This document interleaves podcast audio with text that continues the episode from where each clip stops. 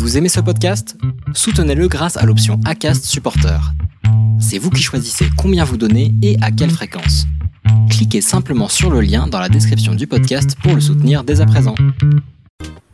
Bonsoir à toutes et à tous, quel bonheur de vous retrouver dans le, dans le Racing Café, un Racing Café à thème, vous l'aurez peut-être remarqué bien évidemment, puisque le dress code c'était du orange. Deux personnes ont eu le mémo, semble-t-il. Non, non. ça n'est pas que ça. Le dress code, bien évidemment. Euh, bienvenue, et vous le voyez, eh ben, il y, a des, y a des petits nouveaux dans le Racing Café, ça me fait vraiment plaisir de les, de les accueillir, à commencer par Monsieur Loïc. Monsieur Monsieur Alonso, j'ai envie de dire quasiment, parce que ça y est, c'est aujourd'hui qu'est sorti euh, euh, ce très très bon ouvrage que j'ai personnellement eu l'occasion de ne pas dévorer, et ça c'est très très chouette, euh, bien, bien évidemment. Mais Gaël, t'as Alonso dans la pièce avec toi? Oui, oui, oui. Oh pardon, c'est un bouquin. Je- je- je- C'est tellement. Il va dire un mot dès qu'il aura plus mal à la mâchoire. C'est-à-dire jamais. Comment va Loïc? Euh, écoute, ça va très très bien. Euh, merci beaucoup pour l'invitation. Ça me fait très plaisir, très plaisir d'être euh, d'être là parmi vous. Il y a une, une belle belle brochette de joyeux lurons, donc je pense qu'on va s'éclater pour euh, bah, pour parler de El Fenomeno, Fernando Alonso. Donc euh, voilà, toujours partant pour parler de, de l'ami Fernand. Merci beaucoup en tout cas de, pour l'invite et ravi d'être là. Ah, J'ai l'impression que c'est Thierry Gilardi qui le gueule. Elle fait non Mais non, Ça aurait été formidable. Euh, alors, Manu et Gaël seront d'accord pour dire que belle brochette de joyeux lurons, c'est pas comme ça qu'on nous appelle habituellement. hein. Ce sont des mots beaucoup plus fleuris. Donc, euh, Le mot connard ressort plus souvent que ça. mais- Ouais, beaucoup plus. C'est autre chose, hein, très, très Si clairement. Manu, si Manu laissait pousser un peu plus la barbe, on pourrait presque inverser nos images, on ne saurait pas qui est qui. Faites ça, et puis dans la prochaine émission, j'invite Marie-Ange Nardi. La prochaine, c'est dans trois semaines, donc vraiment, vous avez le temps. hein. Euh, voilà. Toujours placer une petite bombe comme ça de manière très euh, discrète. Et on accueille Franck aujourd'hui dans le Racing Café avec euh, grand plaisir. Le hashtag Franck au café a fonctionné, mesdames et messieurs, puisqu'il est là. Ça y est. Comment va-t-il? Bonsoir à tous. Bah écoutez, j'ai pas compris en fait parce que j'ai allumé la PlayStation 5, j'ai mis Gran Turismo 7, j'ai pris le café d'émission et ça m'a mis dans le Racing Café. Alors, je vais découvrir. Donc il y a- c'est l'émission à réussir, je, je suis partant. C'est c'est uniquement pour ça qu'on a de, beaux- de belles audiences, bien évidemment. C'est grâce à Gran Turismo 7 qui bug, hein, tout simplement. Euh, merci, merci à Darktos, merci à Gaëtan, merci à, bien évidemment à Camouflage Caca qu'on apprécie toujours tout particulièrement pour euh, vos, vos abonnements, ça fait toujours plaisir. C'est toujours mieux quand ils s'abonnent dans le Racing Café que dans Grand Prix, vous remarquerez. Hein. C'est c'est Oui. toujours, c'est c'est plus dans le, on est plus dans la vibe, hein, bien, bien évidemment ici. Manu, qui lui n'a pas compris qu'on ne célébrait pas McLaren ce soir visiblement, il est quand même venu comme ça. Ah, c'était pour assortir le, le- le- le t-shirt et la casquette, puis McLaren est une, quand même une grande partie dans la carrière de Fernando, donc euh, j'ai pas de t-shirt alpine, donc il fallait bien trouver quelque chose, mais voilà. En tout cas, bien, bien content de faire cette émission, effectivement, et d'avoir Loïc, euh, avec qui je n'ai fait que des émissions avec lui comme présentateur, donc euh, ça change un peu. Et puis, euh, et puis voilà, pas mal de, de choses à dire, donc ça va être très bien. Franchement, tu m'aurais dit ça, Manu, je t'aurais acheté un, un t-shirt Miami Grand Prix Alpine, et ça, aurait été euh, très très bien, euh, bien évidemment. Et puis, euh, Monsieur Gaël, alors du coup, bon, on a compris que c'était un t-shirt McLaren chez Manu, ça y a pas. de- Mais alors, Gaël, qu'est-ce que je. Enfin, bon, Gaël, a... Gaël a planté, lui-même. c'est- Il sourit. Attendez, est-ce que je peux le mettre en plein écran sur le freeze Parce que c'est une merveille absolue, s'il vous plaît. hein, je- Mais quelle horreur Mais qu'est-ce que c'est que ça, monsieur, enfin Je suis là. Je suis là. Je suis. Je sais pas pourquoi. Qu'est-ce qui s'est passé Allô, Paris la Bolsentrop, Paris la Bolsentrop. M'entendez-vous Cognac G, je n'ai pas le retour, mais. Alors, pour euh, pour me rattraper de ce début foireux, puis-je commencer avec un petit monsieur, madame, tout gentil, tout. Excusez-moi, excusez-moi. Attendez, peur. attendez, attendez, moi, j'ai... depuis quand j'anime les grosses têtes, moi parce que Non mais, j'ai pas, j'ai pas eu de mémo, moi. non, mais ça me fait plaisir. Jean- Jean-Marie, Jean- faire- Jean-Marie, parmi nous, ne vous en faites pas, moi, je vais garder le... Mais, euh, Non mais, monsieur et madame Talaron ont une fille. Oh putain, non, mais celle-là, oh, bah, je la connais déjà. je l'ai pas, donc je suis inquiet. Ben, Delphine. Faites le mixage, démerdez-vous, euh, voilà. hein. Monsieur et Madame Talaron ont une fille, Delphine. Comment sort le nom. Allez, poursuivons, euh, si ça ne vous dérange pas, parce que là... Ah, mais il est euh, parti Je suis prêt à mettre les 1000 bits pour qu'il puisse être évacué de l'émission. Ah ça- putain, ah là là, c'est... Ah merde ça, ça commence. Ah putain, je sais. Mais oh là Je là pensais que tu en fais une plus soft quand même pour commencer l'émission. Oh, on a eu fait pire quand même. Est-ce que je rappelle la blague des épinards ou? Non. Ah oui, voilà. Eh, je ne m'en souviens pas, donc ça c'est une très très bonne nouvelle. Ça c'est vraiment excellent parce que je n'ai pas le souvenir. Donc du coup, parce que Gaël, comme, comme tu étais, en- comme tu étais tellement comme ça, euh, pourquoi l'orange là? Je sais pas, je Euh, pourquoi le? Orange. Eh Ben non, c'est jaune en fait. C'est jaune, orange. Allez-y, faites des réglages sur votre téléviseur, écran, écran Ah, PC. ça, ça, on est en mode, euh, on est en mode réglage d'écran. ouais. Excusez-moi, je vais mettre les. Enfin, excusez-moi, on va, on va mettre le comparatif, mais enfin. Non, bah, c'est pas la bonne personne. Moi je suis désolé. jaune, jaune, euh, je suis pas. Et moi, c'est orange, orange, donc il n'y a pas de doute. Moi, c'est jaune, c'est même les mignons. Regardez, c'est le mignon. Ah, mignon, lui. Le mignon barbu. Ah bah oui. C'est moi le mignon barbu. Bah tu peux rester comme ça, ça changera pas. Hein. Ah oui, pardon. Non, non, non, le mieux, le mieux si tu veux, reste comme ça parce que le mieux c'est d'avoir Fernando Alonso qui le regarde avec, avec envie et délectation. Des bisous. Parce qu'il se dit, hmm. Putain de merde. Voilà, les joyeux lurons. Ah là, ouais, ouais, ouais, joyeux lion. Tu, tu comprends mieux pourquoi Loïc, c'est pas comme ça qu'on nous appelle habituellement. On va la remettre en bas, hein, papa, ils vont pas. C'est un début d'émission parfait pour les gens qui nous écouteront en podcast. Encore une fois, voilà, bien évidemment, on accueille toutes les personnes qui nous écoutent en podcast et qui n'ont pas tout compris, hein, euh, bien, bien évidemment. Nolan qui nous dit j'arrive sur quoi? Alors, t'es pas arrivé sur la blague de, de Delphine, donc c'était fait un très bon point. Euh, ça, je pense qu'il- il vaut, paradoxalement, il vaut mieux arriver Ouais, sur le moment où il monte son t-shirt des mignons que sur le moment où il fait des, où il fait des blagues. Donc, on, est, très très bien parti. Bon, messieurs, ce soir, eh ben, écoutez, on parlera évidemment de Formule 1 parce que moi, c'est avec grande tristesse que je me dis que c'est la dernière fois qu'on va parler du Grand Prix de Miami parce que ça y est, maintenant, il va falloir, le laisser partir tout doucement jusqu'à l'année prochaine, hein, rassurez-vous, parce que quand même. On trouvera bien le moyen d'en parler dans la fin d'année ou un truc comme on arrivera bientôt. Est-ce que James Corden va faire un caméo dans cette émission? Je suis très déçu. Écoutez, euh, à un moment donné, voilà, James Corden a, a eu beaucoup d'expositions dans le Grand Prix.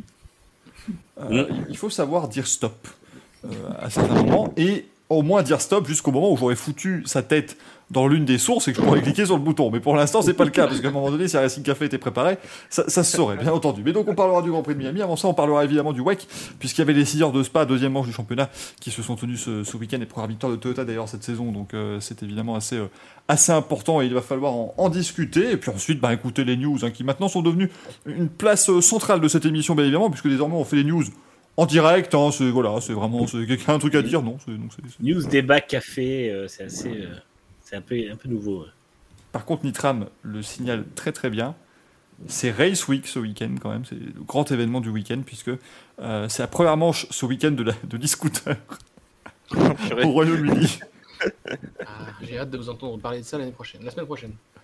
Euh, donc franchement, ça va, être, ça va être très très bien. Je pense qu'on a, on a très très hâte que ça débute, euh, bien évidemment. Et puis surtout, là, vous l'avez attendu depuis très longtemps, mais Loïc et Franck pourront nommer quand même pour la première fois leur manche à couilles de la semaine. Donc ça, je vous dis, Ça, on attend ça rien. avec une énorme impatience, bien évidemment. Euh, c'est c'est clairement le moment euh, clé de cette émission et de cette édition. Ah, du- il est, il est, il est prêt, euh, il est fin prêt depuis dimanche soir et la fin du Grand Prix de Miami. J'en dis pas plus. de mon côté. Les, les boules sont lustrées visiblement chez Ah, ouais, ouais, Vraiment, c'est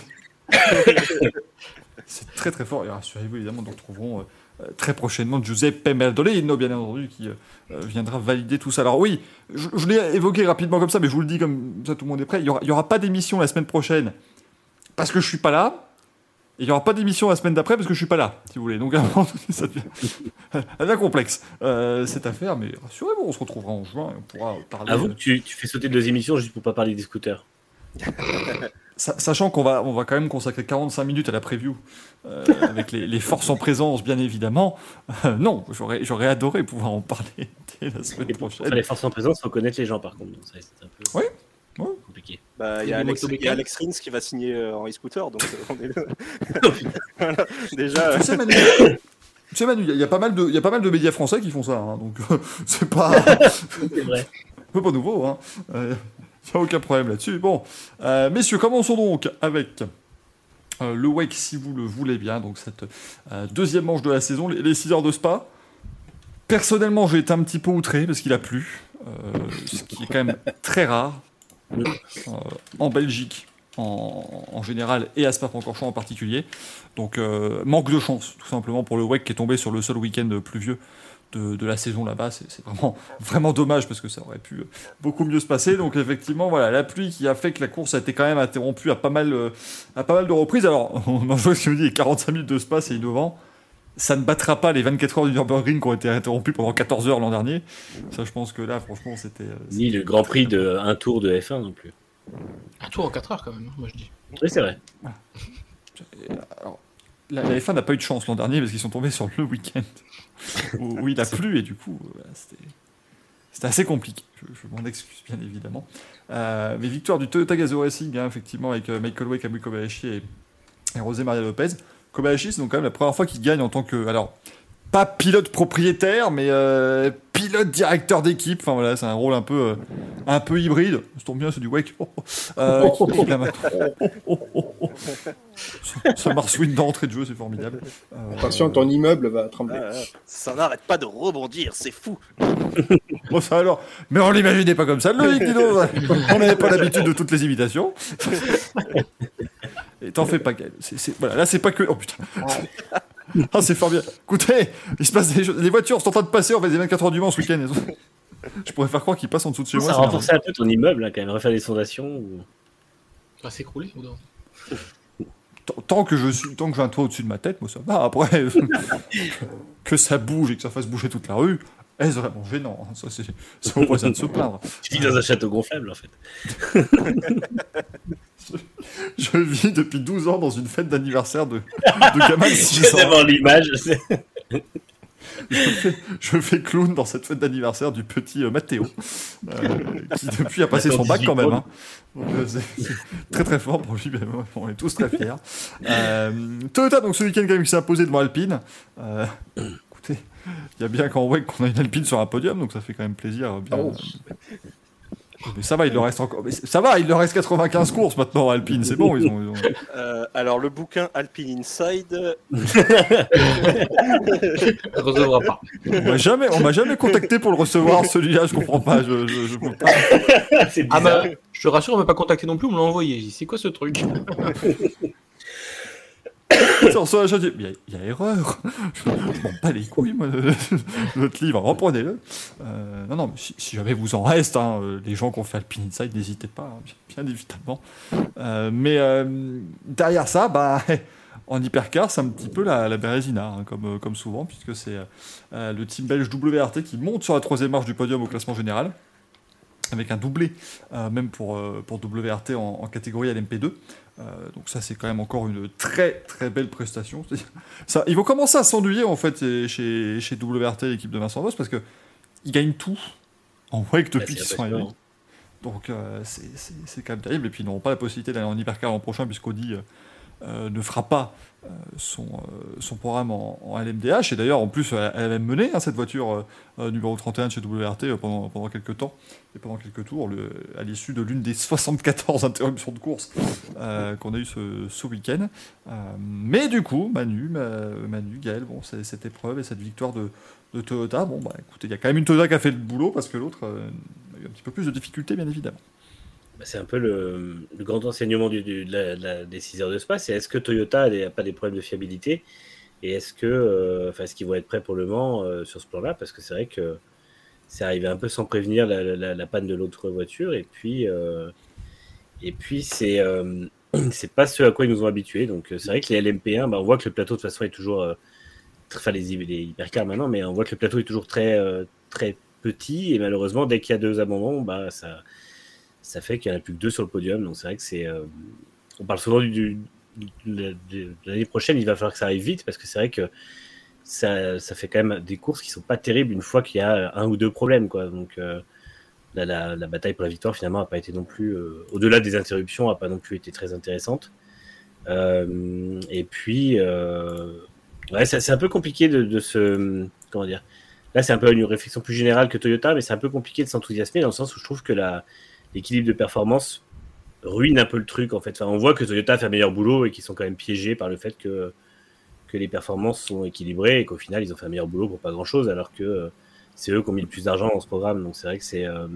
moi, ça, ça me gêne toujours un peu et finalement, ça me détourne un peu de la compétition à chaque fois que je regarde. Donc c'est un peu dommage. Mais après, après, bien joué à eux quand même. C'est une victoire, c'est ce qui compte le plus. Même si Alpine, du coup, reste en tête du championnat grâce à sa deuxième place et à la victoire à Bahreïn. Ah, oui, c'était à Bahreïn. Ah, c'est vrai. Ah, c'est vrai. Donc, du coup, c'est vrai que. du coup, c'est vrai que c'est c'est bien pour Alpine d'être au niveau, mais bon, après, on sait que c'est aussi un petit peu artificiel, quoi. Ah, le retour du qui dit, et bientôt les départs côté pilote F1. Ah non, hein. On, on, la célèbre, on célèbre effectivement Fernando ce soir, donc non, ne partira pas, il est D'ailleurs, après mes petites indiscrétions, euh, puisque on, va la faire ce soir façon réseaux sociaux, hein, si ça vous dérange pas. Donc, euh, d'après mes sources, il a signé un nouveau contrat de 15 ans. Moi, j'ai des sources, C'est tout ce que je dirais. Ah, il, aura que euh, une petite cinquantaine, une grosse cinquantaine d'années, ça ira. Ça va, c'est bon. Fernando, il était champion du monde à ce là c'est bon. Alonso, 15 ans? Avec sa nouvelle copine, non? Là aussi, il casse les contrats. il casse les contrats. bon, on m'a toujours pas dit ce qui se passait autour de l'Andalous, alors vous savez, tout ce côté euh, France dimanche, euh, euh, trop peu, très peu pour nous. On en parlera dans les news, mais très peu pour nous, bien évidemment. on, on, la salue, la vanne de Le Breton, quand même, dans le chat. Séverine Ferrer. Technique est validée, celle-là. Aïe, aïe, aïe. Ça va finir en chantant la Coco Dance, ça va être quelque chose. Euh, parce que Séverine Farr a chanté, hein, C'est peut-être l'enseignement principal de cette émission. Euh, encore une fois, dans Racing Café, vous repartez toujours de cette émission en ayant appris quelque chose. Ce quelque chose est-il vraisemblablement utile? Non, mais. Par contre, je réponds juste à Xoan dans le chat qui demande, euh, qui dit un meilleur travail en parlant de Toyota, la fiabilité ça compte. Oui, mais peut-être que s'il n'y avait pas l'équilibre de performance, ils auraient moins besoin de tirer sur la voiture et la fiabilité aurait pas de problème. Donc après, ça reste quand même euh, quelque chose qui est, euh, qui est engendré par l'équilibre de performance, quand il arrive. Après, on sait tous que cette saison elle va être un petit peu tronquée à cause de ça. Quoi. Il faut donner un certain intérêt aux courses jusqu'à ce qu'on ait une majorité de constructeurs qui arrivent en, LMH et en MDH. Et il va falloir vivre avec encore, je pense, qu'à la fin de l'année. Donc voilà, il va falloir faire avec cette BOP qui, qui, fait vraiment plaisir à personne, à commencer mm. par Toyota. Et puis bah, on verra quand on aura plus de constructeurs engagés sur la catégorie Rennes. Bah, elle continuera, c'est bien ça le problème en fait. Hein, c'est qu'ils vont. Euh, oui, mais elle sera moins, je pense, euh, dure ou sévère. Ah, je, ouais, je sais pas.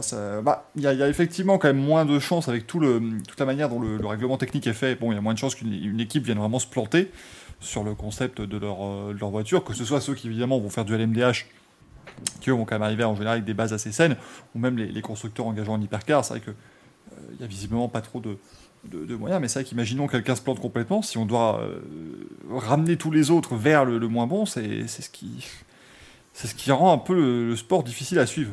Comme, comme le dit Manu, c'est vrai que bon, euh, là, bah, Toyota a gagné, bah, tant mieux pour eux, mais du coup, au Mans, ils vont, euh, ils vont se prendre une petite, une petite BOP encore dans la figure.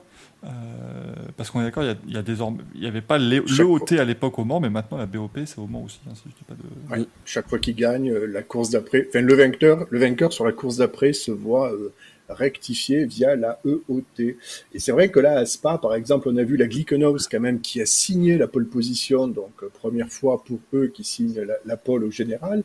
Euh, certains pensaient même que Toyota était en train de jouer un petit peu avec le sandbagging pour essayer de contester la BOP. Euh, donc ça, bon, on ne sait pas si c'est peut-être qu'il y a un peu de un peu d'intox de la part de Toyota, mais c'est vrai que euh, sur cette course-là, on a aussi pu voir un autre enseignement d'une nouveauté de cette année qui affecte pas mal les hypercars hybrides, donc uniquement la Toyota, euh, c'est que leur système 4 roues motrices a été revu. C'est-à-dire qu'auparavant, euh, le train avant qui permettait d'avoir les 4 roues motrices s'enclencher à partir de 120 km/h, désormais c'est 190 km/h. Et sous la pluie, eh bien là où le 4 roues motrices les aidait beaucoup auparavant, eh bien maintenant à partir de 190, c'est de suite beaucoup plus compliqué euh, à, faire la différence.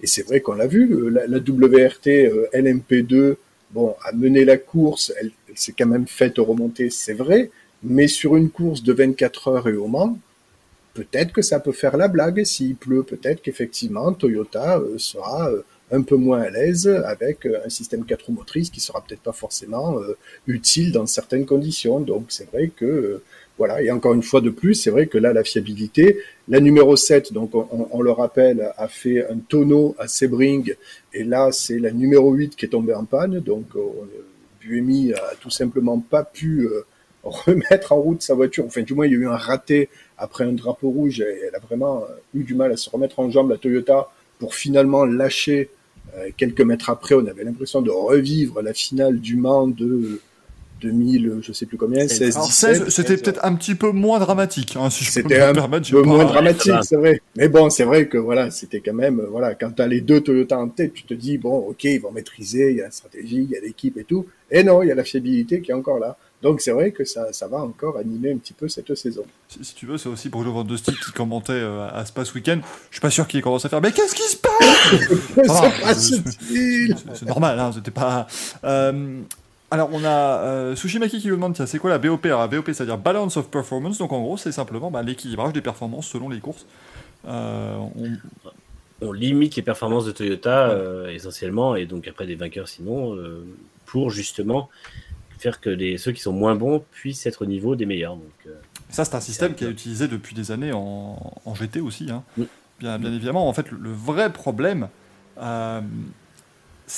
comment dire c'est qu'on touche rarement à un seul élément. Moi, je me rappellerai toujours de la Ford GT, où euh, au 24 heures du Mans, on leur a dit Allez, pas de souci, donc vous, ce qu'on va faire, c'est qu'on va euh, rajouter du poids sur la voiture et on va vous enlever de la puissance. Démerdez-vous. Et du coup, la voiture, bah, dans les virages lents et en moyenne vitesse, bah, elle était plus bonne parce qu'elle était trop lourde. Et puis en sortie de virage lent, elle était pas bonne parce qu'elle n'avait pas de puissance.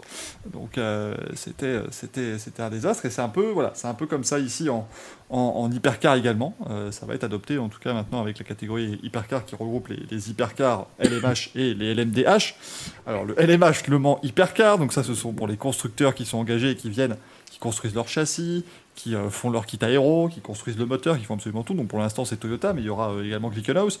Euh, donc c'est Toyota Glickenhaus pour l'instant, mais il y aura aussi Peugeot qui va arriver. Il y aura Ferrari dans cette catégorie-là également. Et à côté de ça, tu as le LM DH pour, on le rappelle, on ne le rappellera jamais assez, Le Mans Daytona H. voilà, c'est littéralement ça. le LMDH, c'est en gros des bases de, LMP2.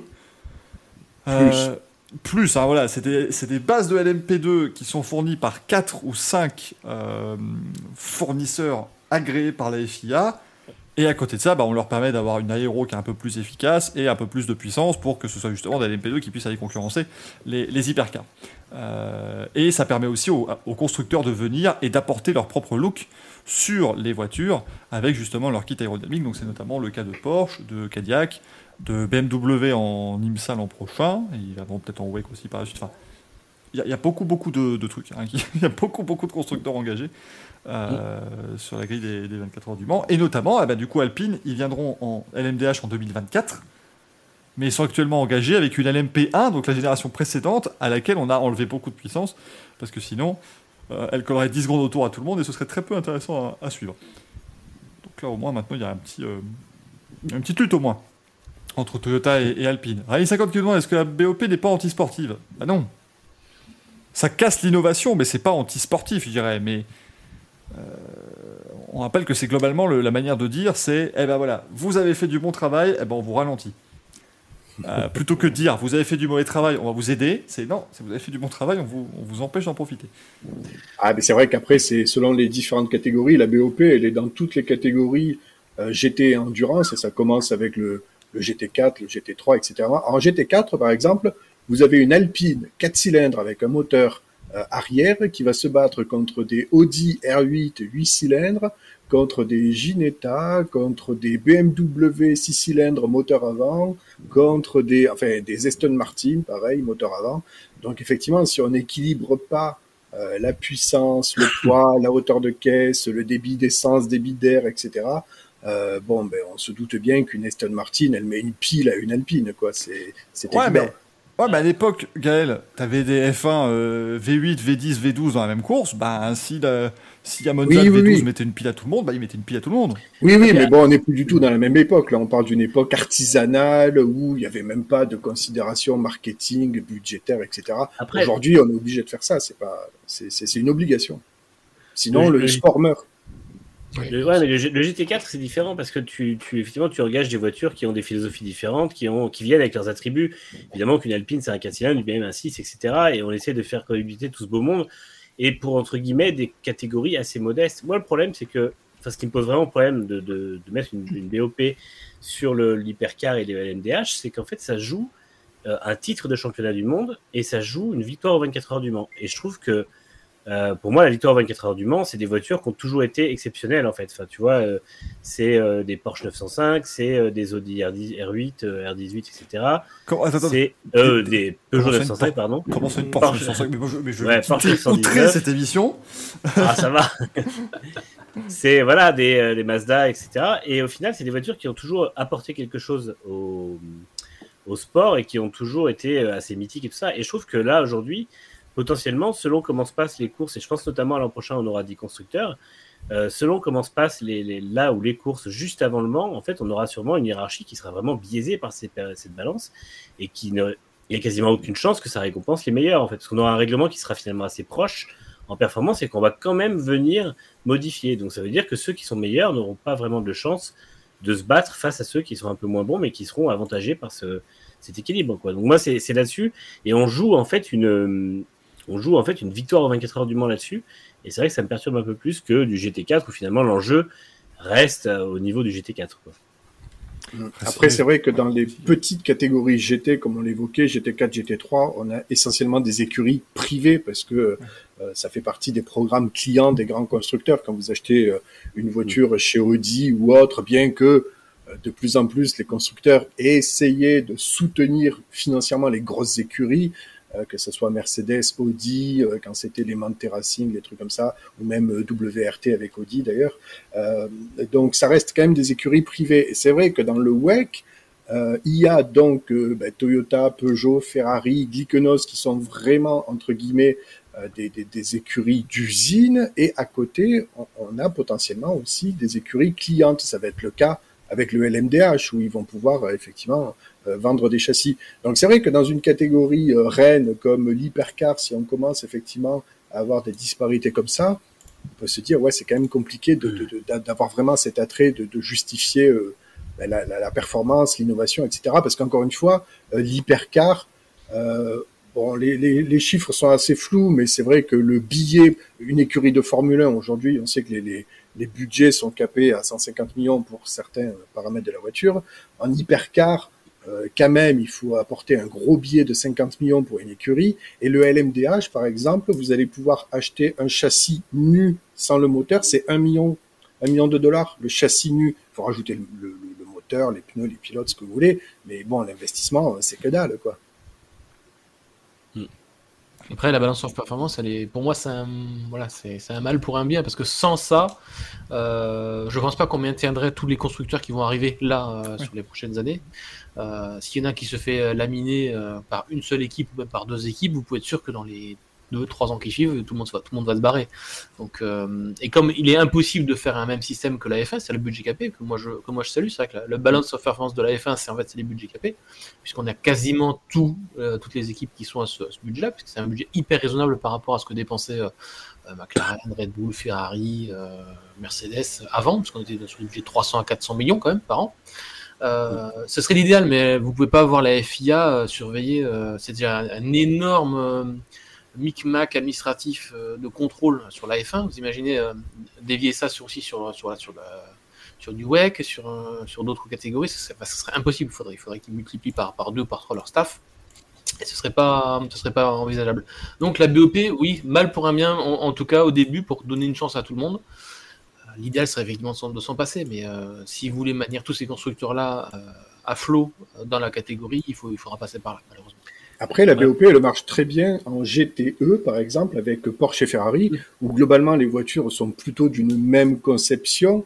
euh, et sont des- dans des dimensions à peu près similaires. Donc il y a quand même une BOP, mais ça marche très très bien parce qu'au bout de 6 heures de course, euh, la victoire se joue dans le dernier tour. Euh, pardon, en termes de spectacle, c'est juste oufissime quoi. Et vous prenez toutes les courses du WEC, euh, c'est comme ça partout. Ouais. Le titre mondial l'an dernier à Bahreïn s'est joué dans le dernier virage. Plus, c'était classe en plus. C'était très classe. Mais c'est vrai que voilà, ça produit vraiment du beau spectacle. Alors je passe bien sûr sur le GT3 et les innombrables courses où effectivement c'est très très disputé jusque dans les dernières minutes. Mais c'est vrai que c'est marrant de voir qu'en GTE, en WEC, ça marche très très bien. Et après, voilà, sur les catégories reines, il y a, y a- il y a ce couac, effectivement. Est-ce que tu nous parlais de la balance de performance dans LMP2 Pro AM ou est-ce qu'on passe Non, mais existe. Après, euh, hein Non, j'allais dire, elle existe toujours, hein, la catégorie Ouais, Pro AM. Ah ouais, Ouais, ouais, ouais, ouais, ouais, ils, vont, ils vont avoir le droit à leur podium à 19h45 au Mans aussi. en 24 heures, ça va être bien. Non, mais après, fait, moi j'ai juste peur que ça fasse l'inverse et que finalement ça fasse partir les meilleurs constructeurs qui eux bah, auront investi un max de blé et qui euh, ne gagneront pas parce qu'ils se font pénaliser et parce qu'on ralentit leur voiture alors qu'elle est meilleure. Donc euh, je pense à Peugeot, euh, Toyota et Ferrari essentiellement qui seront en catégorie euh, hypercar qui eux vont investir un max de blé là-dedans. Et, euh, et voilà, c'est vrai que c'est c'est pas. euh, D'ailleurs, Attends. d'ailleurs, Attends, d'ailleurs, c'est. Ouais, Ouais, pardon, juste, ouais, parce que là, on parle d'une BOP qui frustre un constructeur. Quand vous en aurez 5-6 à concilier, ce sera pas la même chose. Hein. Je peux vous dire Ouais, que c'est- c'est- c'est- ça. C'est justement là-dessus que je voulais rebondir. Quand euh, Volkswagen, enfin quand Volkswagen, quand Porsche et Audi ont dit ah ben ok, on arrive en LMDH et potentiellement dans les tiroirs il y avait pro, potentiellement aussi l'arrivée de Lamborghini en, LMDH aussi. Ça faisait trois constructeurs du groupe VAG. Euh, L'idée derrière la tête, c'était de dire on arrive à trois marques, on a un poids politique, donc c'est-à-dire qu'on va pouvoir euh, voilà, quand on va taper du poing sur la table, ça va être trois marques qui seront pas contentes du règlement et, des choix euh, dictés par la FIA, la CO et l'IMSA. Euh, bon, ben finalement, euh, même ça, ils n'arrivent pas à le, à le matérialiser, quoi. C'est effectivement assez, assez compliqué. Alors, euh, Gaël, tu disais effectivement quand GTE c'était serré, hein, victoire de, de Ferrari devant Porsche euh, ce, week-end. En même temps, bon. GTE Pro, il y, a- il y a 6 bagnoles hein, maintenant. Enfin, Ah ben oui, c'est sont pas nombreuses malheureusement. Euh, voilà, et puis, euh, et puis on en parle. Puis Corvette était un peu, un peu dans le dur, mais c'est vrai que Corvette, c'est voilà, c'est, c'est- Je pense que c'est aussi compliqué quand on a une équipe qui revient. Ouais, c'est leur Dans- première saison scène, hein. complète là en, en. WEC depuis bien longtemps. Donc c'est, très compliqué. Et puis euh, petite victoire de l'équipe de Patrick Dempsey en, en GTE AM quand même. hein, donc euh, c'est, aussi à, à signaler euh, bien sûr. Il, il roulera pas aux 24 heures d'ailleurs, Patrick Dempsey. Si, euh, je sais plus si non, lui il roule ça. plus euh, en tant que pilote, mais après. euh, Bah, il me semblait justement qu'il revenait, mais euh, Ah ouais? mais je sais plus si c'est aux 24 heures ou si c'est euh, ou si c'est dans Road to Le Mans ou un truc. euh, un Il truc n'était dans pas à. Miami ce week-end? Mais tout le monde est à Miami ce week-end, donc évidemment qu'il y était. Ça, ça me, ça me paraît pas avec euh, James Corden, il était. euh, Oh non. Si, si, si. Tout, tout à fait. Euh, il était bien présent. euh, James Corden qui a fait l'interview de tout le monde. Euh, Ah, cette mèche, je suis jaloux. oui, Xohan, Sébastien Bourdet était à Spa, bien évidemment, puisque Sébastien Bourdet fait la saison euh, euh, Wake chez euh, Vector Sport. C'était pas top top, mais en même temps, ils ont un pied de bronze, hein, si je dis pas de bêtises, dans cette voiture, donc ils sont pas là pour jouer les, les, les premiers rôles véritablement euh, dans, euh, dans ces différentes épreuves. Alors, attendez, tac, tac, tac, la liste des engagés. Euh, putain, je vais lui dire, bah voilà Non, c'est Patrick Lindsay, ça n'a rien à voir. c'est presque ça, mais c'est pas ça. Euh, non, non. Ah, moi, ce qui, moi, ce qui me fait sourire, c'est que Michael nous dit oui, le Racing Café, là, ce soir, tout est prêt à 20h30 pour une fois. Ah mais c'est lui, il se pose des difficultés aussi. Voilà, c'est ça. qui, est, qui est le con qui s'est dit tiens, je vais essayer de faire ah, genre Patrick Dempsey, il revient. Et puis, et puis nous, on comble pas à côté. C'est ça qui est bon. Nous, on le- laisse gagner, tu vois, c'est- Je suis, galère, galère. je suis là à me dire ouais, non, mais allez, euh, j'ai- lu un truc, tu vois, j'ai lu une fois dans ma vie auto hebdo, alors peut-être qu'on va tenter de faire croire qu'on qu'on connaît trop auto, quoi. Mais euh, ça, ça marche très peu. Euh, On rappelle, on rappelle dans le chat que la Ferrari 488 a 4 47 ans l'année prochaine. Ah, mais c'est c'est fini, hein, la 488, ça va être la 296. Voilà, et ça va être un règlement basé sur le, le GT3 pour la GT3. J'aime beaucoup. GTE. Moi j'aime beaucoup Ferrari parce que leurs euh, naming de Formule 1 sont incompréhensibles. Alors ceux des voitures de série et donc de GT3 aussi sont encore plus incompréhensibles, mais c'est- très bien. Oh. Mais, Oh, bah, 458, 488, 242, 324, 816. Enfin, c'est- c'est- Ah, c'est les- c'est la cylindrée, je crois. Enfin, le- ouais, c'est ça, cylindré. le, nombre cube- de- le cubage et le nombre de cylindres. C'est ce qu'ils faisaient au départ, c'est ce qu'ils faisaient certaines années en F1. Mais Oui. ça mais, la- mais du coup, eh, du coup, la Peugeot 806. euh, Eh, Oh merde C'est un 6 cylindres de 8 litres. euh, mais 6 de 6. Oui, je peux te dire qu'il envoyait du lourd. Hein. Après Ferrari, euh, Ah, je dis, Ferrari, pardon. Les Ferrari, euh, ils s'étaient pour, pour, pour le coup, ils, se- ils, ont, ils sont allés à la simplicité parce qu'ils ont appelé une voiture la Ferrari. Ça, C'est vrai. Moi, moi, personnellement, j'y arrivais beaucoup mieux, tu vois. Non, Bugatti, Bugatti a fait mieux. La voiture noire. C'est vrai. Tu vois, voilà, la C'est Ferrari, la Ferrari. La, la marque d'Enzo Ferrari qui a fait la Ferrari Enzo aussi, tu vois. Aussi, c'est- euh, Quand ils sortent ça, ça veut dire qu'ils se mettent une balle dans le pied, quoi. Ça- On peut pas faire mieux après, quoi. C'est ça. Ah, C'est c'est compliqué. Alors, après, on parlait des, des non-voitures. Imaginez le moteur du Peugeot 3008. Alors là, je peux vous dire que un V8 300 litres. c'est- absolument affreux. Euh, donc oui, non, ouais, mais, Non, mais- c'est. euh, par contre, j'ai vu il y a Michael Fassbender qui sera chez Patrick Dempsey euh, cette année. Si c'est peut-être un, un- la news que tu avais lu. Pe- Oui, c'est peut-être ça, voilà. Enfin, Ah, c'est un acteur, c'est pas notre spécialité. voilà, il y a un acteur qui fait le Mans, quoi. Retenez juste ça. Ah, qui. Le retour de Steve McQueen. J'ai vraiment cru, en fait. J'étais, je m'étais, euh, je m'étais trompé toutes mes, toutes mes fautes. Pour la première fois depuis 2004, hein, donc euh, ce- cela peut évidemment arriver, euh, bien, bien entendu.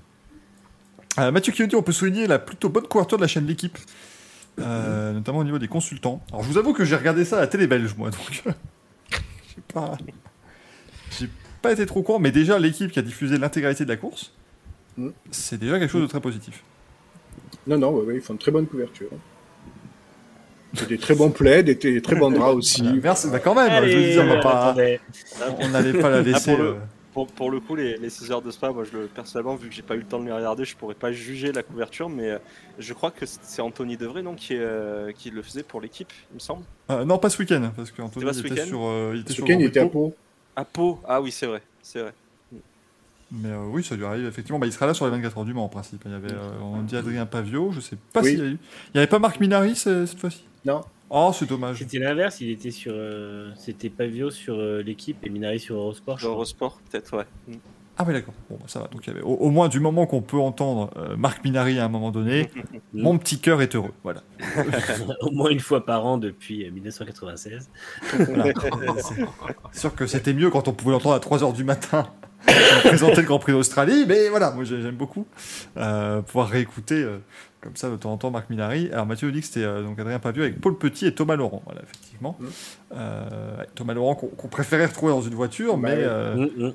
euh, moi ce qui est terrible, c'est que plus ça avance, plus je me dis que s'il ne retrouve pas de baquet, peut-être qu'il y a quand même une raison euh, un peu à la Pascal Verlaine, je sais pas. Enfin, je, je- je me dis que c'est quand même fou qu'un talent pareil soit sur le bord de la Ouais, route. c'est bizarre. Après, il y, y a aussi un manque de baquet euh, en, ouais. en endurance. Alors après, peut-être que lui, il veut pas non plus aller en catégorie trop basse ou je sais pas. Ouais, mais après, Manu, regarde, il y a, il y a- il y a approximativement 72 baquets qui se libèrent pour le- l'hypercar à la MDH.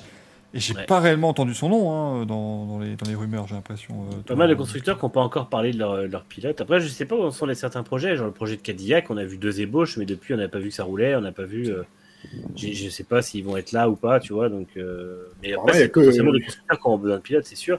Après, je crois que Porsche, ils veulent engager euh, quatre voitures au total. Ils veulent en, en avoir deux avec Penske et deux pour euh, une équipe cliente. Donc, euh, c'est sûr qu'après, il va falloir qu'ils soient actifs au moment où on, on commencera à connaître les équipes qui. euh, ils vont finir par vendre 20 bagnoles, en fait. le, LMD le LMDH Porsche. Ouais, bah ça, de toute façon. Eh ben, eh ben, sera content, voilà. Ils feront un LMDH Pro-Am. Tu pourras couvrir ça, euh, Gaël, tu seras super content. Et voilà, ce sera, ce sera parfait. Ouais, du coup, on sera obligé d'en parler à chaque Racing Café, ça va être chiant. Euh, non, mais il en parlera, il dira. Et du côté euh, du, du côté du, euh, du LMDH au programme, euh, Et en 27ème position Il y a en eu, général. il y a eu Rendez-vous quatre compte, voitures qui ont Premier terminé, de sa euh. catégorie. Alors, du coup, est-ce que ça fait la triple couronne parce que Montoya a quand même Ah gagné. oui, Montoya, Montoya Non, mais alors, pas Montoya qui, rappelons-le, a remporté l'an dernier les 24 heures du Mans dans une catégorie. euh, obscure voilà. Oh, ah, Je crois qu'on devait être encore 12 dans la tribune parce qu'on attendait comme des cons. Je dis, hey, ils vont faire un podium pro-am et tout, il y aura, il y aura Montoya dessus. Euh, On a tellement attendu le podium, on a failli, on a failli sortir de la tribune trop tard. Et se retrouver bloqué dans le circuit à tout jamais. Imagine. Vous avez vu le podium? Oui, ben, le circuit est fermé maintenant. Ah, merde. Imagine tous les Racing Café comme ça en selfie en train de dire ouais, donc euh, bon, on est au corps au, au Mans. Toujours au, au circuit. On est le 4 décembre, il commence à pas faire beau. ouais, c'est ça. Je préfère quand même le faire depuis le confort de mon appartement, si ça nous, si ça nous dérange pas. Le confort souple de ton appartement. Donc ça veut dire que l'année prochaine, on aura quoi 9X8 1 et 2 et 20 portes derrière, c'est ça? Parce que les Toyota auront abandonné sur pas de mécanique. Voilà. Mykonos sera probablement à 4 tours. euh, À l'amorce du dernier tour, tu vois. Bah, bah, il y aura juste Jim Glickenhaus qui fera le tour des pop en train. Mais c'est un scandale Et, et les, et Bike-Coles remporteront les 24 heures du Mans, e-sport, bien entendu. Bah oui. Non, eux, ils sont engagés. Ils vont finir par s'engager, pour avoir une chance, ils vont finir par s'engager aux 24 heures de Le Mans. Je sais pas si vous connaissez, c'est cette course. Euh, euh, on y est, ça y est, mesdames et messieurs, 21h16, c'est le moment euh, où le Racing Café vous présente une catégorie absolument obscure du sport auto, mais qui pourtant est exceptionnelle, puisque la France a certes les 24 heures du Mans, mais l'Amérique a les 24 heures of Le Mans. 20 24, 24 heures of Le Mans I. Il faut rajouter le I, ça fait très. euh, Je vous Avec montre déjà, je vous montre le logo de la course déjà, qui, qui, qui, ma foi au moins est très compréhensible, il n'y a aucun problème. Par contre, le chat et euh, mes compères ici, vous n'êtes pas prêts quand je vais vous montrer maintenant une photo des voitures qui sont en compétition pour cette épreuve. Ah bah non, c'est... On va finir par mettre une voiture Racing Café dans ce... Oh merde. C'est là qu'il faut qu'on s'engage finalement. Ah, c'est ça, moi je veux une voiture. J'ai une Mustang engagée si vous voulez. Mais vous savez que là, on pourrait réellement avoir une voiture dans chaque. Ah bah là, visiblement, t'as le droit de faire la forme de la voiture aussi. Donc tu Ah, peux- là, on aurait une voiture dans chaque couille, hein, pour le coup. euh. On pourrait prôner les autres. Et, et on parlait tout à l'heure des, euh, voilà, on parlait des, du coup donc de, du coût effectivement COUT de, de, de la catégorie hypercar. Et ben là, euh, euh, aux 24 heures de Le Mans, tu n'as pas le droit de venir avec une voiture qui coûte plus de 500 dollars. Ah. Donc c'est le festival quoi. hein, c'est vraiment. euh, Ça doit durer un tour, deux tours, 24 heures, c'est ça? Et une Fantiera quoi. Ah, mais c'est la Vega Missile T'as une Forciera, t'as une espèce de, t'as une espèce de truc où t'as l'impression que c'est un croisement entre un vol, entre une Volvo et un, un corbillard. Au fond, t'as une Ford Focus qui se demande vraiment ce qu'elle fout là. Ah, Il y a une BMW, apparemment, les voitures sans clignotant sont acceptées. Tout à fait, ouais, ça n'est pas, un prérequis. Non, mais il y a- enfin, il y, a- il y a une, voiture Le allemande avec une crête Iroquois. Quoi, ça Mais c'est la Sierra justement. Est-ce que c'est le corkscrew C'est extraordinaire. Le corkscrew, le corkscrew, est- C'est corkscrew, comme quand même en assez version clair. 500 dollars. Le course conversion 500 dollars. Et un meilleur bitume, il y a un meilleur bitume qu'à Miami, ceci dit, apparemment. Il a, il a un peu posé n'importe comment, mais. Alors, si SB qui dit envie de masquer avec des potes, non mais vous savez quoi, on va faire. En 2023, vous êtes pas prêts, mais on va faire le, le, le World Tour du Racing Café où on s'engagera aux 24 heures de chevaux, aux 25 heures Fun Cup, aux 24 heures de Le Mans. On va trouver toutes les catégories comme ça, hein, vous en faites Et il pas. faudrait le faire. Franchement, il faudrait le faire. Envoyez vos bits. Envoyez vos bits. Voilà. Grave. Si on arrive à 1 million de bits, on peut s'acheter une Twin Cup. Et faire la Twin Cup l'an prochain contre la, la voiture des suceuses du centre.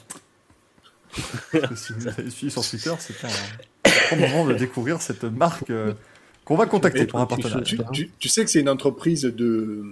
Comment on appelle ça de- Bitumage, non euh, Ah oui, non, j'avais vu des. euh, Ah, comment ça s'appelle Qui débouchent les égouts, là, comment on appelle ça? Des, déboucheurs d'égout, je dirais, hein, euh, mais sans trop Le de. drainage Ouais, ouais, ouais. le- les suceuses du centre, c'est c'est ça, c'est une entreprise de. enfin, qui, voilà. Et des débouchages d'égout. Hein. c'est ça. Le débat. Bienvenue à ceux qui nous rejoignent. Vous êtes bien sur un site café. 21h19, ça court. On est dans les, on est dans les 6 heures de spa, là, toujours. Hein, vous inquiétez pas. euh, C'est du WEC, c'est de l'endurance. Voilà. Mais on fait aussi nos plans pour l'an prochain. Excusez-nous d'avoir euh, d'avoir des envies. dire 80 82 personnes ont choisi de regarder ça, mais il n'y en a plus que 81 déjà. Avec du bit en sponsor, comme dit Plus. Évidemment. Qui bit dit sur les longs avant et les suceuses allaient sur les longs arrière. C'est vrai que Nitram nous le dit, on, peut- on peut s'inscrire au Red Bull Caisse à Savon parce qu'ils font une course à Spa cette année. Ils, ils vont faire une course sur le Raidillon. Euh, Tu obligé de remonter le, le truc à la main tout, pendant 24 heures tout à fait.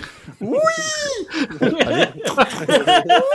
C'est- C'est très long quand même. Hein. Je- Faut, faut- faut en faire des relais. hein.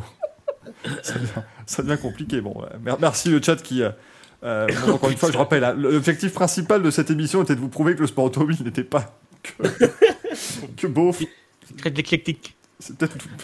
Les mangeurs- Ah, rappelle- Rappelle-toi Ah, qu'après on est passé sur autre chose comme objectif. On voulait juste parler un peu de tout, mais. Mangeur qui lui dit, mais oui, c'est- la Duc à sa savon, c'est pour roue libre Parce que ça marche, ça marche très bien pour eux, du coup. Ah, Les Usos de l'Ouest, ah oui, ça, ça élargit un petit peu le panel. non, il faut, faut la concurrence, hein, ça devient, ça devient compliqué. Euh, et aussi, bien sûr, on s'inscrira aussi en e-scooter, bien entendu. Bien sûr, on, on- on en parle tout à l'heure de e-scooter. Ça restera euh, le, le grand format de cette émission, bien évidemment. On m'a toujours dit, pour faire une émission de télé ou de radio, tu vois, qui est, qui est classe, qui est pro, faut dire qu'avant, nous avons un grand format. Pendant des semaines, euh, Axel a enquêté sur l'e-scooter il viendra vous donner me résultats. dérange pas d'avoir un grand format, mais si on peut le faire sur quelque chose d'intéressant, c'est mieux quand même. Non, je- je-. Si, si- vous n'appréciez pas l'e-scooter, n'en dégoûtez pas les autres. Monsieur est précieux. Ah. quoi. En plus, tu sais que quand même regarder parce que je veux savoir ce que je vais pouvoir critiquer en ayant vu. Ah, mais ils vont faire, ils vont faire une pointe d'audience à 100% d'audience sur le Racing Café. Hein. Il y aura- Ah ouais. Je pense que Axel, il sera au Grand Prix de France Moto, mais rien à foutre. hein. Il, mettra, il mettra ça sur un téléphone et on va regarder l'e-scooter. Vraiment, c'est- ça va être un, très très grand moment, ça. Euh... C'est Tigrassi, donc c'est intéressant. Bah oui.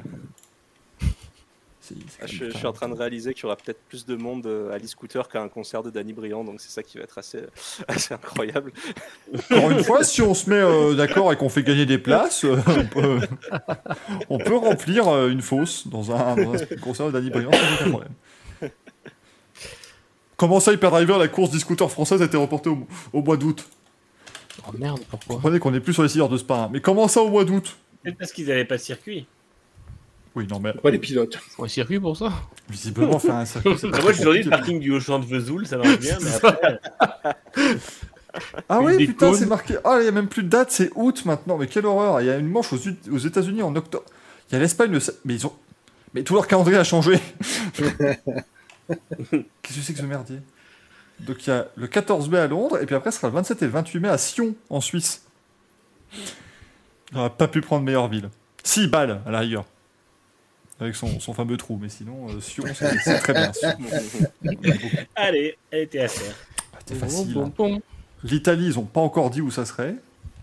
La France, bah, du coup, il faudrait déjà que ça ait lieu. Et puis donc Espagne et États-Unis. Mais c'est- Ça n'arrête pas de rebondir ce calendrier du, de l'e-scooter.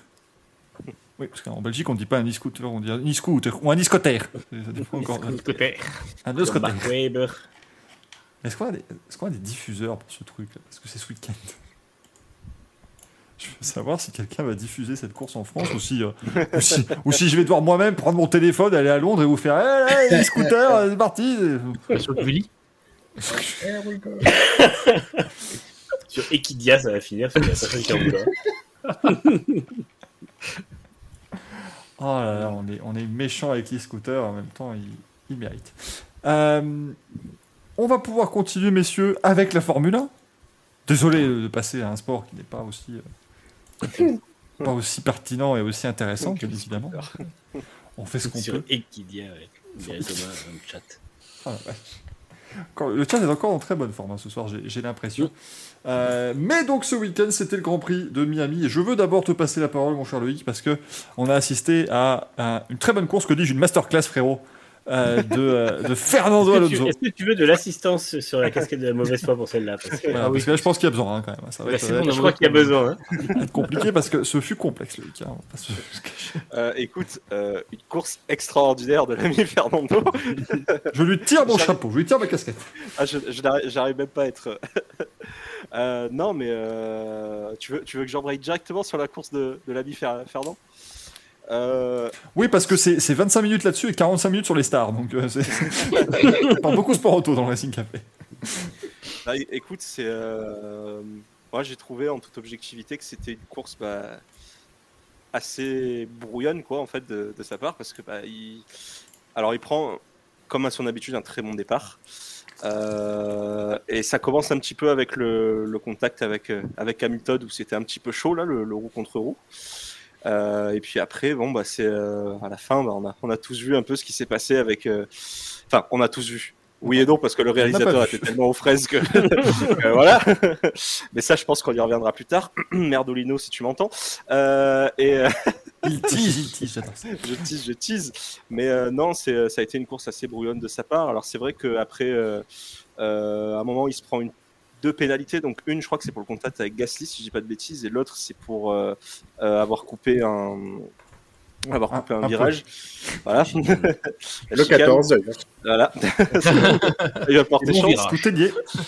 Mais euh, non, c'est euh, c'est assez, rare pour le souligner, mais oui, là, il a pas fait une bonne course, il a fait une course brouillonne et, et c'est dommage parce qu'en fait, c'est vrai que le début de saison, bah, en termes de rythme et en termes de en termes de rythme pur, je le trouve bon. Enfin, on voit que il est euh, il est dans le tempo en fait. il arrive à extraire quand même quelque chose d'assez intéressant de cette Alpine, mais euh, déjà, il a pas la pas la baraka avec lui parce qu'il a quand même pas mal de de soucis euh, de soucis mécaniques. Et là où euh, bon euh, tu te dis ouais ce, ce week-end-là il peut enfin marquer des points parce qu'il est que il a Alexander Albon sur la Williams a quand même plus de points que lui. C'est quand même assez fou pour le pour le signaler.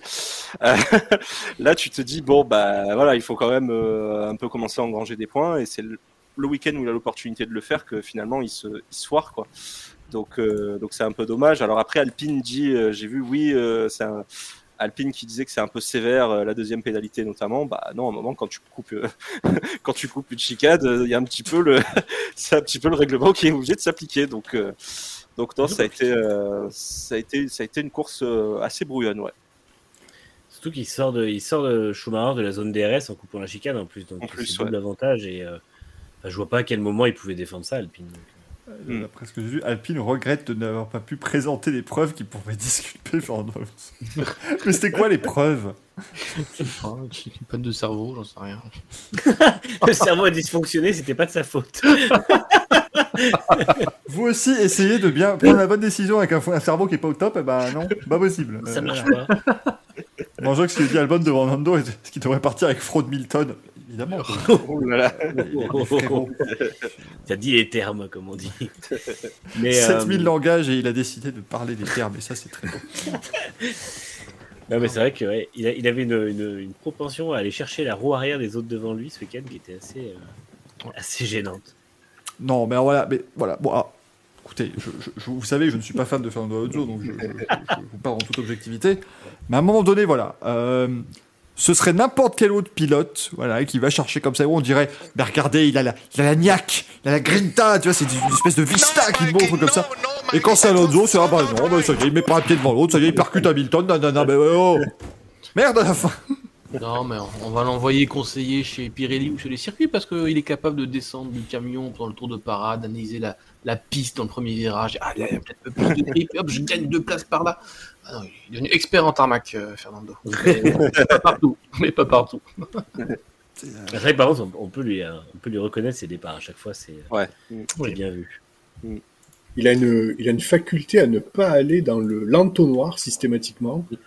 C'est le syndrome Singapour, en fait. Il prend tout à l'extérieur. Mais pourquoi personne ne limite Alonso C'est ça que je comprends pas. Ouais. Parce qu'au Grand Prix de Russie, il part, euh, il part faire un tour à Moscou et puis il revient sur la piste si tu veux. Donc, euh, si tout le monde le fait, ça pose un problème de sécurité, c'est évident. C'est vrai qu'il était magique à ce moment-là.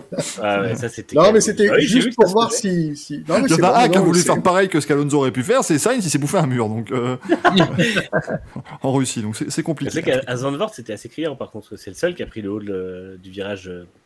Mais oui, mais ça, ça vient de son expérience aux 500 mètres oui. de la police, bien évidemment. C'est vrai que des gens ont vraiment sorti ça. hein. Non. Ah si, si. Je qu'on dit, Si. eh, tu sais, le mec, il a quand même roulé euh, sur un circuit en banking et tout, donc euh, il sait, il connaît les trajectoires. Je qu'on Ah dit ouais. ça, on n'a jamais vu leur vie les 500 bases Diapolis, parce que essayer de rouler à l'extérieur aux 500 bases Diapolis, c'est pas, Ouais. c'est pas malin, euh, dirons Mais non, non, c'est c'est- tu vois, c'est c'est devenu un Mais américain. Ceci dit, sur, euh, sur les départs, euh, du coup, enfin, il en, il, en a- il en avait parlé notamment dans une interview qu'il avait donnée à, à Marca, c'était euh, l'année dernière, l'été dernier, et en fait, il disait, bah, les départs, en fait, c'est un moment où, en fait, c'est l'instinct qui prime, et c'est là où on parle pas de performance de la voiture, de gestion de pneus, tout ça, tout ça. Enfin, c'est vraiment euh, le côté instinctif, en fait, et c'est là où finalement, euh, c'est euh, la tête et les mains en fait qui décident. Et euh, bon, là, après tout ce qui est rythme de course, tout ça, ça vient après. Donc c'est pour ça que lui, il a cette faculté directement. Euh, pour lui, les départs, c'est l'un des moments clés de la course, mais à fond. Et c'est pour ça qu'on le voit toujours euh, à l'instinct. euh, c'est son, son son instinct de pilote qui parle vraiment et il y en a, il y en a d'autres aussi pour qui, euh, pour qui ça marche bien, qui sont de très bons démarreurs. Je pense que euh, généralement, euh, moi, quand je vois euh, un peu des, euh, à l'époque, quand on voyait un peu certains départs, euh, que même qu'il fait toujours, je trouve que Verstappen, c'est plutôt quelqu'un qui a de bons réflexes, Mhm. notamment. Donc euh, voilà, c'est, il y a des pilotes comme ça qui ont vraiment cet instinct-là, et, et c'est pour ça qu'Alonso, bah, ça fait partie de son, on va dire, de son, euh, de l'une de ses noms. Nombreuses qualités, tu peux le dire, bien évidemment, voilà. puisque c'est le meilleur pilote de l'histoire de la Formule. Après, il y a Romain Grosjean qui a essayé de faire pareil, mais ça marchait pas. hein. ouais, là, ça, ça, ça, ça a un peu marché moyen, ouais. Terrible. hein. Stroll, Stroll, il part bien quand il sait qu'il a pas besoin de freiner. Oui, c'est sûr que quand tu te qualifies toutes les semaines 19ème parce que tu caches ta voiture en qualif, forcément c'est plus simple de gagner des places au départ. Mais ça, c'est. Bon, moi, il n'y aura pas Frost hiver, par contre. Ah, bah là, habillé. on l'a rhabillé avec une veste 3 en 1 à Aston Martin à 400 balles si tu veux. Comme ça, au moins, il y, a tout ce qu'il faut. euh, On, salue que- juste, je salue juste rapidement euh, le breton 18 qui nous a euh, fait un petit montage. Vous savez qu'on apprécie les montages de café. Enfin, même pas un montage, mais juste euh, Danny Briand est prêt pour le scooter, semble-t-il. je trouve que avoir retrouvé. ses- Enfin, ça veut dire que quand même à un moment donné, il s'est dit, hey, Danny Briand, il a Champignon. pas fait une pochette de, il a pas fait une pochette d'album sur un Franchement, scooter. bravo, bravo, bravo. Il faut avoir les rêves. Enfin, c'est très très fort. Vas-y Manu, je te redonne parole. Non, non, j'allais dire que. euh, alors, je sais plus ce que j'allais dire du coup. Oui, ça, Ah, bah, c'est oui, c'est- euh, souvent le problème. Que Alonso, euh, par rapport à ses départs. Non, je sais plus, tu vois. j'ai Oh, pas il euh, Oh, il brode. J'ai été, perturbé par Danny Briand, je crois. Bon, bah alors si tu m'attends, je, je perturbe encore. Moi, je suis l'élément perturbateur. De toute façon, moi, je ne mets pas vraiment un truc très euh, pertinent, mais euh, je viens de voir ça qui a été retweeté par Rupture. Je trouve que c'est exceptionnel comme petite vanne qu'ils ont fait là. Avec Alex Albon. Ah, excellent.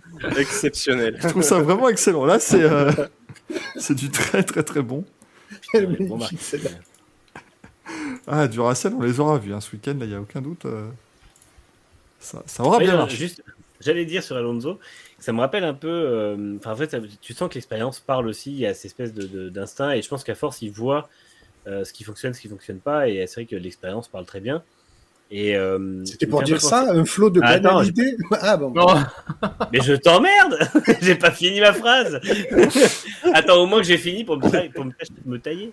Non, le truc c'est que il me rappelle un Je peu Jimmy bien. Johnson en NASCAR. euh, il me rappelle un peu Jimmy Johnson en NASCAR à l'époque où il arrivait toujours à se à, à passer dans les bons les bons endroits pendant les gros crashs. Et Alonso, tu vois, à chaque fois qu'il y a des euh, à chaque fois qu'il y a des choses qui se passent au départ, il arrive toujours à éviter les, les contacts avec euh, un aileron qui va qui va percuter une roue ou avec un ralentissement qu'il va y avoir sur une une chicane, un truc qui n'était pas forcément probable, il arrive toujours à passer euh, soit à l'extérieur, soit à l'intérieur. Et c'est vrai que je, je j'ai pas vu l'an dernier les stats, mais je pense que c'est clairement celui qui a gagné le plus de places au départ, parce qu'à chaque fois c'était euh, c'était entre 2 et 5 places, je crois, il a fait au mieux euh, par Grand Prix, donc c'est quand même quelque chose quoi. C'est vrai que Jimmy Johnson à l'époque, qu'il était chiant, le cul bordé de nous, il y a eu le d'olive. Ah bah ouais, mais c'était, pas- je pense que c'était pas que de la chance à mon avis. parce que- Ah non, bah non. Euh, mais non, c'était assez. alors, après, on rappelle Singapour 2017. hein, moi, je resterai euh, toute Ah bah là oui, coincé contre, là-dessus, où il prend le départ d'une vie et puis il se fait démonter par euh, Verstappen et toute la clique. D'ailleurs, les très bons départs d'Alonso, est-ce que c'est pas ça qui a un petit peu incité Renault dans les années de ses titres à développer euh, le- leur système de départ? Parce que c'est absolument dingue. Non, non, parce qu'ils l'ont développé dès 2002. Euh, le launch Je pense que control. c'était les mauvais départs de Yar- Yarno Trulli qui ont incité à développer ça. Ils ont recruté un autre lit, ils ont vu qu'il perd en moyenne 10 places au départ, ils ont dit attends, on va, lui- on Oui, va l'aider, il va garder sa place. Il n'y avait pas un bouclier pendant un tour sur la Renault, je comprends pas. non, c'est après qu'il a fait son record de- d'abandon au premier tour. Non, c'est- ah oui, c'est après qu'il l'ait fait. Mais c'était pas. Non, il l'a fait après la période Renault, je veux dire. C'est surtout chez Toyota où il en a fait une chier. Ah ouais, euh, chez ouais Toyota, ouais. Ça va vraiment finir par se Je voir. je culture le-.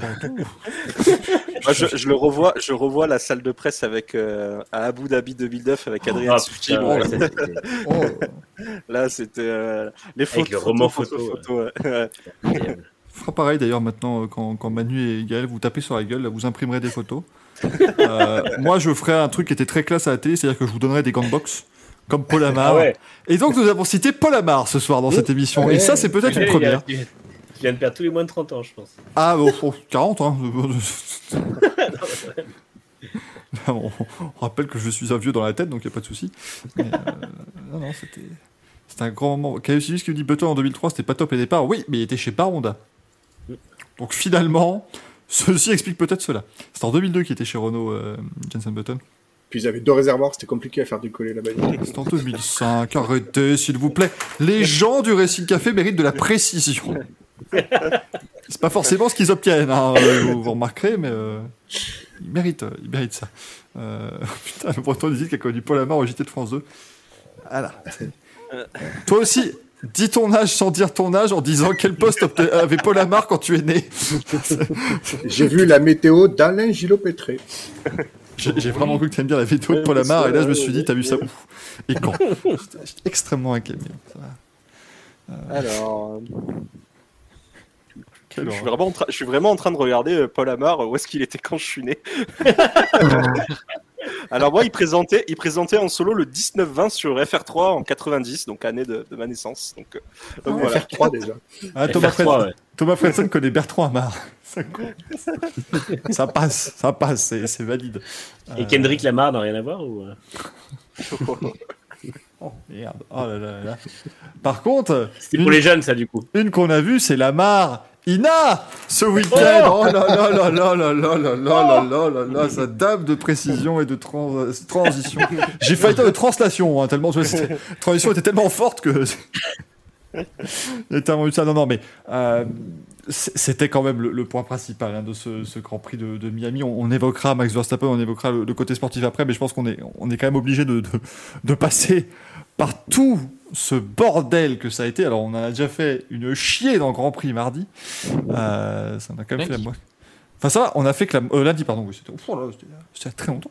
Mais euh, euh, on, a fait environ la moitié de l'émission. Ce qui est cinq fois moins de temps que la F1 euh, n'a fait sur, sur les célébrités ce week-end, donc je pense qu'on est toujours dans les temps. Bien évidemment, mais je veux bien avoir l'avis de Gaël et de Loïc là-dessus notamment, parce que je, on a- je suis le seul à avoir commencé le Grand Prix épuisé alors que j'avais pas vu une seule image d'une voiture en piste, moi, ou c'est compliqué. honneur à Gaël, honneur à Gaël. Ah, ben, euh, honnêtement, j'avais calé des petites allumettes là à mi-course et puis euh, d'un coup euh, safety car et puis j'ai sursauté en fait. Je sais pas ce qui s'est passé. Euh, Non, mais sans blague.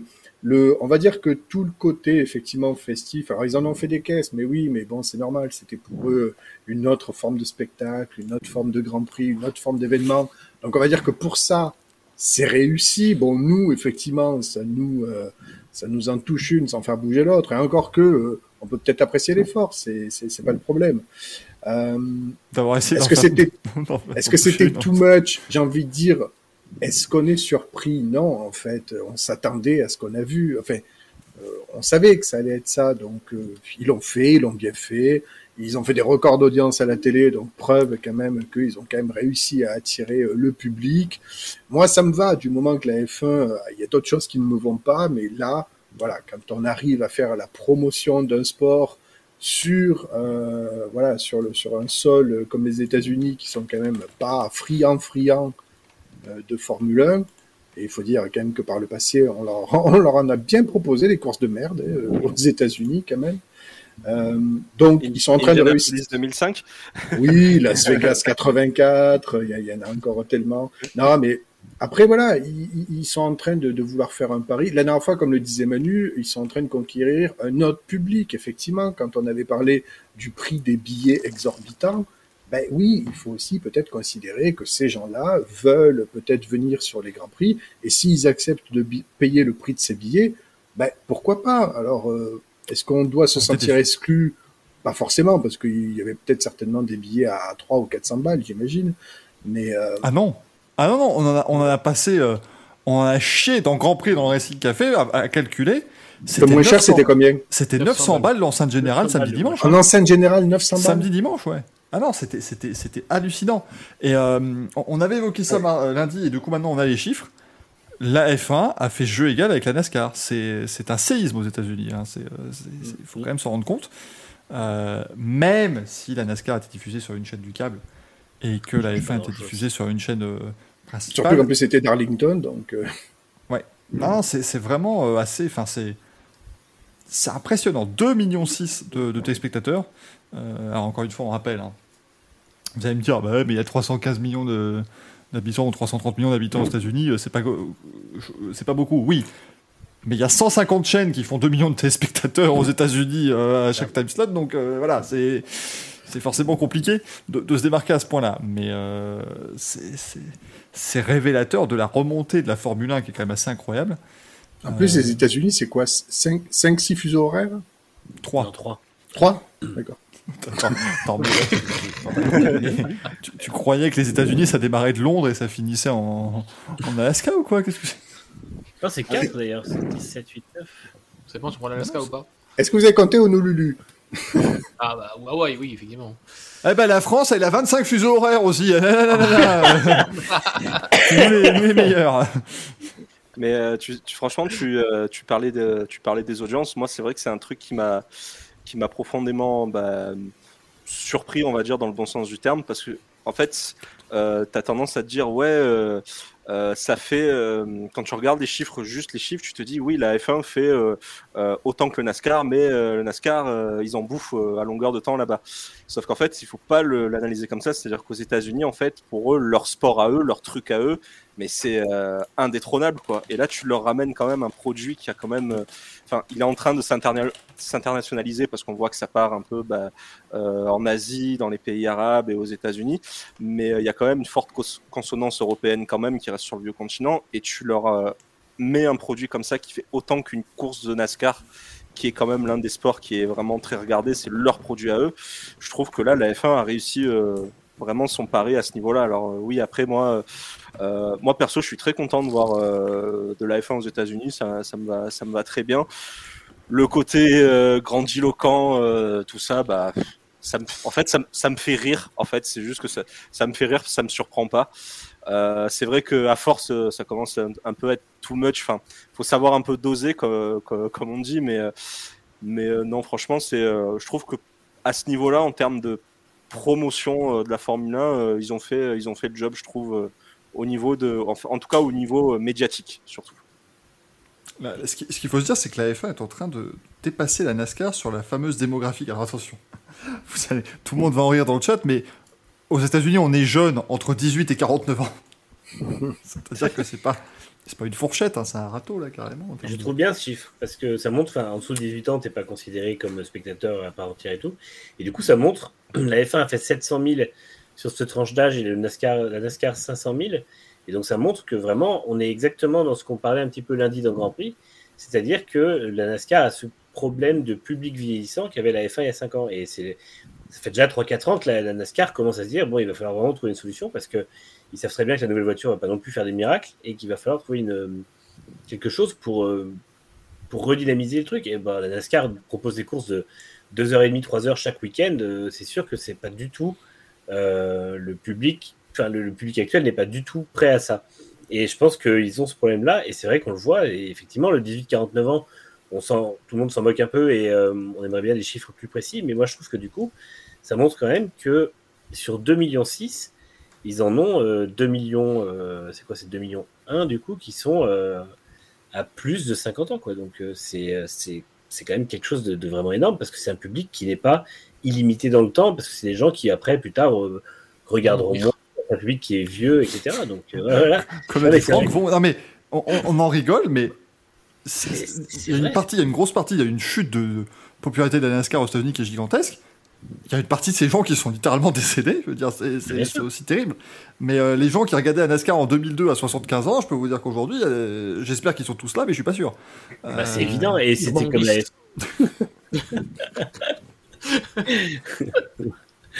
Quelle horreur. du, coup, du coup, c'est vrai que c'était exactement le même problème que la F1. C'est des sports qui ont, qui ont des, qui ont 7-8 décennies ou 6-7 décennies dans les pattes. Et évidemment que bah, le public vieillit avec. Donc, Ils ont commencé quand même un petit peu à, par exemple, euh, on voit le Dirty Bristol, c'est quand même euh, le, le Clash qui n'est plus à, à Daytona, euh, Homestead Miami qui n'est plus la finale. Il y a, il y a- il y a plein de petits, les Roval, il y a plein de petits, de, de petits repères comme ça qui déjà. euh, Ouais, mais ils changent des trucs, mais qui, enfin, les jeunes s'en foutent. a- Après, ils voilà, fait les c'est- segments et tout, mais c'est- c'est une façon de présenter les choses. Donc ils doivent euh, effectivement améliorer. Est-ce qu'ils doivent faire euh, un Drive to Survive? Je sais pas, mais bon, il y a plein de petits trucs. Ils ont déjà une série sur Netflix. Le, problème de la NASCAR aujourd'hui, c'est que quand tu fais 36 courses par an, tu peux pas en avoir 32 qui sont un peu chiantes. C'est pas, moi j'aime bien la NASCAR et tout, mais il y a beaucoup de courses qui sont longues en fait, parce que même quand tu aimes bien la NASCAR, la plupart des courses sur les ovales de 1,5, c'est de l'attente et soit des écarts qui se creusent, soit un sprint final. Et en fait, c'est pas des courses qui sont palpitantes. Moi, des fois, je les mets en fond sonore le dimanche ou euh, sur un écran à part, et je regarde pas ça pendant trois heures parce que j'ai pas envie.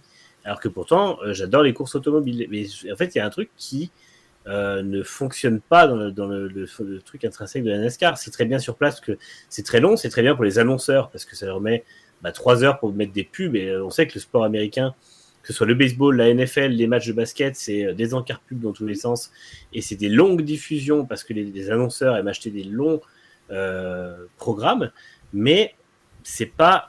En fait, ils se rendent compte que bah, ils vont devoir faire un choix entre froisser un peu les annonceurs et réduire le, la, la durée ou euh, perdre le public. Et je pense que la F1 leur montre justement que les annonceurs sont quand même là si on propose un, pro- un produit différent. Alors sûrement plus haut de gamme que la NASCAR qui a quand même une image un peu pecno aux États-Unis, mais, euh, mais qui Pas va que. devoir justement devenir... Hein Pas qu'aux États-Unis. J'ai une idée pour la NASCAR. Oh, vas-y, Franck. Et s'ils tentaient un format sprint pour faire 72 courses Du coup, le- le- un sprint chez eux par rapport à la course normale, c'est quand même un truc qui dure deux heures, donc c'est un peu chiant. Ah, c'est un sprint, euh, faut le dire vite. hein. Non, mais ce qui, est, ce qui est beau, Franck, c'est que tu dis ça, mais fut une époque, dans les années euh, 60-70, les mecs faisaient 65 courses dans l'année, comme ça. C'était tranquille. On avait Mais- rien à foutre. En plus, tu, tu dis ça, mais l'ajout des segments, c'est un peu le- le- le- l'idée qu'ils ont eue. C'est-à-dire, au lieu de faire une course, on en fait trois dans une, en fait. Mais ça, à la fin, ça fonctionne pas grand-chose parce que finalement, tu as des segments de 60-70 tours, mais en fait, ça- c'est très palpitant pendant 4-5 tours. Donc, euh, T'imagines le Grand Prix de Miami qui s'est terminé? Ça y est, on a fait une course en NASCAR. Oui, ben nous, on en a fait trois, excusez-nous. Nanana, nous, il y a eu trois drapeaux d'amis. Voilà, alors. Dont deux qui étaient verts. voilà. Parce que c'est un sport vert. La NASCAR, messieurs, sachez-le. Dit-il en entendant BAM derrière le, le bruit du. C'était. C'est toujours des V8 en NASCAR ou c'est. Non, c'est des, V- c'est des V6 cette année, non Non, toujours V8. Toujours V8. non, V8. Michael, je ne suis pas spécialiste pour route. Ah, ouais, pardon. Moi, je m'y Ouais, suis mis en surtout, ouais. 2020 avec les confinements parce que j'ai vu qu'il y avait un marché, c'est tout. Hein, moi, après. V8, et il tourne à quoi? Au bio et... Non, il tourne à quoi? Au bioéthanol, éthanol. si, si. Ah, si, quand même, Ah, si, si, si, si, si. Ouais. Et puis depuis à peu près 10 ans, ils ont un carburateur. Ils ont plus de carburateur, pardon. C'est déjà, c'est- tu vois, ils ont, ils ont fait un, un step Par contre, up. ils n'ont toujours pas de limiteur de vitesse euh, en NASCAR. Non, mais ils ont pas de compteur de vitesse déjà, donc c'est- si tu veux. Si, maintenant, ils ont un compteur numérique depuis deux ans. Oui, Ils ont oui, mais, l'affichage numérique. mais il affiche pas la vitesse en temps réel. C'est interdit. Alors attends, ça m'intéresse. C'est-à-dire, tu te rappelles le virage là-bas? Ouais, ben t'étais à cette vitesse. Et là, bah, tu le sauras plus tard. Eh ben, écoute, Ah non, mais t'as pas la- En gros, t'as les, les, les tours moteurs, mais t'as pas la, la vitesse. euh, ah oui. Bah, c'est comme dans les. Enfin, Bon, en même temps, ils s'en foutent. on faisait ça dans les voitures avant. Et puis, vous avez jamais vu jour de tonnerre où, euh, après l'accident oui. de Cole Trickle, il appuie sur le bouton, il voit Putain, il est à Il 9000 est tours, ce couillon là. On l'avait dit de pas y aller. Truc qui ne s'est, truc qui ne s'est jamais euh, passé dans la vraie vie, hein, évidemment. euh, bien Pas entendu. grave. Ils sont passés à la boîte séquentielle 5 rapports, pas 6. Ils ont quand même dit 5, c'est déjà, euh, c'est déjà une révolution pour eux. Ça n'avait pas compté autant. Donc voilà. faut, faut, faut garder son public quand même. C'est bien parce que Franck, il vient juste faire des petites interventions, mais en fait, qu'il peut pas faire dans le Grand Prix, parce que il y a une institution qui a représenté derrière, mais là. Là, on se fait plaisir. Si on doit utiliser Waze. Ouais. Bah, de sur lui. Il y avait un très bon montage comme ça en début d'année sur Daytona avec Waze où il disait euh, tournez à gauche pendant. euh, Tournez, gauche. Tournez, encore à gauche. Euh, attends, je- je- il faut que je trouve, parce que est-ce qu'on a. Ils ont pas fait une. euh, C'est la pers- Personne ne dit rien, les amis. Laissez-le chercher. Non, non, mais c'est pas parce qu'en fait, euh, je voulais vous montrer parce que le, le, le digital dash, parce que vous dites, bah mais si, connard, s'ils ont pas de, de vitesse dans leur, dans leur voiture, comment est-ce qu'ils font pour pas être trop vite dans les stands? Eh ben, en fait, le système est, est fou. Ils ont des lumières qui sont vertes, jaunes ou rouges. Et donc, tant que c'est sur la vitesse limite, bah t'es en vert. Et puis si tu t'approches trop, ça passe en jaune. Et puis tu as 5-6 boules qui sont en jaune. Et puis si tu as trop de boules rouges, ben, tu- c'est motus à peu près. hein, le, le- la NASCAR, faut pas s'inquiéter. Donc voilà, c'est la manière de faire. euh. C'est pour ça que quand Juan Pablo Montoya avait perdu une course en ayant. euh, on a été trop, euh, trop rapide dans, euh, dans, la, dans la pit lane. Il avait dit Mais connard, euh, tout était vert. Oui, parce qu'il est un petit peu fleuri de son langage à la radio. Euh, tout était vert sur ma voiture. Bah oui, mais bon, t'étais quand même en excès de vitesse, cher ami. Euh, on, va, on va quand même, cher ami, repartir sur de la F1 maintenant, si ça ne vous dérange pas. Mais je pense que c'était important de citer justement ce- ces, ces chiffres d'audience parce que c'était le truc vraiment important pour, pour le, le Grand Prix de ce week-end. Oui, Franck est en moins, mais il arrive. Rassurez-vous, il, Il arrive. reboot. Il be back, euh, bien entendu. Ah, il fait des mises à jour Windows pendant l'émission, lui. Daniel Ortelli se lève pendant le, pendant le générique. Daniel qu'on salue toujours. hein. Et Loïc qui rend évidemment hommage à son, euh, à son Yoda de l'écriture, c'est bien normal. Il fait 1h20 trop tard, mais. euh, Je crois que ça reste le plus grand début d'émission. Encore une fois, surtout pour toutes les personnes qui nous écoutent en podcast. Oui. Pas du tout comprendre. hein. Très, euh, très clairement, ça devait être assez, euh, assez complexe. Mais euh, du coup, messieurs, qu'est-ce que vous vouliez rajouter sur ce Grand Prix de, de, de Miami dans, dans ce qui vous a marqué? Alors, Pas encore manche à couille, hein, gardons ça. Oui, oui, non. on n'a pas assez vu James Cordell le dimanche. Rassure-toi, on, peut euh, le, on peut le voir. Non, on peut le voir, mais attends, c'est où? On peut Ce le qui est voir juste dommage, maintenant. c'est l'hist- c'est l'histoire du bitume. Comment? Ah ouais, James. Non, ce qui est, dommage, c'est juste l'histoire du bitume, parce que tous les pilotes étaient quasiment unanimes, en fait. Et après avoir organisé un superbe décorum, euh, tu mettais le spectacle de euh, Bahreïn ou Jeddah en piste à Miami, euh, c'était le feu, quoi. Là, au lendemain du Grand Prix, j'aimerais quand même bien savoir ce que certains spectateurs en ont pensé, surtout ceux qui découvraient la F1 et qui, pour le coup, franchement, certains ont dû être déçus. Je suis désolé, mais c'est pas c'est pas un crash de Norris et une relance à 10 tours du, du damier qui, qui, qui a dû les exciter, quoi. Donc c'est c'est ça qui est dommage. Moi, je suis désolé, est-ce qu'on n'est pas en train de faire le procès de Miami euh, parce que c'est pas Monaco? Non, non, mais, non, mais je suis non, mais sérieux. Le, le, le tracé est très bien, franchement, il n'y a rien à dire. Le, la qualité du bitume, moins. Mais le tracé est très bien. Les installations, moi, la fosse Marina, bon, allez, on a fait la blague, on a dit que c'était de la merde. Dans l'absolu, est-ce que c'est dramatique? Non. Oui. Euh, franchement, tout... non, mais tout, tout ça, là, tout le folklore, c'est bien. Il faut le regarder avec un œil, euh, voilà, du, du, du, du- du parfait qui dame. On s'en fout. Le, le, le tracé, franchement, quand vous pensez qu'on roule sur un parking, moi, j'ai pas l'impression qu'on roulait sur un parking. Le tracé était vraiment très, très bien. La qualité du bitume, moins. Euh, les opportunités que n'ont pas eu les pilotes en piste, c'était aussi euh, compliqué parce que faut quand même rappeler que au bout de 10 tours, euh, Pérez était se baladait à 15 secondes et qui c'est qui était cinquième, je sais plus, il était à 30 secondes et en 15 tours. hein. donc c'était. Ouais, mais c'est ah, le cas sur tous les circuits, moi je suis désolé. oui, enfin, oui, oui, d'accord. Je trouve qu'on on- est violent avec. Miami parce que c'est Miami et que ça fait plaisir à tout le monde de taper dessus. C'est pas le Grand Prix du siècle, je, je le dis pas, bien évidemment. Mais on, Mais- a connu, on a connu On procession aurait eu- beaucoup plus chiante que ça quand même. Oui, oui, d'accord, mais on aurait eu le spectacle euh, qu'on a eu à Jeddah ou à Bahreïn, mais à Miami, bah, c'était le feu, quoi. C'était le spectacle de mais- mais la, c'était regarde. le Grand Prix de l'année, quoi. Le premier Grand Prix à Bakou, c'était la grosse merdasse. Hum, c'est vrai. On s'est fait chier comme jamais. À Bakou. Ah oui, oui, pardon, oui, oui, euh, quelques années en arrière, oui, oui, oui. Je croyais que... Pas, le- Oui, pas le Grand mais- Prix pas cher. Le Grand Prix pas cher. Putain.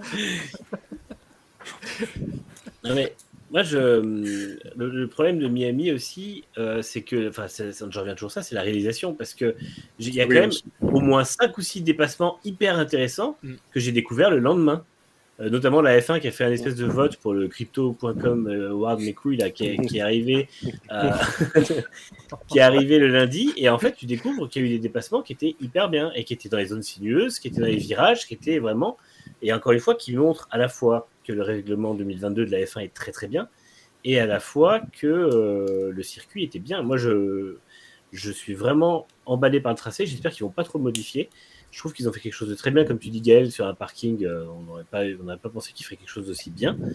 Et, euh, et globalement, j'ai trouvé que c'était. Après, bon, il y a toujours l'ajustement des zones DRS qui peut être, qui peut être fait, mais moi, je je rejoins tes propos, Michael. Je pense qu'on tape dessus parce que c'est les États-Unis et que entre guillemets, ça fait peur que à la fin, on finisse par y aller plus souvent et qu'on finisse par moins aller en Europe. Et on l'a vu quand le tracé de Las Vegas a été annoncé. Euh, il s'est pris un shitstorm gratuit parce que vraiment tout le monde a gueulé dessus. Alors que pourquoi? Je veux dire, oui, c'est Vegas, oui, ça va être grandiloquent, mais c'est les États-Unis donc c'est pas choquant. Et franchement, ce sera 100 fois mieux que ce qu'on a, eu a vu à Vegas de la F1 il y a 40 ans. Donc euh, laissons-lui sa chance. Et puis si c'est pas bon, on sera assez à même à ce moment-là de taper dessus comme on le fait quand il y a un circuit qui arrive et qui ne nous offre pas de spectacle. Mais c'est vrai que Miami ramasse, alors à la fois parce que la course a mal été réalisée, à la fois parce que c'est les États-Unis et je pense à la fois aussi parce qu'ils l'ont survendu. Euh, quand tu passes trois semaines à dire que ça va être le, Grand Prix du siècle et l'événement de l'année, quand c'est pas le Grand Prix du siècle et l'événement de l'année, tout le monde se dit bah voilà, on nous a vendu de, quelque chose de faux. Mais en même temps, mais nous, on savait que ça en faisait des caisses, donc on y est allé à tâtons, mais certaines se sont fait piéger, c'est sûr. Oui, pas à, la course de l'année. On y a à Après, pour défendre Miami aussi, je pense que s'il n'y avait pas eu les cartons de Sainz et Ocon euh, les deux jours avant, plus l'histoire du bitume qui, qui, était dévoilée euh, aussi avant la course, je pense que personne n'attendait quelque chose de si euh, négatif. On est tous arrivé en fait avec des a priori négatifs mm. le jour de la course à cause de ça. Euh, problème de sécurité, chicane pas forcément adaptée, et puis bitume qui se désagrège et qui permettra pas de, de euh, hors trajectoire. Donc euh, déjà on est, on est tous arrivés en disant chouette, commence à pleuvoir, bon finalement ça n'a pas tenu, et puis on s'est dit merde, bon, du coup on va se taper le bitume qui se désagrège. Et en fait on a tous, enfin moi en tout cas j'ai eu, j'ai eu cette vision de la course avec est-ce qu'ils vont pouvoir tenter aller euh, un petit peu hors trajectoire aller, aller... Et en fait, oui, effectivement, c'était pas possible. Ça aurait pas été révélé, ça aurait pas été euh, euh, amplifié la veille. Je pense qu'on n'aurait pas tous abordé la course de cette façon. Donc, laissons la chance au produit, moi je dis. Améliorons un petit peu les, les, endroits du circuit qui peuvent être améliorés, c'est-à-dire bah, notamment cette petite chicane là qui sert pas à grand chose à part euh, effectivement voir des, des, des, Formule 1 sauter par-dessus les vibreurs, ça fait toujours de belles images et des, jolies photos. Euh, et, puis, et, puis, et puis le bitume, mais sinon, je veux dire, on, les, les, F1 étaient capables de se suivre, euh, étaient capables de lancer des manœuvres. Euh, pour une première, c'est pas, c'est pas déconnant quoi. D'ailleurs, concernant la réalisation, est-ce qu'il n'y a pas une commission interne là pour se réunir et trouver des, des bons réalisateurs, je sais pas, consulter par exemple ceux de Monaco ou enfin sauf quand ils oublient Stroll, mais... Euh, pardon, le, Grand Prix de Monaco est continuellement le Grand Prix le moins bien réalisé de la saison, ce qui est très fort parce que tous les autres sont faits par la femme. Et tu veux qu'on ait leur demander des conseils? Ah, mais pas forcément à Monaco, mais les autres Grands Prix, euh, voilà, qui se, qui se déroulent euh, ah, mais c'est la femme le problème. Ouais, mais ils consultent systématiquement parce que là, c'était quand même terrible la réalisation. Mais, c'est la FOM qui, oh, qui, qui, qui, est le réalisateur de tous les grands prix sauf Monaco. C'est la même chose. Je pense surtout que ça a été réalisé comme il le voulait en fait. Et c'est super frustrant parce que ça fait déjà 3-4 ans qu'on est comme ça. Je me rappelle avant le, avant le Covid, c'était euh, genre Monza 2019. Je me rappelle que Vettel fait son tête à queue. Et ensuite, il y a Stroll qui sort, Gasly qui sort. Ça, ça fait tout un truc euh, qui suivent. Et en fait, on n'a rien vu parce qu'on était sur le public. Et pendant 40 secondes. Et en fait, c'est malheureusement, ça c'est Liberty Media qui a amené une réalisation plus américaine avec beaucoup de plans sur le public et tout. Et c'est hyper chiant. Mais après, et c'est super frustrant parce que je trouve que par contre, depuis qu'ils ont repris la main sur la réalisation et qu'ils ont pris la main sur la FOM, on a des plans, de, des angles de caméra qui sont vachement meilleurs. Je trouve qu'on a vraiment des, caméras en bord de piste qui sont hyper bien placées. Euh, et, c'est dommage qu'on les voit pas plus en fait, parce qu'effectivement, un Grand Prix comme Miami, il y avait de très belles images. Vraiment, moi je trouve enfin, tout était bien organisé sur la, façon dont on voyait le circuit.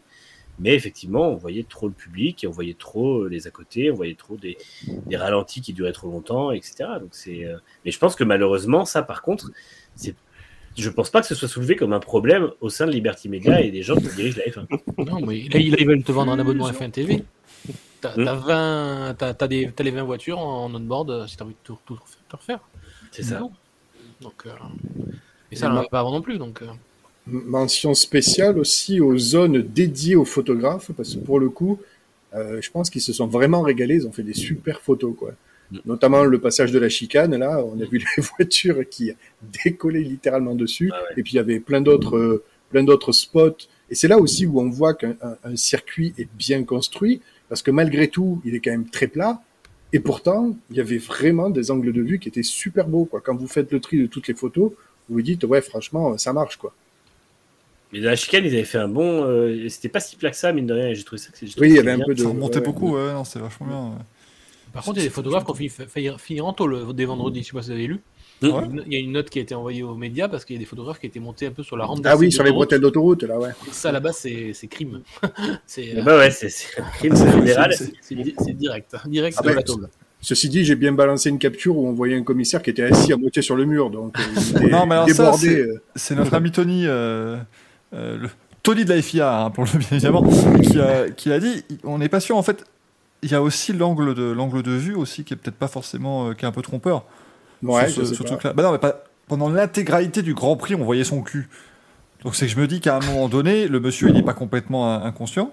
Ou la Ouais, madame, d'ailleurs. euh, bah, euh, mais ça devait être en fait peut-être simplement l'angle Ouais, de vue. je, parce que... je pense que c'était un angle de vue parce que la ligne droite commençait de manière très euh, étroite et après elle Ouais. s'ouvrait et du coup Tu sais, qu'il plusieurs entrées, t'as tout ça, donc Mm.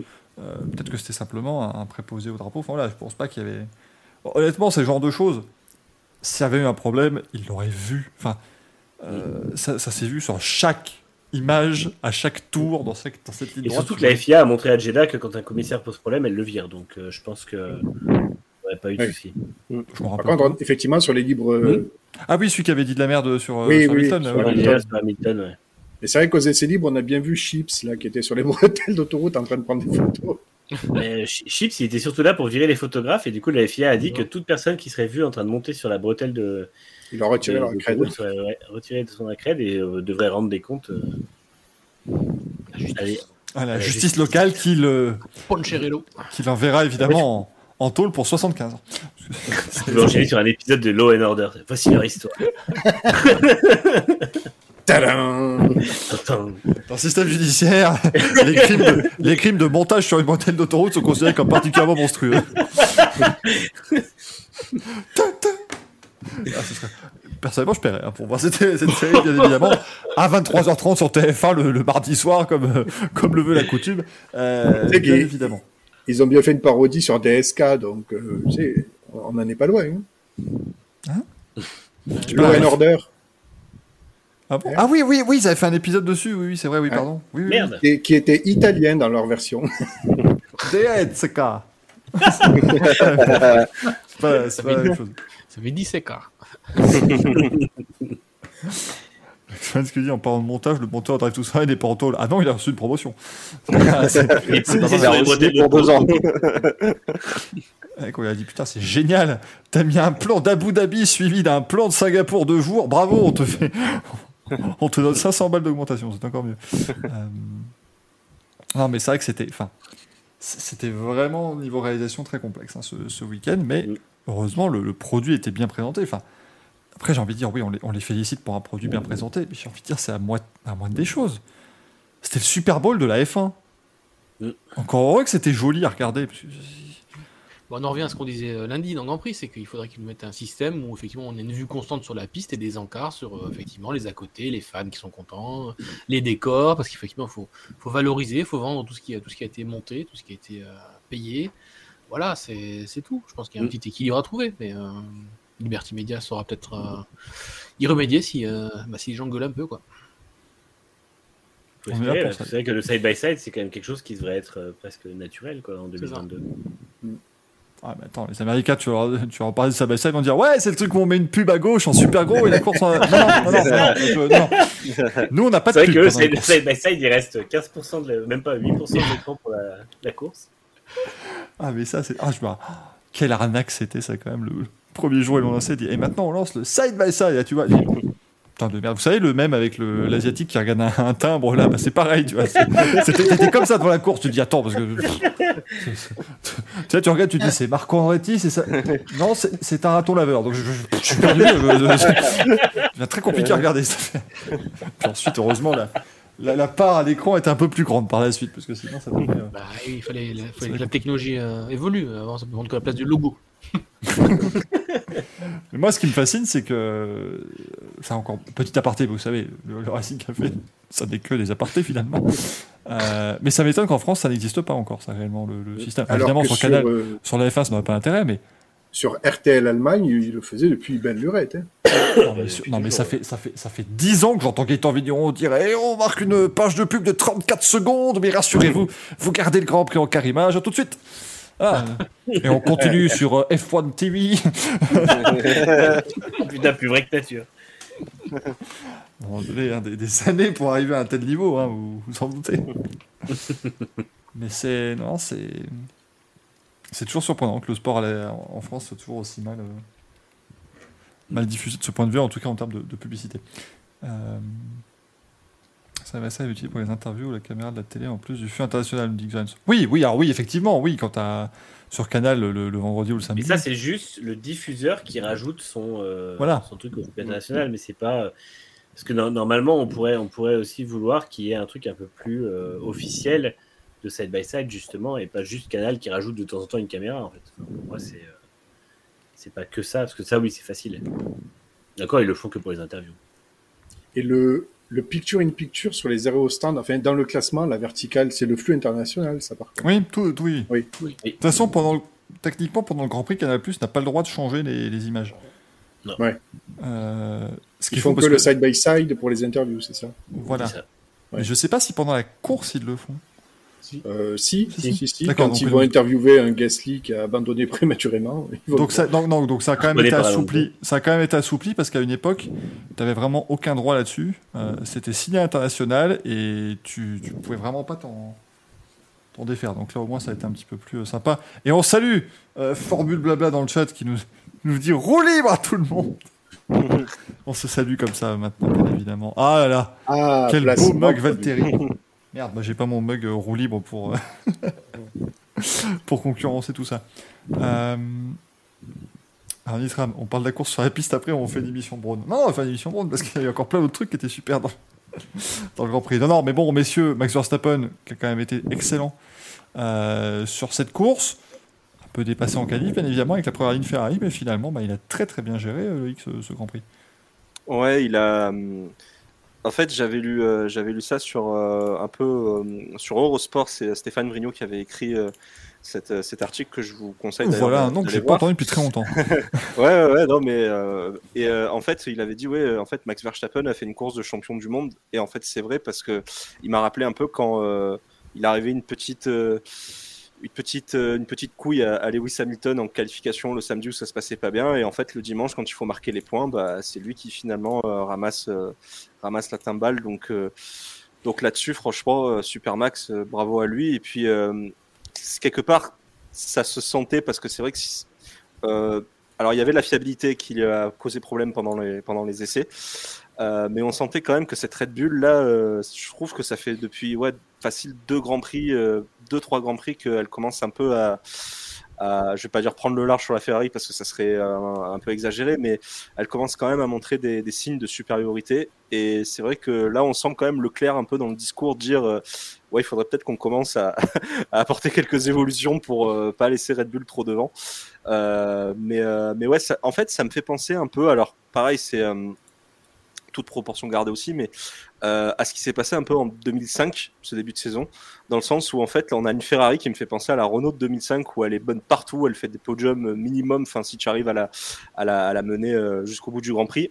Coucou Carlos Sainz et euh, et, euh, et, euh, et on a cette Red Bull en fait bah, Adrian Newey je, je crois Adrian Newey il était encore là en 2005 il me semble c'est après qu'il est parti Ouais, il est parti Ouais, en ouais. 2006, ouais. voilà, donc la McLaren de 2005, c'était quand même son, son petit bébé qui était bah, une machine de guerre en termes de rythme, mais en termes de fiabilité, c'était bof bof. Et là, euh, ça me fait un petit peu penser à cette analogie-là avec euh, le match Red Bull-Ferrari. Donc euh, moi, je trouve ça intéressant ce, combat. J'espère. J'espère vraiment, parce qu'en fait j'en ai parlé avec des, des amis qui sont fans de F1 depuis, depuis, depuis très très longtemps, et à unanimité, en fait, eux, ce qu'ils veulent, c'est un match à trois et ils aimeraient que Mercedes revienne dans le, dans le game juste pour avoir voilà, deux autres pilotes encore capables de se, de se fighter pour la victoire. Donc c'est pour ça que Max a fait une super course, une super victoire. Euh, Charles a été euh, très bon, je trouve aussi, parce qu'il a fait ce qu'il a pu.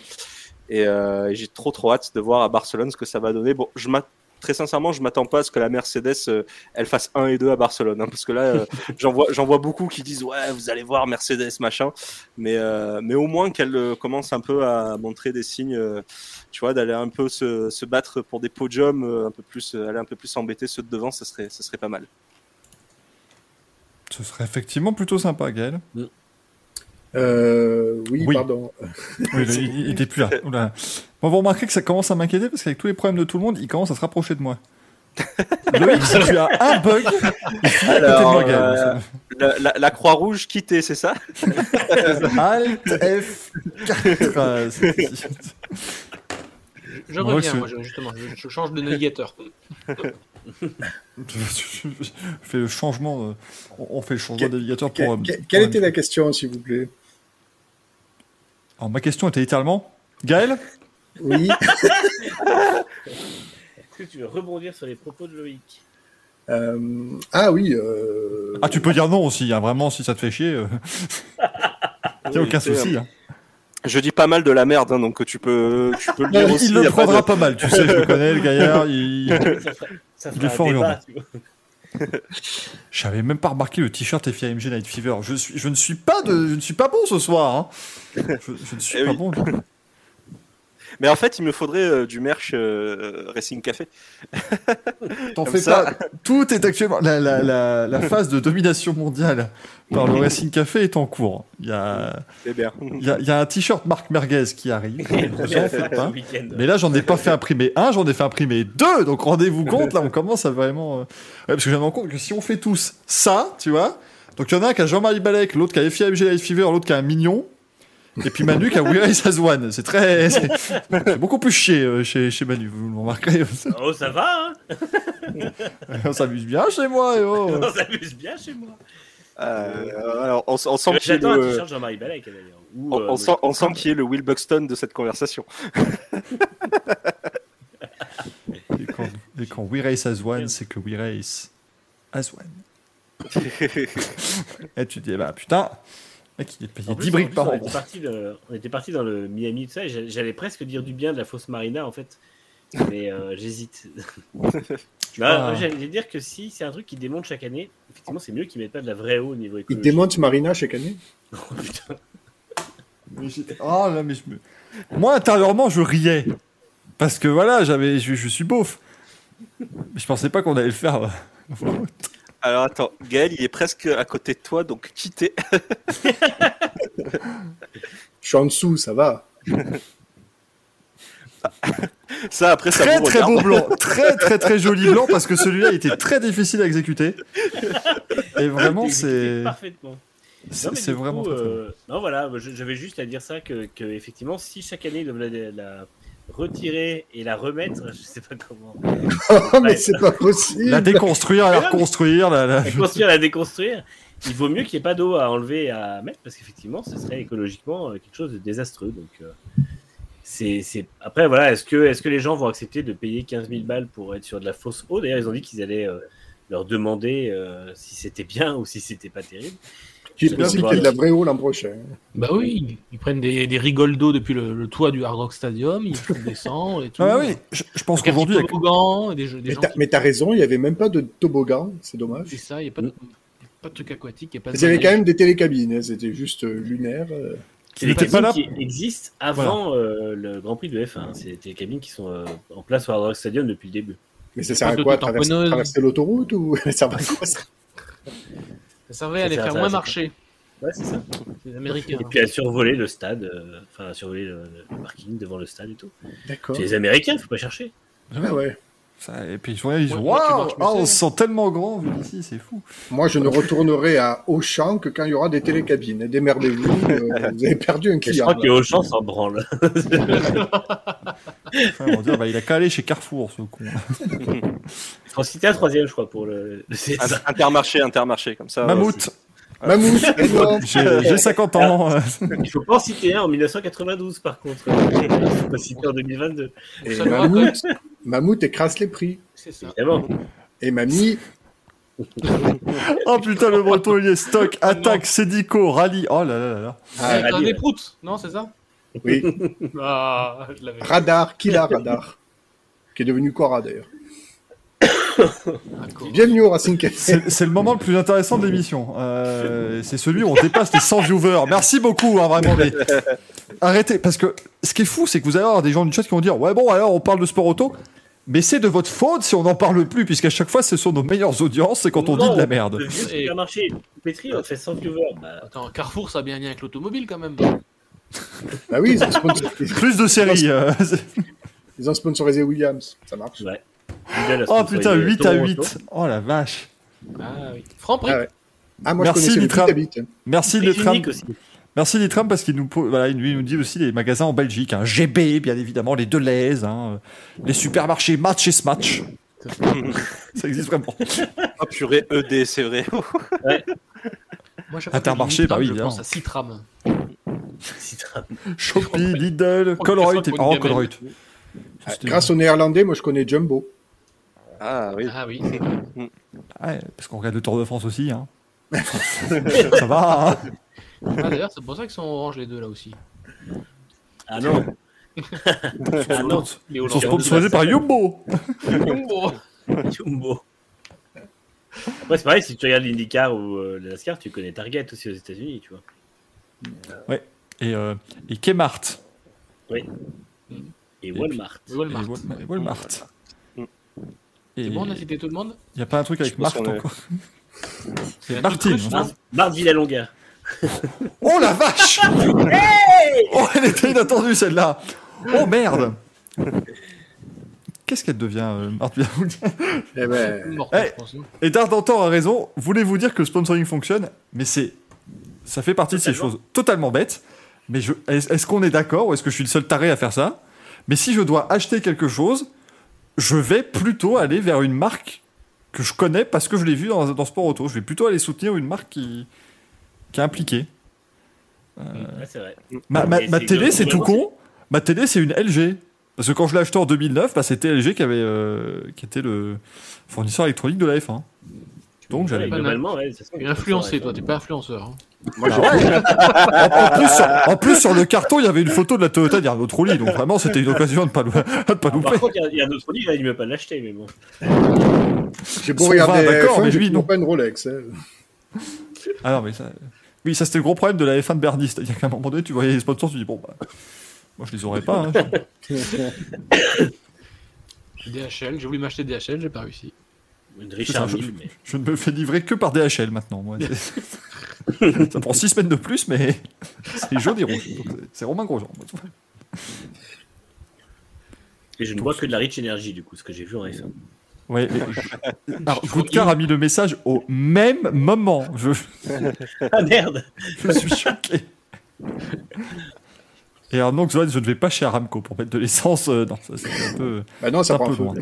C'est- c'est- Donc du coup, j'en j'en profite. Si. Kimoa voit le Racing Café, n'oubliez pas sponsoriser cette vidéo. C'est c'est- Voilà. Évidemment. évidemment. On est quand même les plus gros couillons de la galaxie. On cite 74 marques par émission, on n'a pas une qui nous donne un centime. C'est obligé de faire confiance à des, à des capitaux privés. Euh, Franck, tu voulais évoquer quelque chose dans le Racing Café, tu voulais en profiter. Parce qu'on n'avait pas parlé dans Grand Prix, Ah, mais je sais plus ce que c'est. Les bijoux. Ah oui, bah oui, oui, parce que oui, oui. il y a quand même- oui, il y a quand même eu Superman ce week-end. Ah oui. La- L'affaire des bijoux, quand même, on en a pas parlé. C'est très très Racing Café en plus, l'affaire des bijoux. Ah, là. Alors d'habitude, dans le Racing Café, c'est les bijoux de famille qu'on montre. Oui, mais il paraît que Lewis euh, aurait quelque chose à un endroit. Il a pas voulu. Alors, Lewis Hamilton a-t-il un prince Albert On va vous poser la question dans le chat, bien évidemment. A-t-il, hein? À quoi? Bah, c'est Un un prince prince Albert. Albert. C'est- un piercing euh, à une extrémité. D'accord. Quoi, un Prince Albert? J'ai pas la ref. Mais C'est comme ça que ça s'appelle, prince Albert. Ah oui, alors je, ne sais- alors, je sais pas pourquoi. hein. Alors ça, faut pas. oh Ah. Ah d'accord. Ah bah non, mais moi je veux, je veux du contexte. Mais je croyais qu'on voulait. Peut-être que- Est-ce que c'est le prince Albert le premier à l'avoir fait? Je ne sais pas. C'est un gland percé Ah ben, en tout cas, ça s'appelle pas une... ça s'appelle pas une Charlène, en tout cas. Donc, euh, Oh. Charlène et Dino. Voilà, je ramène le Racing Café toujours dans des trucs beaucoup plus, euh, beaucoup plus sympathiques et moins compliqués. Et on tient, on tient autour des 100 viewers avec ça quand même, c'est fou. Ouais. En, en Ah non, tout cas, ça y est, on a enfin notre polémique technique de l'année. Donc, euh, vrai. le port de, de bijoux euh, par les pilotes. Ouais, c'est comme Et l'affaire euh, l'affaire du siècle, on va dire. Ah, Euh, donc la, la FIA qui est rentrée donc, dans un grand bras de fer avec euh, on va pas dire Lewis Hamilton, on va dire les pilotes. Euh, donc, il leur interdit de porter certains bijoux, notamment les piercings, et c'est ce qui pose, euh, actuellement le plus de problèmes, puisque certains piercings seraient inamovibles chez euh, Lewis Hamilton. Et vendredi matin, quand on a eu la nouvelle, comme quoi Mercedes n'avait pas rempli le formulaire disant que Lewis Hamilton s'était conformé donc au, non-port de, différents bijoux, on s'est dit tiens, est-ce que Lewis Hamilton va pouvoir rouler, puisque lui-même ne voulait pas enlever certains, certains, de ses bijoux. Et donc il a eu une exemption pour euh, deux courses, donc pour Miami, pour Barcelone, mais à partir de Monaco, il est censé ne plus rien pouvoir porter. Alors, euh, ça peut faire sourire comme ça, sauf qu'il s'agit a priori d'une question de sécurité de la part de la FIA, sauf que cette règle sur le port des bijoux existe depuis de très nombreuses années, n'a jamais vraiment été contrôlée ni appliquée par euh, les présidents directeurs de course. Pourquoi aujourd'hui, pourquoi cette année, pourquoi le nouveau directeur de course euh, met cette pression à Lewis Hamilton, notamment parce que c'est vraiment de lui qu'il s'agit. Euh, certains dans le paddock diraient que c'est un petit peu la manière de pour la FIA de se venger un petit peu de ce que Lewis a fait en fin d'année dernière à Abu Dhabi puisqu'il n'a pas voulu participer à la cérémonie de remise des prix à la FIA à Paris voilà, on essaie un petit peu de remettre Lewis Hamilton dans le droit chemin et de dire le patron, c'est la FIA, c'est pas toi. Euh... Ce qui serait, attends, Franck, ce qui serait quand même merveilleux parce que globalement la FIA il serait en train de dire ah tu vois hein tu t'es fait voler tu as mal pris ah bah tiens on va t'en plein gueule mais c'est exactement ça je pense que c'est ils sont en train de vouloir asseoir la euh, voilà la position de Ben Sulayem en tant que nouveau président de la FIA et voilà de remettre un peu d'ordre par rapport à ce qui s'est passé. Voilà, il n'est plus question d'avoir de, laxisme ou autre. Alors, il y, a il y a les manières de le faire. Je pense que la FIA a, mal abordé le, a mal abordé le problème. Je pense qu'il aurait pu effectivement taper du poing sur la table en disant on va se concerter avec les pilotes pour voir quels sont les bijoux qui peuvent être facilement retirés, ceux qui posent un problème et faire ça en coulisses tranquillement. Mais non, c'est rentré dans le débat public. Alors, est-ce que ça s'est passé euh, plus sereinement au départ sur le briefing de Nils Wittich, parce que pour l'instant, il n'y a que Nils Wittich hein, qui, a, qui a fait des directeur de course sur les, sur les cinq premières courses de la saison. Euh, est-ce que ça a été volontairement porté euh, dans, en public par, euh, par les pilotes? Voilà, ça, on ne saura, pas vraiment la, coulisse, mais il semble que Nils Wittich quand même soit, assez ferme dans sa manière de, dire les choses. Il y a eu ça, et puis effectivement aussi l'affaire des sous-vêtements inifugés, donc avec une superbe photo de, de Sébastien Vettel avec euh, son caleçon par-dessus sa combinaison, voilà, histoire de bien protéger les bijoux de famille. Je vous laisse la parole, monsieur. Ce qui est beau, c'est qu'en 2022, moi, j'ai donc pu taper Sébastien Vettel slip dans Google et j'ai des résultats. J'ai des résultats qui sont pertinents par rapport à ce qu'on raconte, quoi. C'est pas tombé sur un porno allemand. Ah, et, du coup, juste pour, juste avant d'embrayer, du coup, parce que en fait, j'ai cherché, mais il y a bien un prince Albert qui a porté un, piercing. oh, merde. Mais c'est pas, celui qu'on croit. Mais c'est pas celui qu'on croit. C'était le mari de la reine Victoria. ah, merci. Pour la tu vois, le Racing Café, c'est de l'information pure. Voilà. c'est beau. Très pur. En, fait, je crois que vous vous rendez pas compte d'un truc, mais en fait, toutes ces émissions, elles sont simplement là pour qu'en fin d'année, on organise un bingo géant dans toutes les fêtes de Noël, tu vois. Et en fait, vous devrez placer le plus de références à ce qu'on a dit dans l'année. Et là, celle-là, je vous dis, elle vaut 500 points. Hein. Parce que si entre la dinde et la bûche, t'arrives à glisser que... Vous savez que le, prince Albert, le mari d'Ariane Victoria, avait un, avait un piercing à un endroit étonnant. Ça vient de là, que le prince Albert. Tu peux dire, comme ça. Vous faites papa, maman, tu dis, je me suis fait un prince Albert. Comment ça, mon fils, tu es gay? Non, non, non, oh, non, non, Pas ça. Ce n'est pas ça. Alors, merci Tatif pour les 100 bis. Donc, attention, c'est parti. Le vomito du samedi soir. Merci, monsieur, bon, on est mercredi, avant, mais... Oh la vache, ça donne envie de gerber. Oh mon dieu, il est à côté de moi. il est là. Ah, il est encore à côté.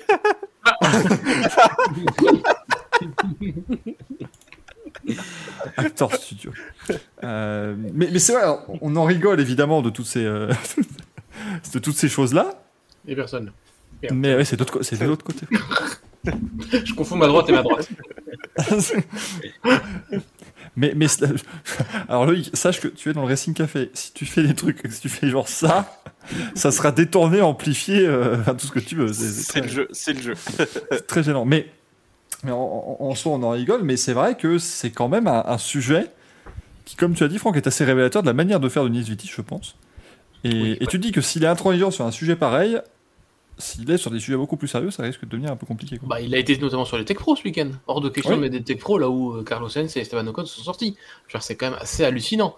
Euh, là, c'est quand même de, C'est des bonhommes. hein. de la mauvaise foi euh, puissance 10. Quoi. Là, c'est la cascade de la mauvaise foi au niveau de la FIA. Je pense qu'il la porte euh, haut et fort là. Parce que, euh, Ouais. je veux dire, rien qu'après le crash, juste le crash de Sainz, euh, il aurait dû y avoir une, une action prise en, prise en compte. Et euh, le fait qu'il y ait un deuxième pilote qui se sort, qui se fait mal, euh, parce qu'il a pas eu mal au cou, qu'il y a un châssis qui passe, pédalier, euh, volant, tout ça qui casse, ça veut vraiment dire que la FIA n'a pas du tout tenu compte euh, bah, des enseignements du vendredi. Donc je suis désolé. Là, c'est gros carton rouge pour, pour la FIA. Ça peut faire partie des merlodolinos de la soirée. Moi, je suis alpine, je demande un châssis à la FIA. Ah, bah, oui, tout à fait. Parce que le, problème que j'ai avec la, la- Alors moi, j'ai dit un truc, je suis du côté de la FIA pour cette histoire de, sous-vêtements et de piercing et tout ça, parce que effectivement, pour moi, si on, joue dans l'ultra-sécurité des pilotes, c'est des choses qui peuvent être dangereuses, parce que, euh, en plus, c'est très bien expliqué dans le rapport de la FIA, euh, des mauvais sous-vêtements inifugés peuvent briser la barrière de protection contre la chaleur, euh, un piercing peut poser des problèmes au moment de l'extraction, du retrait d'une cagoule et. Faut pas oublier qu'un pilote aujourd'hui peut quand même se retrouver inconscient dans un accident grave. On reste en F1. Et effectivement, euh, c'est quelque chose qui est pour moi pas con et qui est logique. Mais par contre, quand tu fais ça, quand tu passes un quart d'heure à réparer les barrières, à vérifier machin, tu ne peux pas derrière, quand un pilote te dit là il faut une un Tech Pro ou quelque chose de plus souple, de plus souple qu'un mur, dire non. Parce que euh, en fait, ça montre qu'il s'assoit juste sur les commentaires qu'on lui fait et qu'en fait, tout euh, actuellement avec Wittich et la FIA est un rapport de force avec les pilotes et la F1. Et euh, j'ai lu passer, j'ai vu passer euh, ce week-end des, choses comme quoi la F1 et la FIA seraient pas en si bon terme. Alors c'est pas, c'est pas quelque chose que j'ai, enfin pour l'instant j'ai pas de de source précise là-dessus. En tout cas, j'ai pas d'origine précise à ces désaccords, mais effectivement, quand on voit la façon de faire de la FIA, on a l'impression qu'elle veut asseoir une espèce de domination face à la F1 et face à ses pilotes, et euh, coûte que coûte. Et euh, alors moi, ça me dérange pas que ce soit coûte que coûte dans le sens où on oblige Hamilton à enlever un piercing et on, on ajoute les, les, les ports de bijoux aux vérifications techniques le vendredi. Il n'y a pas de problème là-dessus parce qu'effectivement, c'est beaucoup, mais ça se justifie. Et par contre, le coûte que coûte en disant non, j'ai pris la décision qu'il n'y avait pas besoin de Tech Pro. Euh, Il y a eu un crash à 47G, mais je pense toujours qu'il n'y a pas besoin de Tech Pro, donc c'est ma décision. Ça, c'est pas possible. Et effectivement, euh, j'ai peur que sur des sujets un peu plus. Euh, quand tu, quand as un enjeu sécuritaire encore plus grand que celui-là, euh, ce soit un vrai bras de fer parce qu'il il y a un moment où les pilotes vont dire non. Et, euh, et comme tu dis, Gaël, Alpine serait largement en droit de dire bah, là, vous aviez conscience du, pro- du problème, vous n'avez pas résolu le problème, et nous, ça nous a coûté un châssis, un pédalier, un volant. euh, ça a coûté euh, des. Voilà, Ocon n'était pas en forme et euh, c'est pas normal. quoi. Vas-y, euh, Gaël. Oui, euh, par contre, si la SIA cherche quelqu'un pour aller vérifier s'il reste des piercings sur des pilotes, je me porte volontaire. Et le port des calbutes aussi, c'est ça? Excusez-moi, monsieur Hamilton, avez-vous un prince Albert? Par contre, d'après ce qu'on a vu sur Instagram, euh, Bottas du coup ne porte rien sous sa combinaison parce qu'il est déjà à poil dans une rivière. Après, Ah oui, mais Bottas, ça y est, me fait plus fantasmer. Je l'ai tellement vu à poil que je suis pas sûr. Ah, mais Bottas, plus ça, plus ça avance, plus je vois Ned Flanders, moi. Mais euh, quand, quand- vous savez, quand il fait du ski et qu'il dit c'est comme si j'avais rien sur la peau. C'est terrible. C'est c'est des, des images qui sont dans ma mémoire à tout jamais. C'est extrêmement compliqué. Non, moi, je, pour- juste pour, revenir à ce que disait Manu, là, c'est que je suis tout à fait, d'accord avec toi que la FIA impose effectivement le respect de ces, de ces règles qui me semble être euh, voilà, le, le principe de base de sécurité. Mais si tu imposes voilà, au pilote euh, certaines choses, euh, sois aussi irréprochable de ton côté. Donc ça, c'est pour moi, c'est euh, c'est absolument, euh, absolument nécessaire. Maintenant, pour juste pour en revenir pour l'histoire du, du- euh, des bisbilles entre la F1 et la FIA, le premier, euh, la première bisbille publique qu'on a pu voir, c'est le communiqué suite à la commission F1 qui dit que la FIA attend de voir pour les sprints Oui. euh, ce que ça va leur coûter en termes de logistique et tout ça. Donc, euh, première fois qu'on voit une petite dissonance dans la communication entre euh, la F1 et la FIA. C'est souvent comme ça que ça commence, hein, les, les splits Ouais. et tout ce genre de choses. hein. Euh, ça, Mm. ça commence par des petits euh, désaccords, des petites choses comme ça, très logistiques, en fait, qui se mettent pas en place correctement, et puis ça devient des trucs incroyables, et puis finalement. euh, Et ça va péter sur un truc tout petit et pas Ouais. et insignifiant. Et comme le dit Chimic Master dans le chat, la FIA va perdre à ce jeu-là parce que de toute façon, euh, aujourd'hui, ce qui est le moins important dans la F1, euh, c'est la FIA. La, la- la- comment dire, Liberty Media pourrait très bien euh, Oui. scin- scinder le, le- enfin, se, se quitter la FIA, qui se retrouverait avec d'autres championnats, mais plus la F1. Et, euh, et aujourd'hui, ça ferait pas perdre en popularité à la, à la F1. Donc, c'est, c'est- je pense qu'ils les feront plier comme ça, mais ça risque, il risque à un moment ou à un autre d'y avoir un- quelque chose qui va se présenter et qui va nous refaire un euh, qui a la Mi 82 ou un Indianapolis 2005, quoi, parce que euh, il y aura un bras de fer qui va mal se passer. On a vu déjà des tensions. Euh, alors là, c'était plutôt euh, Liberty Media qui les a créées avec les pilotes, mais à Jeddah, Ouais. quand il y a eu une réunion de 4 heures avec les pilotes, faut pas oublier que ça, c'est quand même quelque chose qui est vraiment exceptionnel. Euh, faut pas, faut pas sous-estimer l'importance de ce genre de, de choses. Mais effectivement, euh, pour moi, il pourrait y avoir un moment, un conflit qui, qui va prendre une ampleur complètement dingue et possiblement sur une connerie. Et possiblement pas sur une connerie. D'ailleurs, s'il y a un, un risque sécuritaire et que la FIA le néglige parce que euh, Wittich décide de dire non euh, sans raison apparente, euh, les pilotes pourraient très bien se mettre en grève et derrière, ben, ce sera la FIA de plier. Quoi. Surtout, Thomas que. Non, non, c'était juste pour dire qu'effectivement, depuis, euh, depuis, entre guillemets, les polémiques de 2021, j'ai l'impression que cette année, un, avec le nouveau président de la FIA et les nouveaux euh, directeurs de course, on a l'impression qu'ils ont effectivement imprimé un nouveau rythme, ils, ont, ils veulent imposer leurs pattes et ça va être, entre guillemets, intransigeant. Donc déjà, premièrement, on refeuillette tout le règlement parce que l'histoire des bijoux, ça sort pas d'ici. hein. Je crois que la règle, elle existe depuis 2015, il me semble, un truc comme ça. Donc euh, ils se sont dit ah ben tiens on va faire des piqûres de rappel quand c'est nécessaire et on va être intransigeant sur ça. Donc sur cette règle là, d'accord ok. Mais maintenant euh, il y a quand même le GPDA qui est censé être quand même un contre-pouvoir et on a et on, on voit quand même que finalement euh, le, le, le, le, groupement des pilotes il est euh, juste à peine consultatif. On l'a vu pour Jeddah effectivement comme tu le disais Manu. Mais à l'avenir qu'est-ce qui va se passer? Euh, Oui effectivement un Calami euh, 82 on n'en est pas à l'abri quoi. Ah bah, quand t'as un directeur de GPDA qui porte un calbut au-dessus de sa combinaison, ça donne toute la crédibilité à l'association. hein. Ah ouais, là, c'est clair et net, c'est le pilote qui ne devait pas faire ça. Quoi. C'est ah mais clair. Et Russell est pas co-président avec lui Si, Si, si, il y, a, euh, il y a Russell aussi. Ah bon, ouais, il y, a Russell. Et il n'y a En pas, fait, il y a, il y a pas, il y a pas Russell aussi dans la... Bah, je- je- Mais il y a Russell, Vettel, euh, Alex et, président, euh, et la dame qui n'est pas du tout en sport auto initialement, qui est une était- Ouais, une avocate, ouais. Ancienne avocate. J'ai oublié le, le- son nom. Mais euh, le problème, c'est que euh, le, le problème, c'est que ouais, effectivement, Vettel n'aurait jamais dû euh, faire ça parce que c'est c'est- ça décrédibilise l'institution elle-même en fait, et ça, il s'en est pas rendu compte. C'est sûr que c'était assez compliqué. Romain dit, et puis Russell aussi, bah, me rappelle évidemment. C'est important de bien se souvenir parce qu'on n'a peut-être pas assez dit que George Russell était, euh, était président du, du GPDA. Mais en tout cas, ouais, c'est- un petit, euh, un petit- Arrêtez le chat, arrêtez Les blagues les plus courtes sont les meilleures. On a ici des running gags qui durent depuis 2020, mais bon. après, Tout à fait Parce que Lucas Di Grassi a tout inventé. Hein. Blague qui est pas drôle du tout. Euh, C'est- aberrant, frérot, c'est aberrant, pardon. Vous avez vu que la Mercedes était Grinardo cette année?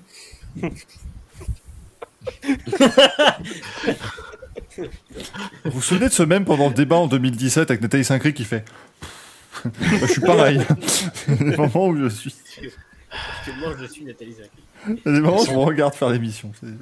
Ils sont partout sur les réseaux sociaux.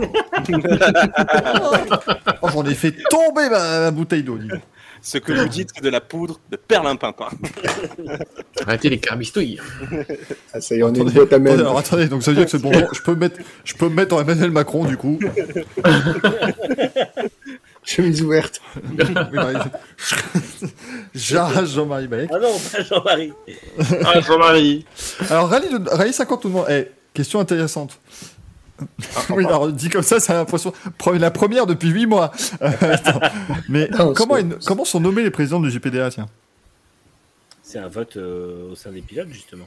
Ouais. C'est une sorte d'élection de délégué de classe, en fait. Mais, euh, J'adorerais, tu sais, Ils élisent les trois, et là t'as Gasly qui est pas content et qui commence à gueuler, qui dit Mais ça ne fait que commencer. Nous avons lancé la bataille. Et je vous demande de me nommer premier pilote. Debout. On n'a pas perdu, rendez-vous au troisième tour. Ah mais oui, ah mais imagine, ils sont comme ça, et puis ah là.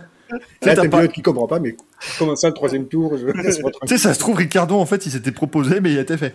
Debout Vous m'avez manqué Et là, mais il n'a pas été élu. Euh, il, a fait, il a fait 4%. Euh, Ricardo est maintenant derrière Ricardo est endetté à hauteur de 5 5 millions d'euros. Ah, mais je, Oh, je avec crois ce que surtout lui a- que- Avec ce que lui a donné Renault, il est tranquille. Je crois surtout que oui, parce qu'il donne McLaren pour pas faire grand chose aussi. Mais je crois surtout que c'est. Euh...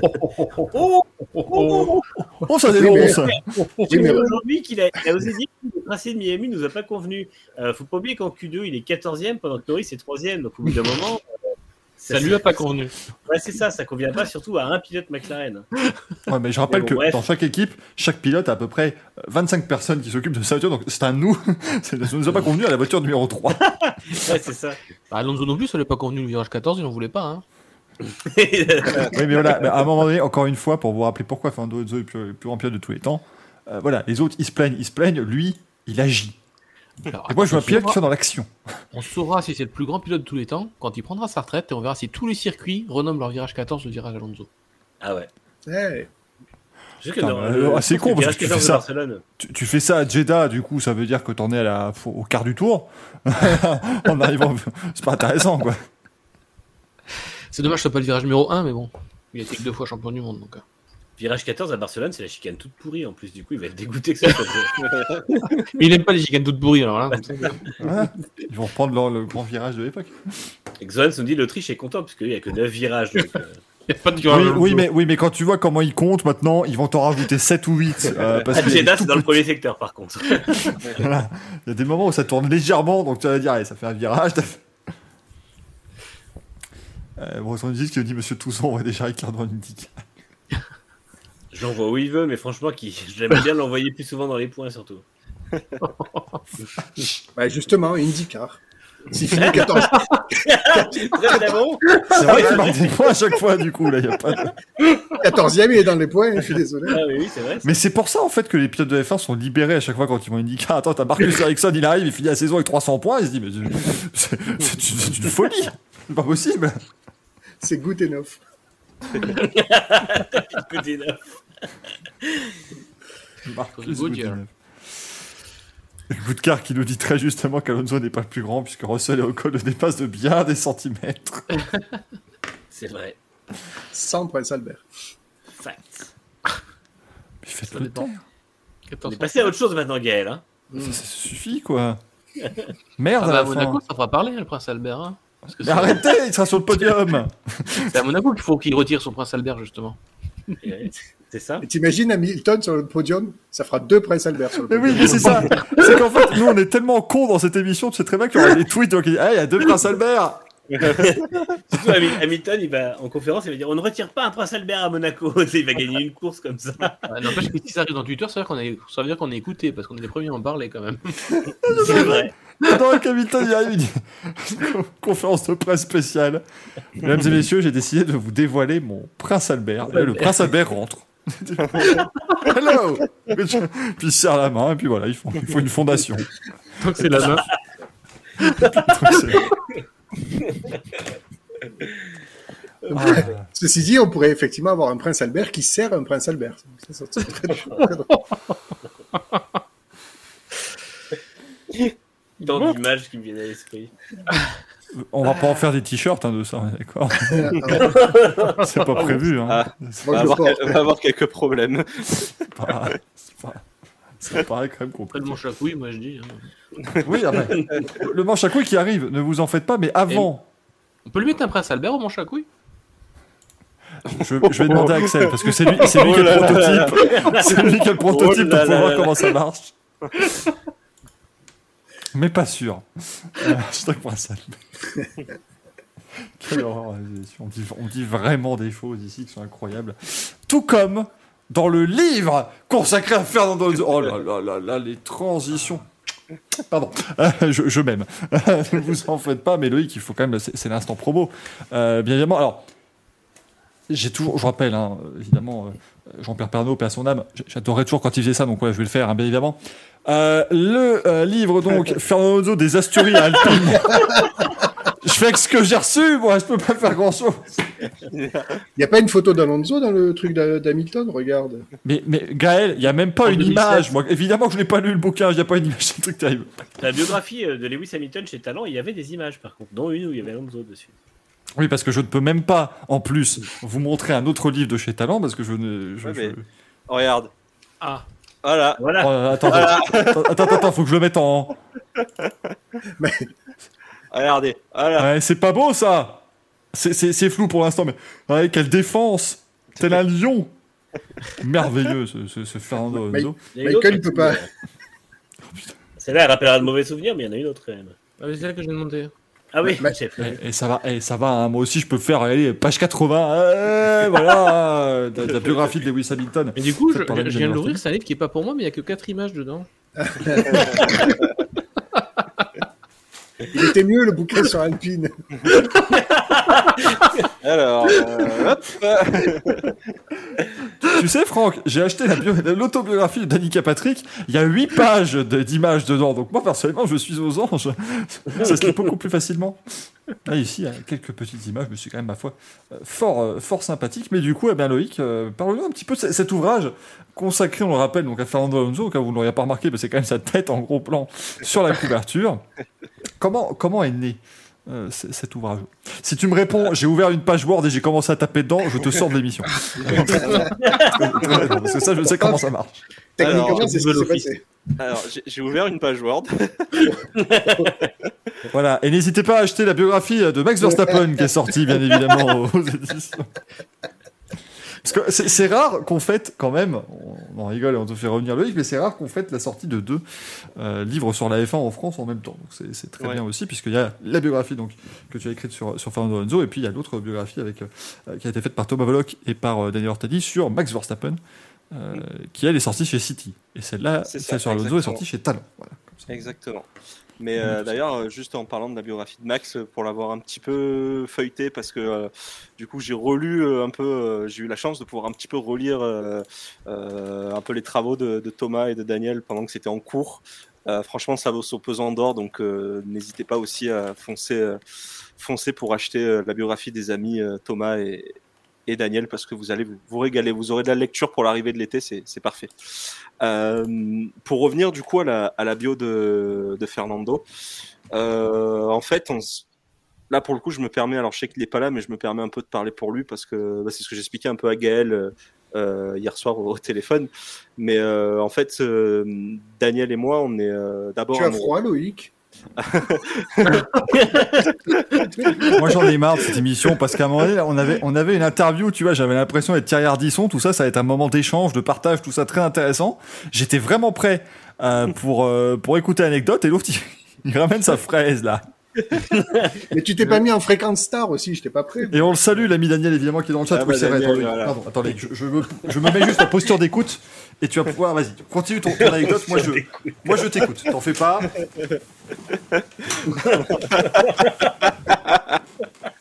Alors vas-y Loïc, euh, ta vie, ta carrière et comment tu as fait ce livre et je vais me casser la gueule certainement. Non, c'est vrai que c'est vrai qu'avec la avec avec Daniel en fait, on est d'abord tous les deux euh, amoureux en fait de, de sport et aussi de, de livres. Et euh, c'est vrai que bah, c'est ce que je disais en fait à, à Gaël, euh, le que ce soit Daniel ou moi en fait, on considère que un livre quelque part, bah, c'est un peu un marqueur dans le temps en fait, euh, dans le sens où euh, tu vas écrire quelque chose, que ce soit un, article de presse ou un livre, c'est un marqueur dans le temps parce que tu écris quelque chose qui se passe avec tout le contexte actuel, avec ton état d'esprit actuel sur quelque chose qui vient de se passer. Et, euh, et c'est vrai que euh, on le voit notamment. Moi, j'ai sorti l'exemple de, de Lewis Hamilton, où en fait, en France, il y avait qu'une seule biographie sur Lewis Hamilton. Enfin, biographie, c'était euh, surtout un livre sur la, la rivalité, euh, enfin sur la- l'année euh, Hamilton avec McLaren en, en 2007 par l'excellent Lionel Froissart. Et c'est vrai qu'il y avait eu un vide. Et entre temps, bah, entre le Lewis Hamilton de 2007 et le Lewis Hamilton qui allait devenir septuple champion du monde, bah, c'est plus le même pilote, c'est plus le même homme également. Et du coup, c'est pour ça que Daniel aussi a fait cette biographie sur Lewis Hamilton et ça a fait ce, ça, on va dire, ça a fait un autre marqueur dans le temps en fait. C'est là où on se rend compte, ah ouais, en 2007 il était comme ça, bah en 2020 il est devenu comme ça. Et en fait, avec Alonso, c'est un peu pareil. On s'est rendu compte qu'il y avait un vide puisque le dernier bouquin en français, bah, c'était celui-là. De Martin Camus, donc Fernando Alonso, le, sacre de la jeunesse. Euh, ce bouquin-là est sorti en fait où Alonso n'était même pas encore double champion du monde. Il venait de gagner son premier titre et il était en train d'aller euh, chercher le deuxième. euh, des jours heureux. Il n'était même pas né encore. Il n'était même pas né. et du et du coup bah, et du coup c'est c'est vrai qu'on s'est rendu compte avec Daniel bah, qu'il y avait un un vide quelque part parce qu'Alonso c'est euh, c'est un grand nom de la Formule 1, c'est un double champion du monde et c'est vrai que les multiples champions du monde, bah, c'est quand même quelque chose d'être multiple champion du monde de, Formule 1. Donc c'est pour ça qu'on s'est lancé dans, dans la bio de, de Nando, sachant qu'en plus Fernando a dit lui-même que il attendait d'avoir fini sa carrière pour pour sortir sa bio, mais vu qu'il a quand même envie d'essayer de rester encore 2-3 ans, on peut encore un petit peu attendre. Donc du coup on s'est dit on va on va combler le vide et, euh, et, du coup, pour la petite anecdote, en fait, ce qui est rigolo, c'est que ça s'est passé de manière assez naturelle, dans le sens où euh, on était en train de véridique, on était en train de boire un coup avec Daniel à Digne-les-Bains, lui avec une petite l'eau, moi avec une grenadine. On parle un peu de la vie, de tout et de rien, et c'est là où il me dit. Euh, ah, moi j'adore Fernando. Quand j'ai couvert la F1 pour l'AFP, c'était un pilote qui m'a toujours attiré et plu. pourquoi on ne ferait pas une bio ensemble? Bah, ok. Vendu. Vendu, si tu veux. Et, euh, et non, euh, du coup, c'est parti de là. Alors, c'est vrai que euh, du coup, la bio, je dis on parce que en fait, c'est vrai que sur euh, la couverture, vous voyez qu'il y, a mon nom, mais euh, j'associe toujours Daniel en fait, parce que même si c'est moi qui ai écrit le, bouquin, euh, Daniel m'a quand même beaucoup conseillé. On a travaillé le chapitrage ensemble. il a toujours été un soutien vraiment fort pour moi, et c'est pour ça que je préfère dire on que je. Mais, du coup, oui, voilà, le, bouquin s'est construit, construit bah, assez naturellement, et surtout, voilà, c'est en fait, c'est ce que j'expliquais aussi à, Gaël, c'est euh, quand on a eu l'entretien hier soir, c'est que j'ai euh, je suis un gros consommateur de, euh, de F1. J'ai lu énormément d'articles de, presse et, de bouquins. Et en fait, quand j'ai construit le, le bouquin, euh, bah, quand mes sources que les sources que j'ai euh, utilisées pour construire le bouquin, euh, c'est des choses en fait qui me sont revenues instantanément en tête parce que je me suis dit putain, mais il y a dix ans, il y a ce mec-là qui avait fait cet article, je m'en souviens. Et j'ai cherché. quand je le revois, bah, t'as un petit peu les yeux du gosse que tu étais euh, il y a 10-15 ans et tu te dis ah ouais, quand même, c'est que ça m'a marqué. Et, et, du coup, bah voilà, ça pour ceux qui ont lu euh, le, bouquin de Daniel sur euh, Lewis Hamilton, c'est à peu près euh, la même méthodologie en fait. tu peux le montrer celui-là, donc je suis content. c'est à peu près la même méthodologie en termes de, travail parce que bah y a, on a fait en sorte de aussi de citer un peu des des papiers, des dépêches, tout ça parce que pour Daniel et moi, c'est aussi important euh, de contextualiser au plus possible les choses. Et c'est vrai qu'il n'y a rien de mieux qu'un journaliste qui était sur place pour euh, faire vivre le moment présent. Euh, je pense à Lionel Froissart qui a fait de nombreux déplacements pour sur les grands prix. Je pense à Gaëtan Vigneron. Je pense à, à Cédric Voisard, à tous ces, ces journalistes-là qui ont qui ont fait qui ont fait de nombreux déplacements. Et du coup, voilà, c'était en termes d'écriture. Enfin, on a essayé de rendre on est parti vraiment sur un truc où on veut en fait présenter Alonso que ce soit accessible pour le plus grand nombre, euh, sans que ça frustre non plus les fans. Donc c'est pour ça qu'on a essayé de faire vraiment un mix des deux, que ce soit pour certains une découverte, pour d'autres euh, c'est un peu le, les souvenirs qui remontent un peu à la surface. Euh, et puis voilà, donc euh, je je sais que Manu euh, Touzo a été a été de la partie aussi parce que bah, ça a été mon, mon relecteur et, euh, et je l'en remercie chaleureusement parce que Manu a été au top, a été ultra bienveillant autour du projet, donc merci pour ça. Et puis voilà, j'espère que j'espère que ce bouquin va vous plaire parce qu'on a mis du cœur à l'ouvrage avec les équipes de talent aussi. Donc donc voilà, c'est un peu la, la jeunesse du du bouquin. Comme on dit toujours, évidemment, c'est disponible dans toutes les bonnes crèmeries mais allez quand même plutôt voir dans une librairie, vous aurez plus de chances de, de trouver le, le bouquin, euh, très clairement. Et ça, Manu, il faut faire toujours très attention parce que c'est le coup où tu fais. Et toi, Manu, t'as lu le livre? Non. Enfin, si, si, pardon. Euh, si, ah, oui, oui. Alors, euh, en fait, euh... oui, alors, euh... bah, évidemment, je l'ai lu. Ne spoil pas, s'il te plaît. ça se finit comment? Ça se finit pas. C'est pas encore fini. non, mais euh, ouais, justement, c'est vrai que moi, j'ai, bah, du coup, on a un petit peu bossé avec Loïc en en binôme, on va dire, en tout cas sur la relecture. Et c'est vrai que c'est ce que je lui ai dit dès le départ, et beaucoup, bah, c'est quelque chose que j'ai dit en, en coulisses, et je dis là, c'est un bouquin qui se lit vraiment très très bien, euh, qui est vraiment, euh, qui, qui, reprend la, carrière d'Alonso dès le départ jusqu'à maintenant, en fait, avec le, dernier chapitre Alpine qui est, euh, qui est à jour, on va dire, sur les quasiment derniers derniers faits et les faits, d'armes de, Fernando. Donc c'est vrai que c'est c'est ce qui est intéressant finalement. C'est c'est au moins un bouquin qui va qui reprend bah, ouais, les, la carrière d'Alonso sur 25 ans quoi. Donc donc c'est très intéressant là-dessus. Et puis effectivement, ça se, ouais, ça, ça se lit bien et c'est c'est euh, à la fois l'intervention des, des bah, justement comme tu fais euh, tu fais intervenir un peu des, euh, des vieux textes on va dire qui sont plus faits dans le moment et dans le présent et puis il y a ce recul aussi de, de toi avec le, le, livre donc c'est ouais c'est franchement c'est très intéressant et ça se, ça se marie bien pour faire un bouquin qui se lit vraiment très très bien moi c'est parce que comme je disais à Loïc j'ai pu avoir à relire des bouquins qui étaient un peu plus indigestes on va dire et là, en l'occurrence, c'était vraiment quelque chose que j'ai pris plaisir à lire. Et puis, du coup, euh, voilà, c'était cool de, de, bosser dessus. Euh, et, ça fait un bel ouvrage.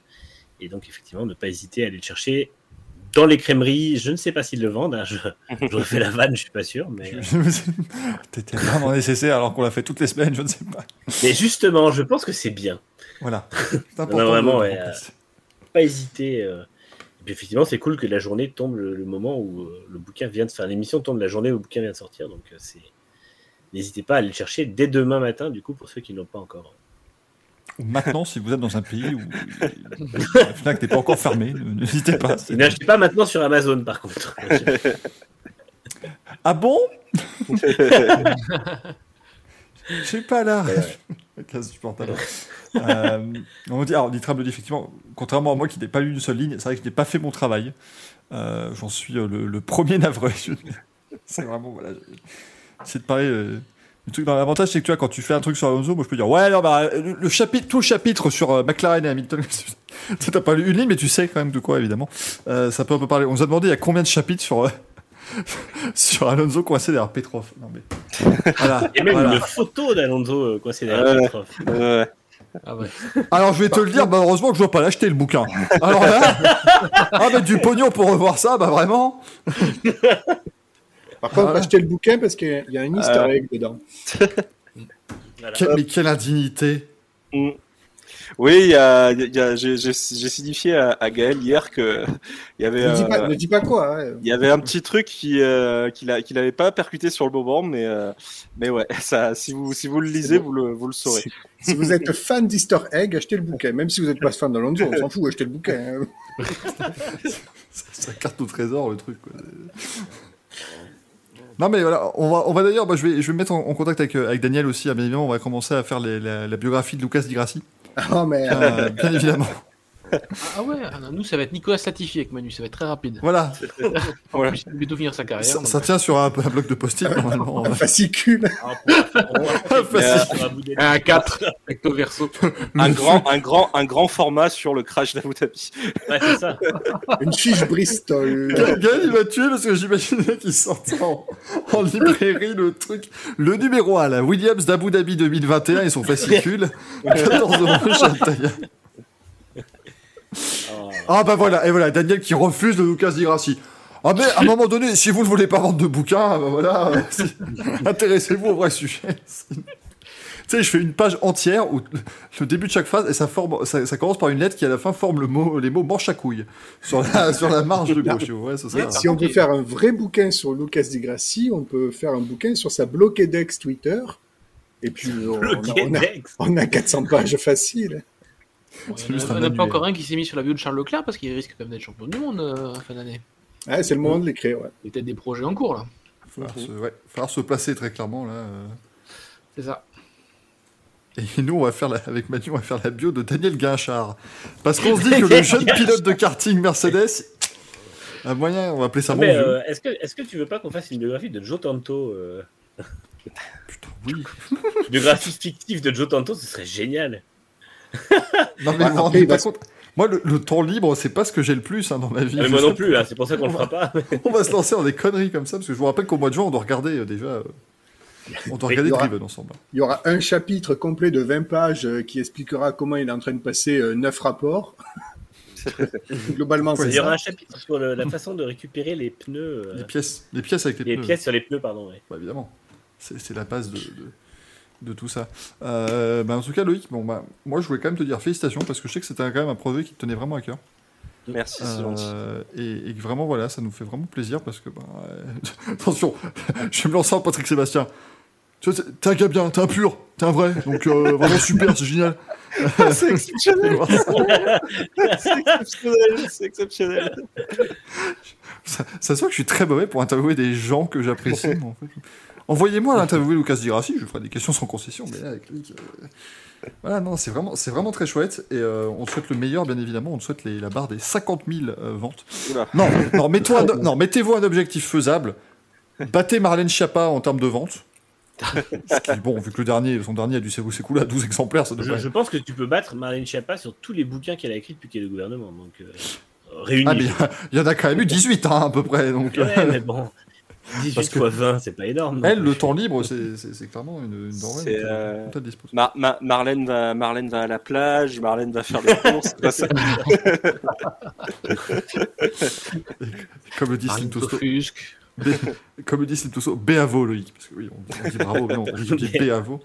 Euh, vraiment, on a, on a hâte de voir la suite, évidemment. Enfin, moi, j'ai déjà hâte de voir le premier. Ce serait déjà très chouette. bien La couverture. Euh, mais ce sera. Non, non, c'est vraiment. euh, tu, tu reviendras évidemment quand tu veux pour nous euh, faire la, la biographie euh, qui suivra, qui sera celle, et bien évidemment, de, de Stroll. Ramel, Mais ce, sera, ce sera une, une double biographie, Lance Stroll, Nicolas Satifi. Ouais, ouais. Ouais. La rivalité canadienne. Les Canados en F. Ouais, mais là, non, non, si tu fais un truc sur la rivalité entre les deux, Netflix te rachète les droits pour en faire un. Ouais. Pour en faire un truc tout sur Préface, live. euh, préface Jacques Villeneuve, bien évidemment. Ah, Manjox nous a dit le tome 2 pour la triple couronne. Ah bah. Sera-t-il encore vivant? Qui? Voilà. En parlant de triple couronne, Loïc, tu peux attaquer déjà la bio de Montoya. Ferme-la. Euh, Ferme-la. Avec un chapitre sur le MP2 Pro-Am, donc pour justifier ce bouquin. Et je te servirai de relecture.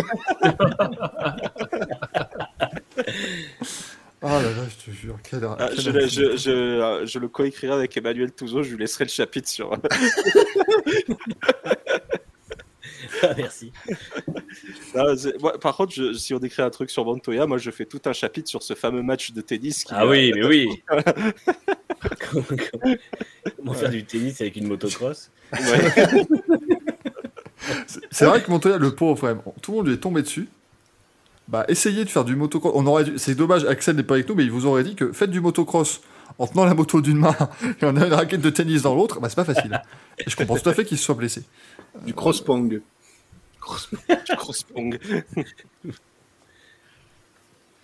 Euh, Est-ce qu'il faut, est-ce que les sous-vêtements c'est important en cross-pong? Je sais pas, mais j'espère pas pour Vettel parce que sinon il va pas être très, très en forme. Merci Zeltan qui nous fait un petit raid. Bah, bienvenue. Ah. Bienvenue aux gens. Alors vous êtes dans le Racing Café, l'émission qui parle de sport auto et pas que. Et j'ai envie de dire que vous arrivez au, meilleur moment. Premièrement, parce que c'est le moment où je parle de vous pas dire, que et de sport auto. On parle de sport vous- de manière décomplexée. je, je peux vous dire que vous pouvez évidemment acheter, que vous devez acheter bien évidemment la biographie de Fernando Alonso qui vient de sortir aux éditions Talent, écrite par ce très sympathique monsieur qui est Loïc en bas à droite. Et aussi, vous venez au bon moment puisque c'est le moment où nous allons pouvoir décerner nos manches à couilles d'or. Toujours un grand moment pour les gens qui découvrent l'émission. Mais je vous avoue que là, je le fais non sans une certaine émotion parce qu'on va avoir deux nouvelles personnes qui vont euh, donner leur manche à couilles aujourd'hui. Et c'est quand même très très sympathique. Jingle, bien évidemment. On prend manche, on prend des couilles, ça fait un manche à couilles. Eh oui, le jingle des manches à couilles qui est toujours là. Alors rassurez-vous, Giuseppe Merdolino n'est pas des nôtres, mais on, on le reverra. Alors j'allais vous dire très vite. Comme on revoit pas l'émission avant trois semaines déjà, je sais pas si du coup on peut dire qu'on le reverra très vite, mais en tout cas, on, le reverra très certainement lors de notre prochaine émission. Euh, L'ami Axel de Guidon, bien évidemment, qui est notre Giuseppe Merdolino officiel. Mais donc les euh, manches à couilles d'or, eh bien voilà, c'est notre pic d'audience comme le dit Giggs, mais c'est surtout notre cérémonie hebdomadaire où on célèbre un peu le, le meilleur du pire, on va dire, hein, quand même, de- du monde des, des sports mécaniques, ce qui nous a un petit peu irrité. Et comme souvent, il y en a eu hein, de la couillasse ce week-end, je Pour pense que là, il y a eu de la couillasse. ouais, il y a eu de la couillasse, les boules ont été bien lustrées. Euh, et là, je peux vous dire qu'il y a du merdolino au mètre carré. Donc évidemment, comme le veut la tradition, Gaël euh, n'en a pas pour l'instant parce qu'il n'a pas réfléchi. Euh, donc Franck, c'est non sans une certaine émotion que je te demande de me donner ton manche à couilles. Vous pouvez en donner deux, trois, oui, faites ce que vous voulez. Et après ton manche à couilles, je ferai voter le chat. parce que- Moi, c'est un, deux, collectif. deux max, on a dit. Deux- Ah, moi, c'est un collectif. Bon, c'est un collectif, euh, Collectif FIA et Hamilton. Un- Oh, un double- oh, les, deux, les deux opposés. Voilà, FIA, voilà, pour leurs prestations en public sur ce, cette affaire des bijoux. J'aurais bien voulu aussi- ajouter Vettel aussi, mais bon, il fait, fait partie du lot aussi. Hein. Euh, voilà, je trouve ça absolument ridicule, complètement ridicule d'avoir ce genre d'histoire qui, qui est déballée en, en place publique, enfin, même si certains aiment bien ce genre de déballage. Euh, voilà, ça, on- c'est vraiment la, la guerre des égaux, c'est ça. Pour moi, c'était la guerre des égaux, ni plus ni moins. Euh, ça va se, ça va se finir euh, tout- de toute façon de manière tout à fait normale, puisque c'est la FIA qui va avoir raison et Lewis Hamilton va s'écraser. Mais voilà, c'est, je pense que Hamilton l'a pris de manière assez personnelle par rapport à ce qui s'est passé, euh, comme j'ai rappelé tout, dit tout à l'heure, par rapport à la, cérémonie donc euh, et à la fin de course euh, d'Abu Dhabi. Voilà, je trouve ça absolument déplorable, simplement, que la, que la FIA et Hamilton soient rentrés dans cet euh, engrenage-là en public. Euh, même s'il n'y a pas eu de déclaration de Nils Wittich en particulier sur ce qu'a dit Hamilton. Et donc voilà, il y a- ça. Et puis, un petit plus pour la FIA par rapport à l'histoire des Tech Pro à Miami. Je trouve ça absolument imbuvable, ce qui, ce qui n'a pas été fait. Voilà. Je vous ai payé la tête. Un coup, je vous remets 12 du coup. hein, Donc un petit euh, FIA, un petit Hamilton, un petit, un petit tout. C'est merveilleux. Euh, bien évidemment, c'est assez incroyable. Alors, il n'y a, pas eu tant de, de propositions sur Twitter. hein. C'est vrai que finalement, c'est. En fait, j'ai l'impression que ce- cette semaine, les Merdolino, ça a l'air très évident et en même temps pas, pas si simple que ça. Euh, on nous a proposé, quand même, que j'aime beaucoup, un Merdolino pour le Grand Prix de Miami. Euh, qui a quand même interrompu toute la euh, litanie de stars qu'on a pu voir, euh, voir passer, donc c'était bien euh, dommage. D'ailleurs, je vous remets bien évidemment euh, James Corden. qui- en, plus, en plus, ce que j'aime beaucoup, c'est que j'ai peut-être pris la photo de James Corden où il a vraiment le moins un air de, de Nigo, là, vraiment. C'est- toi qui vas prendre un Merdolino à force de mettre de Corden. Hein Écoute, euh, moi, il faut que j'arrive à rattraper Gaël avant la fin de l'année, donc oui, euh, donnez-moi des merdolini, hein, bien évidemment. Ah bah moi j'en ai un, hein, euh, pas de Racing Café pendant deux semaines, c'est un merdolino en soi.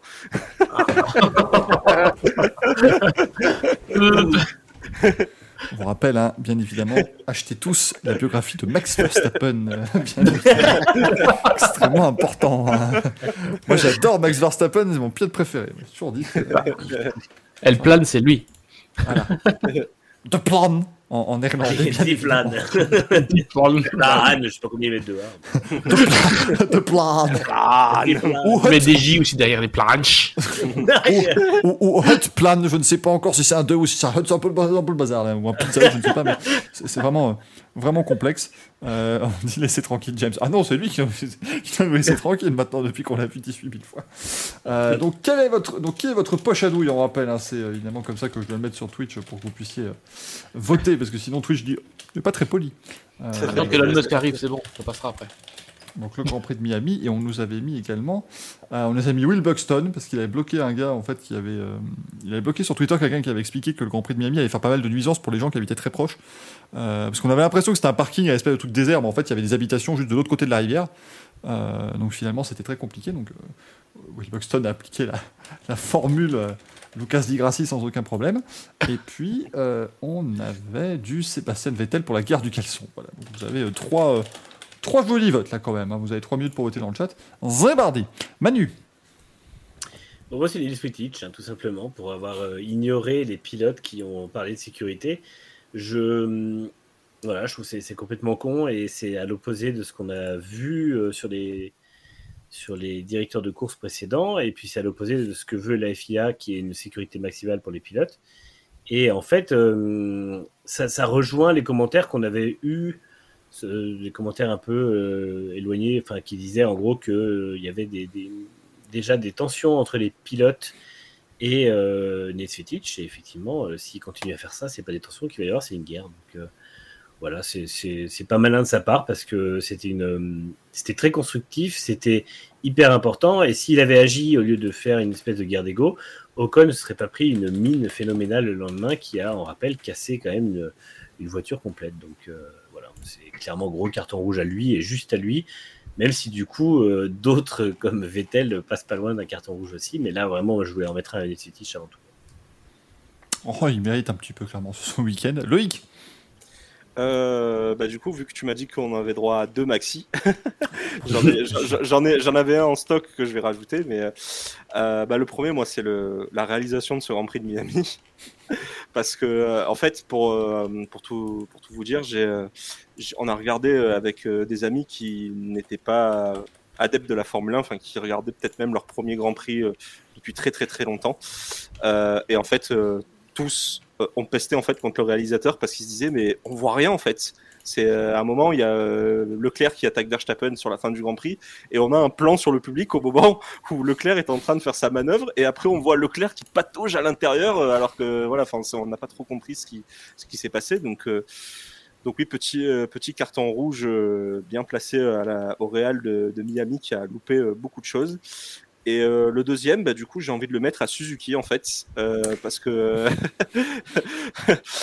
c'est bien beau de, c'est bien beau de, de dire euh, oui, euh, on va quitter le MotoGP, sauf que en fait, euh, les cocos de, de chez Suzuki, ça se fait pas unilatéralement.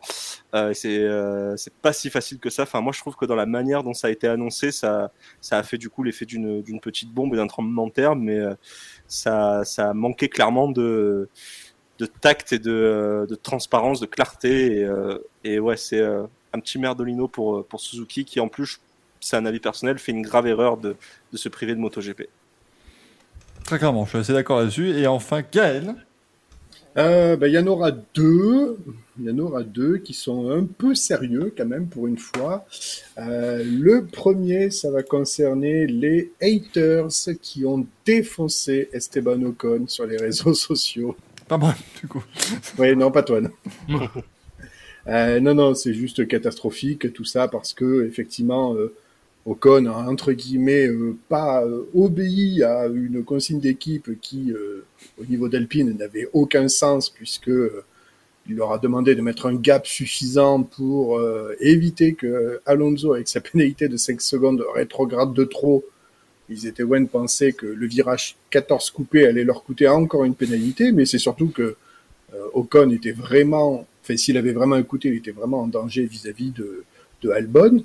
Donc ça c'est un petit peu euh, ridicule, tant sur la stratégie que sur vraiment sur les haters. Là, là vraiment le, le, le merdolino il est pour sur les haters parce que je supporte pas que des euh, communautés comme ça déversent leur haine euh, sur des pilotes. Mais pardon, excusez-moi, essayez juste d'aimer votre sport, essayez de vous enrichir peut-être, je sais pas, de, de quelconque connaissance euh, qui vous ferait plaisir d'apprendre, de, ne serait-ce que de lire des bouquins. Là, je m'adresse vraiment à, à la jeune génération parce que je veux pas taper sur tout le monde, mais on sait très bien que s'il y a des Netflix, s'il y a des formats vidéo, s'il y a des formats digitaux comme ça, c'est parce que euh, ben, les bouquins ne se vendent plus et il y a très peu d'intérêt. Euh, voilà, même nous, même en rédaction pure, on le sait, pour faire de, l'audience, c'est quand même assez compliqué. Donc, euh, s'il vous plaît, lisez, euh, achetez la bio de Loïc, achetez la bio de, Thomas et Daniel, achetez des livres et lisez tout simplement.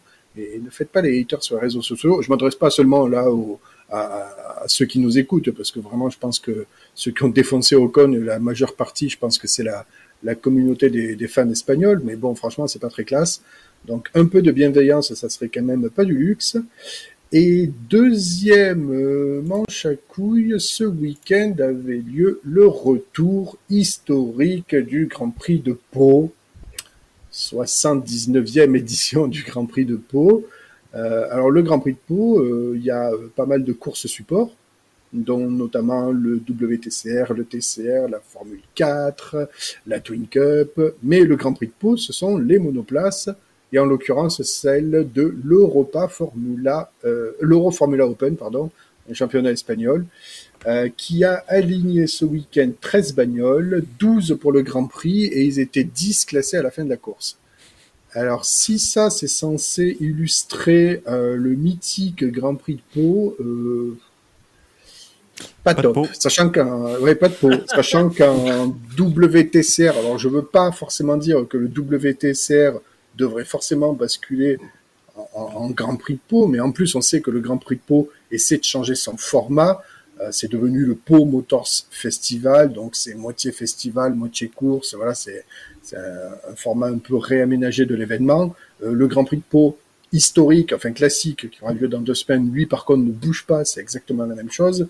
mais celui qui attire vraiment euh, les foules, parce qu'en plus, ils étaient 100 000 personnes sur tout le meeting, là, sur les 4-5 jours. 100 000 personnes, ils ont réussi à attirer, donc c'est quand même plutôt pas mal. Et le Grand Prix de Pau, eh ben, 10 bagnoles à l'arrivée, sur 12 au départ. La fatigue, quoi. C'est compliqué. Par contre, Gaël, depuis quand t'as viré Boomer 3000 là? Parce que sur le Berdolino d'avant, c'était très. Je sais pas, t'as raté ça, Manu, mais C'était quoi? Sur quoi? Pas de Bah, résumé. de- ça partait sur les haters contre Esteban Ocon, puis c'est parti sur une diatribe vers- contre les jeunes qui lisent pas de livres. J'étais. J'étais outré. mais, mais tu as Ah, c'est c'est quand euh, même, c'est quand même un constat qu'on fait, on va pas se mentir. euh, même la presse, même la presse, et vous demandez à Auto Hebdo, Auto Hebdo vend moins de bouquins en 2020 qu'en 2000, qu'en 1990. Euh, Il y a le phénomène Internet, d'accord, mais ça n'excuse pas tout. Après, je veux pas me montrer le désagréable, mais Auto Hebdo à l'époque ça coûtait 3,90. Aujourd'hui, ça coûte 8,90 par contre. Donc c'est normal aussi qu'ils en vendent moins. Il y a, il y a, il y a, il y a- il y a peut-être, euh, ouais, bon après ça c'est une autre problématique, mais j'ai envie de dire que Euh, avant, Tu sens quand même le. Non, mais oui, non, mais non, mais non, mais après, non, mais c'est pas, non, non, mais c'est pas lié. Non, parce que non, non. je peux pas vous laisser dire ça, Monsieur Turzo. Non, parce qu'avec l'inflation. maintenant, maintenant, les euh, magazines c'est 8,90. Le moindre hors série c'est 17 balles. Au bout d'un moment. euh, Les magazines c'est cher, c'est vrai. Par contre, n'achetez pas F1i. hein. Ça existe encore. Allez sur Next Gen Auto, vous aurez le même contenu. mais ils ont le même contenu, mais plus tôt. Donc, euh, ce serait bête d'aller ailleurs. Euh, vraiment, Eh mais vous avez pas les, vous avez pas les, les, les... comment ça s'appelle, les girlfriends des pilotes, vous. Ni la villa Cashmore Ça à manque. Gland, bien sûr. Enfin, ça Euh, m'arrive pas, moi. Nous, elles sont noyées dans les, dans les photos, euh, dans les, les grosses Moi, j'ai décidé de faire une Ah, nouveauté. j'ai cru que vous les le- avez vraiment noyés, je commençais à voir. Après, on, les met- on met des photos des cadavres et tout, c'est incroyable. Ça marche bien. Il y a une niche pour ça. Roten Roten.com. RotenF1.com. Allez, je dépose le, Le crossover de. je Donc décroche ça, on est d'accord que c'est un site que tu connais pas si t'as moins de, Oui, de, c'est de ça. 27 ans à peu près. Hein. C'est, c'est, on est d'accord. Hein, c'est Peut-être que les jeunes connaissent pas, mais c'était épique. Ah, ah, c'était putain, c'était, c'était quelque chose. hein.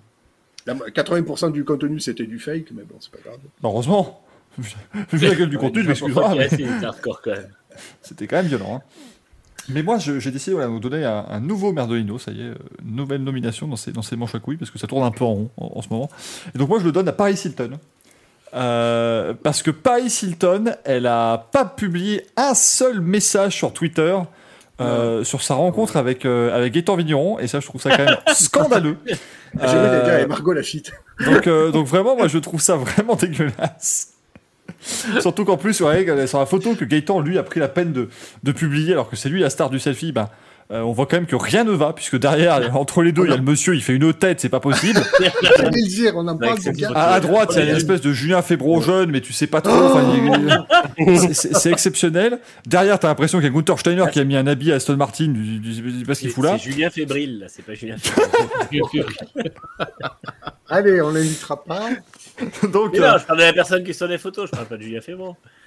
Donc, donc, très clairement, voilà, euh, mauvais, voilà, Merdolino très clairement pour, euh, pour Paris Hilton, parce que voilà, elle a même pas, elle a même pas mentionné à un moment, alors que ça aurait dû qu'un, toi. être. Oui, ah bah oui, non mais moi, je suis le premier à me plaindre que tout le monde en met deux tout le temps, parce que déjà que j'arrive pas à en choper un, et à en, à en trouver un. Sinon, alors- pour autre, je faire évoluer en en mettant trois. T'as couille gauche, couille droite et Prince Albert. On sait, oui, le prince Albert de la F1. Il est pas seul, merde. Ça, c'est pour, le, c'est pour les awards de fin de saison. Quand on met les, les deux papes et tout, on présente les princes Albert. C'est quand même, euh, c'est quand même bien normal. Et Romain qui met Merdolino pour Paris Hilton pour l'ensemble de sa carrière. Non, elle a fait, des- elle a fait des trucs bien, Paris Hilton, quand elle a fait. euh, vous vous souvenez, ça? Ce- Le jour où, vous savez, elle a fait le. Vous vous en rappelez? Quand, Si, elle, a- oui. quand elle a fait ça. Voilà. Mm. Donc c'était pas mal. Mm. Euh, bon, quand, quand elle a fait ça, c'était moins top. Ouais, mais- t'es pas top. Ah, pas terrible. Puis quand elle avait une équipe de Moto 3, ça avait quand C'est même. ça ce que j'allais dire. Et ça, ce sommet de sa carrière, c'était son équipe en Moto 3 quand même. C'était avec Maverick Vignales, on vous rappelle quand même. Mais elle a le permis moto, au moins. Le truc a rien à voir. Mais tu sais que euh, Mike Di Meglio est devenu champion du monde 125 sans avoir le permis moto. Oui, et puis même euh, Régis Laconi, il était pilote moto sans le permis moto. Alors aussi, il a eu le permis moto, il était en 250 aussi. Régis Laconier, en général, après les courses, euh, ses ses points presse duraient très très peu de temps en fait parce que c'était Régis Laconique. Euh, Ouais. donc- Allez Ah, non, non, non, non. La roue du forçage, mesdames et messieurs. Euh, et Fabio, et Fabio Quartaro n'a pas, pas le permis d'ailleurs. Pas le permis, ouais. Manjox, lui, il trouve ça trop dangereux la moto sur route. Il a pas tort, cela dit. Je peux comprendre. Hein. Il doit être très tenté, oui. Il a pas tort. Alors que Latifi, lui, il trouve la Formule 1 trop dangereux. J'a- J'allais dire, j'allais dire, euh, Quartaro doit avoir peur des autres usagers. Et euh, c'est sûr que sur une piste MotoGP, il y a personne qui est au téléphone, mais après il y a quand même Alex Rins. Donc, Alex Rins qui, Alex Rins qui fait des selfies et qui se prend des, qui se prend des bagnoles en, en- à vélo. Donc, le bras sûr, en faisant un selfie. Donc, euh, C'est quand même pas dommage, c'est pas obligé, pas obligé d'avoir le permis moto pour faire de la moto. Mm. Comme, un- comme un F1, t'es obligé d'avoir le permis voiture. Bon, ça les fréquencer beaucoup plus tard, hein, mais. C'est les petits jeunes. après, ils seraient obligés d'aller jusqu'à tous jusqu'à l'âge de Valentino Rossi. C'est un peu. euh, Ils commencent tous en e-scooter. En scooter, t'as pas besoin de Bah permis. oui, on est scooter, ça marche très bien. Même pas le Euh, BSR. Et à noter que nos chers amis. Évidemment. Mais là, j'ai mon BSR, je peux y aller. Bah, mec, Alors on a essayé d'engager un pilote, mais il passera son BSR le vendredi matin dans le parking du paddock. Euh, il fera deux tours entre des cônes et puis s'il l'a, c'est bon, il pourra rouler en EC libre. Parking du paddock, c'est un supermarché ou je comprends pas je- Le paddock. Parking du Haut-Champ, on a dit. Dans le- Au paddock, Ah oui. sur trois niveaux et 12 000 mètres carrés, retrouvez l'ensemble de vos Retrouver outils ces 140 commerces. avec un prise unique. Faites-vous couper la barbe aux barbes de papa et puis n'oubliez pas évidemment d'aller euh, vous faire couper les cheveux chez Faudra t'y faire. Euh, oui, moi aussi depuis tout à l'heure, moi aussi j'en cherche un avec Latifi. Latifer, tu vois, enfin Latif- il y a un Ah truc oui, avec Latifi. bah, Latifi. Ah ouais Latifi. Magasin de- d'électroménager et de, de stéréo. La- Latifi. Latifi. Toi, t'as la Jiffy aussi, mais bon. Ah, du coup, il- faudrait que le père de, de Nicolas Latifi rachète LAP Images pour en faire un Latifi. Oh merde, ah Qui- j'aimerais. qui- qui mettent un, un magasin à latte, tout simplement, dans la ville. Mais tu sais quoi, on a, on a créé un t-shirt là. Latifi, tu fous une, euh, Nicolas avec une paire de. un casque sur les oreilles, et puis voilà. Latifi. Latifi. Oh non, non, non, non, non. Attends, on a eu la décence de pas la faire par respect pour madame. Hein, quoi que j'ai pas eu, j'ai pas eu de. J'ai pas fait de mauvaise vanne. Parfois ratifère, ça va. Ou est-ce que c'est parce que madame s'appelle Tatif dans le chat et effectivement c'est méchant Là, dans ce cas, voilà, je n'aime pas ça, mesdames et messieurs. Ça, je. Non. Ça, je dis non. Ça, c'est non. Euh, non, parce que. Non. Je suis en. c'est quoi une royauté? Je suis en colère Attends, t'es en colère, mais t'as pas la rue du lion? Fais-nous la rue du lion. Oh bordel, on, on a Laurent Gérard en bas, hein, c'est. Non, pour l'instant, on a Latifi. Heureusement qu'on n'a pas Latiji, parce que bon. On n'a pas quoi Je, je l'ai pas, hein Latiji est mort. Ah, Oh putain. putain. Oh la Ouais, viendra violence un hein. Un bon crash bien placé. Hein. Oh non, non. Et oh, je sais que c'est le Racing Café, bon, quand même. Il y a- Ah, il y a faudrait de- qu'il dit c'est pas Laurent Gérard, c'est Laurent Gérard. Laurent Gérard, spécialisé dans la digitation de David Guetto. Euh, et, et au niveau du- de la poche à douille du public, c'est donc le Grand Prix de Miami qui nous a euh, quand même euh, voilà, empêché de voir toute cette, cette procession de stars. Moi, j'étais, je l'ai tweeté d'ailleurs, moi je comprenais pas. euh, ça m'a coupé dans mon élan. J'attendais l'interview de Michael Jordan par, euh, par David Beckham, tout ça, des trucs un peu. euh, Par contre, paradoxalement, sur, sur F1 TV, il y en a vraiment eu peu euh, des, des stars pendant la pré-grille. Vrais. Alors, Les c'était vrais Will, fans. Ouais, c'était Will Buxton qui présentait quand même. Donc, euh, La Tiffy Loutube. Oh. Oh merde, Titra, mais elle est très mauvaise celle-là. J'ai l'impression qu'on est dans la scène d'OSS 117 où. Eh, wagon lit Bon, écoutez. Je crois qu'on a fait le tour du sujet. Euh, en tout cas, merci encore une fois à toutes et tous pour vos euh, nominations pour ces euh, chers merdolinos de la euh, semaine, bien entendu. Oh putain, mon l'emoji OSS 117, c'est une merveille. Euh, continuons, messieurs, passons aux news, si ça ne vous dérange pas, avec un jingle, parce que c'est quand même formidable. Les news, ah j'en ai une. Ça y est, ça y est, donc c'est le moment rappel. Maintenant les news, c'est on se bat pour les données. On dit ah bah j'en ai, c'est bon. je, je, vends une chaîne IFI, enfin tout ça, y a pas de souci. Mais alors, Willpower a- a dévoilé aujourd'hui sa, sa livrée pour les 500 bases Indianapolis.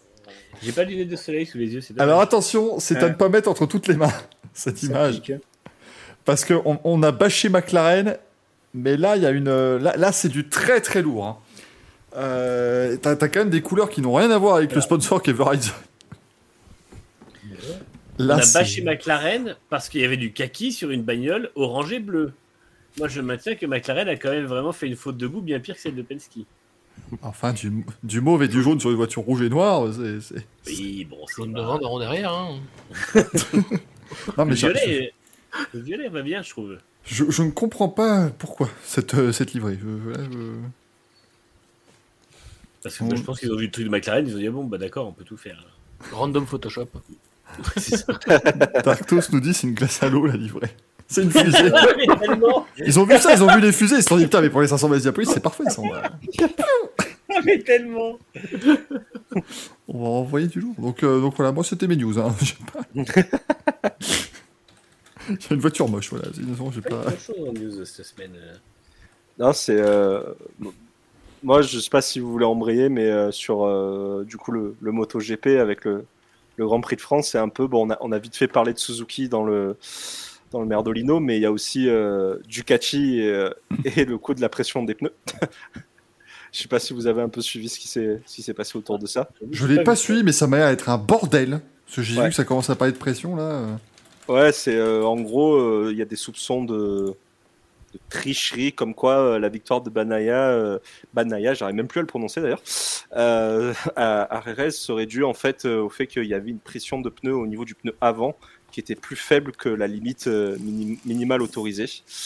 Et euh, là, Ducati, Ducati, ils ont essayé de répondre un peu en mode euh, oui, mais les constructeurs utilisent des capteurs différents, ce qui fait que la précision pour évaluer la pression, c'est différent d'un constructeur à un autre. Donc c'est un peu le, le flou là-dessus, je trouve. Et en fait, je suis très très curieux de voir un peu ce qui va se dire aussi, un peu les, un peu scruter un peu les, les réactions et le, le langage corporel un peu du côté de Ducati au, au Mans, un peu comment on va, comment ils vont un peu attaquer ce, ce week-end et, euh, et ouais, ça, entre le, le, entre l'affaire Suzuki et le maintenant Ducati où il y a des soupçons un peu de, bah, du coup de, de tricherie sur euh, la pression des pneus, je, le, le Grand Prix du Mans va être euh, assez intéressant à suivre. Ça, c'est des écuries italiennes qu'on aime, ça. ça Voilà, ça ça va se régler avec, un- la FIM. voilà, ça va se régler avec un secret, ça sera très bien toute cette affaire. On, rappelle, c'est vrai que tu- c'est pas la même ailleurs. La pression est différente. Merci beaucoup Loïc d'ailleurs, parce qu'on voit que tu es un fidèle de l'émission, parce que lui, c'est lui qui fait quand même mieux le conducteur que moi. C'est vrai que j'ai oublié de vous dire ce qui se passait ce week-end quand même. C'est un peu le, le but. Grand Prix de France MotoGP quand même, s'il vous plaît. Oh, c'est c'est le truc. euh, je rappelle que le Grand Prix de France MotoGP passe sous ma fenêtre, euh, bien évidemment. Donc ça, on s'en se prive pas pour le dire, tout comme les 24 heures du Mans. Euh, donc c'est tout le week-end, bien Grand évidemment. Prix de Belgique aussi. hein. Le Grand Prix de Belgique qui passait évidemment juste devant ma, ma fenêtre, tout à fait. Et grand- le Grand Prix de Miami, bien, évi- bien évidemment. Oui, Parce que je suis dans la marina euh, bah, tout le temps, parce que ça, il y a d'habitude mon immeuble qui est là, parce que je- il n'y a pas d'eau, je peux très bien y construire un immeuble, euh, tout à fait sec. Euh, mais justement, en parlant de c'est tout à fait sec, le Grand Prix de France, là, c'est pas convaincant. hein. Pour dimanche, il y a euh, petit risque d'orage euh, sur, euh, sur le Mans.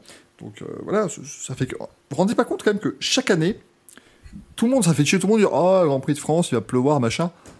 Pensez un peu aux gens qui regardent ça et qui se disent Ah, du coup, il va pleuvoir ce jour-là, ça m'emmerde. Moi, je voulais me balader, bah, je, je vais pas pouvoir, si vous voulez. Mais C'est extrêmement chiant.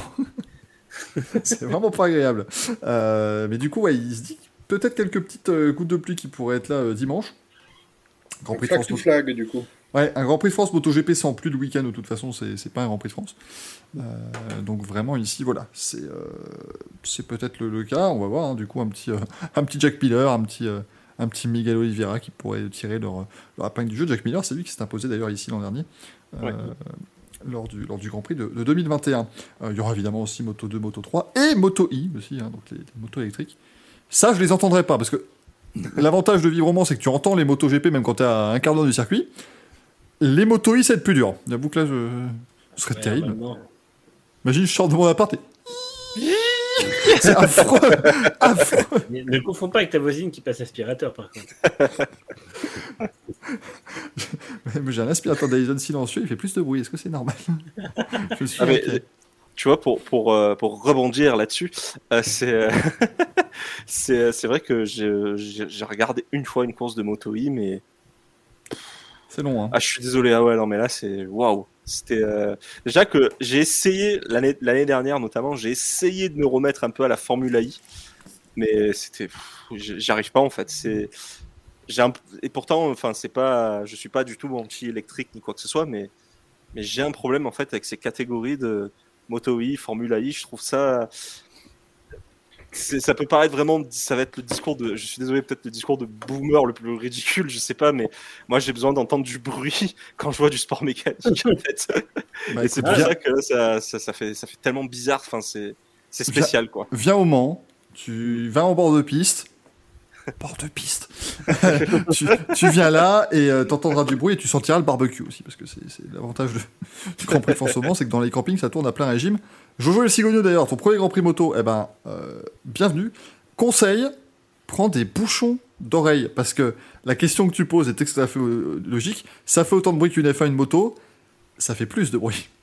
Je sais, ça paraît extrêmement surprenant dit comme ça, mais euh, pour, avoir fait le Grand Prix de France MotoGP en 2016, c- c- pour moi, ça n'était pas tenable sans bouchon d'oreille. Ça fait un boucan incroyable. Mais c'est un plaisir euh, fou de, de voir ces gars, enfin des, dans des funambules pareils. Tu seras dans quelle, euh, quelle tribune, je veux Tu seras vers quel, vers quel virage? Pour voir un peu à quoi, euh, quoi ça pense. Oui, excusez-moi, je fais mon émission avec lui. hein, pas- Et on salue de nouveau les gens qui nous écoutent en podcast. Si quelqu'un a la recette de lasagne, merci. Oui, j'en fais en stream samedi. D'ailleurs, euh, Voilà, évidemment, il me répond, je serai pas en tribune. Oui, bah mettez-vous hein, maintenant. Greg, euh, Greg de Rupteur, si jamais tu m'entends, moi j'aurais besoin de la recette de la salade de fruits, s'il te plaît. Donc, euh, je l'attends toujours. Avec ou sans kiwi kiwi risque de. Euh, absolument terrible. Ce week-end, on a aussi quoi? Bon, On a aussi de l'IndyCar à Indianapolis, euh, sur le circuit routier. Donc, très très belle chance de victoire pour Romain Grosjean. Ouais. Euh, donc, ça, ce sera. Est-ce que ce sera en live, tiens, sur Canal Plus? Ce week-end C'est à 21h15, euh, 45 samedi. Oui, donc c'est en live. C'est en live, euh, donc sur les coups de 21h. Il n'y a rien d'autre, donc il n'y a pas de raison qu'ils diffusent pas. Oh, tu Oh, sais, des des fois, il n'y a rien d'autre, ils diffusent pas quand même. Voilà, donc des fois, c'est pas, pas surprenant, mais Romain Grosjean, il, a quand même, il reste quand même sur deux deuxièmes places sur ce circuit euh, l'année dernière et la pole lors de la, la première manche au mois de mai, donc euh, c'est très possible qu'il fasse une, une très belle course. Euh, ce week-end, bien évidemment, il y aura le LMS à Monza, il y aura aussi de la Formule E à Berlin, mais avec seulement deux courses. Euh, Oh. Pas 45 comme d'habitude, on fait que deux courses ce week-end. Alors, coup, Monaco historique aussi. Oui, c'est vrai. Ah, mais est-ce qu'il y a Jean Alési dans la Ferrari de Niki Loda ou pas? Parce que s'il n'y a pas, moi, ça me. Ça, on ne sait pas. Ça ne m'intéresse que peu. Euh, sinon, pour continuer les news, messieurs, donc Marrakech va remplacer Vancouver justement en Formule 1 aussi, ça, ça a été annoncé aujourd'hui. Euh, on va retourner du côté de Marrakech. Moi, je trouve ça. Enfin, pour moi, c'est bête qu'on y soit toujours pas retourné parce que c'est toujours l'un des prix les plus sympas, je trouve, pour euh, Mm. À regarder et pour aussi apparemment l'ambiance sur place qui était vraiment très sympathique. Et euh, bah, de toute façon, même Marrakech, quand euh, WTCA y allait, c'était Oui. bien. Ouais, c'était vraiment euh, chouette aussi. Le circuit était un mais- délire total, mais Ah ouais, non, ils organisent des, bons événements là-bas, euh, sport auto, et c'est vrai que c'est cool que la, que la FE revienne. Donc, euh, ouais, Vancouver. Bon, c'est dommage que Vancouver n'ait pas euh, sa manche parce que euh, le, le- le sport auto à Vancouver, c'était toujours. Enfin, quand, quand le Oui. y rendait à l'époque, c'était des ambiances vraiment de dingue et c'était toujours très. euh, Le circuit était ouf là-bas. complètement fou. Et il passait sous la, il passait sous la, leur, euh, comment, sous l'autoroute et ça choquait personne euh, à l'époque. C'est c'est d'autant plus dommage qu'en plus, Vancouver, on a l'habitude de l'avoir sans son. Pourquoi? Je dis ça pour les gens qui n'auraient pas la ref, mais euh, oh là là. Non, dans le pont, le Vancouver. Je vous aide un peu. Non, mais euh, on l'avait, hein. Ah oui. Pardonnez-moi, j'ai oublié, de Ah, vous mais dire dans le que- chat. j'ai oublié de vous dire que ce week-end, il y a de l'e-scooter. Ah oui. On sait toujours pas où c'est diffusé, c'est ça le problème. Ben, je, je crois que ça va être YouTube et tu vas te démerder. Hein. À mon avis, ça va être ça, hein, parce que Facebook Live peut-être Ou Twitch, pas une chaîne sur TikTok. TikTok. Ah ben oui, pour les filmer à la verticale, c'est ce qu'il y a de mieux TikTok. Voilà, et juste pour histoire que voilà que tout le monde s'en mette bien. Voilà, c'est donc ça de l'e-scooter. oh, Quel carnage. Ah, le- premier qui va essayer de poser le genou, ça va être merveilleux parce que regardez celui à gauche là, il essaie de le poser. Hein. Ouais, poignée dans, poignée dans l'angle. C'est pas de l'e-trottinette ça? Eh bah si. Ah mais c'est ça, c'est le problème, euh, Franck. C'est que l'e-scooter, c'est des trottinettes électriques depuis le début. c'est c'est bien le problème. Déplorable. Moi, si j'ai envie de lancer l'e-trottinette, euh, je reporte, euh, je porte réclamation là. Par contre, il y a un gros problème, ils ont toujours pas dévoilé le safety car. Pas besoin, pas besoin, regarde Gaël, il roule sous la pluie. Donc il n'y aura pas besoin de mettre de safety car pour les conditions. Regarde, ça roule très bien sous la Oh, pluie. oh, oh, putain Oh là là C'est quoi Excusez-moi, mais c'est quoi cette pause Ah, Attendez, Est-ce que c'est c'est c'est réellement un shooting ou c'est un montage? Parce que ça Non, c'est un shooting. Ça, ça- que normalement, prendre de l'angle, c'est que tu prends de l'angle par rapport à la piste, pas par rapport à, ta, à, à l'engin. Machine. de- ouais. Mais là, la machine peut prendre plus d'angle, sinon elle glisse là. Oh merde retrouvé- Il y, a- il y a Marc Marquez qui a fait des essais visiblement. Tony Scooter, non mais c'est quoi cet angle Ah, c'est Marc Merguez, t'as confondu. Est-ce qu'ils ont le temps d'atteindre les, les barrières de sécurité quand ils tombent, ces gens Je suis pas sûr. Je suis pas Quand ça ressemble à un trottoir de Paris ou de Lyon avec des trottinettes électriques partout abandonnées. euh. Fred- Frédéric qui nous dit c'est un vélo le safety car. Et un medical car c'est un skate.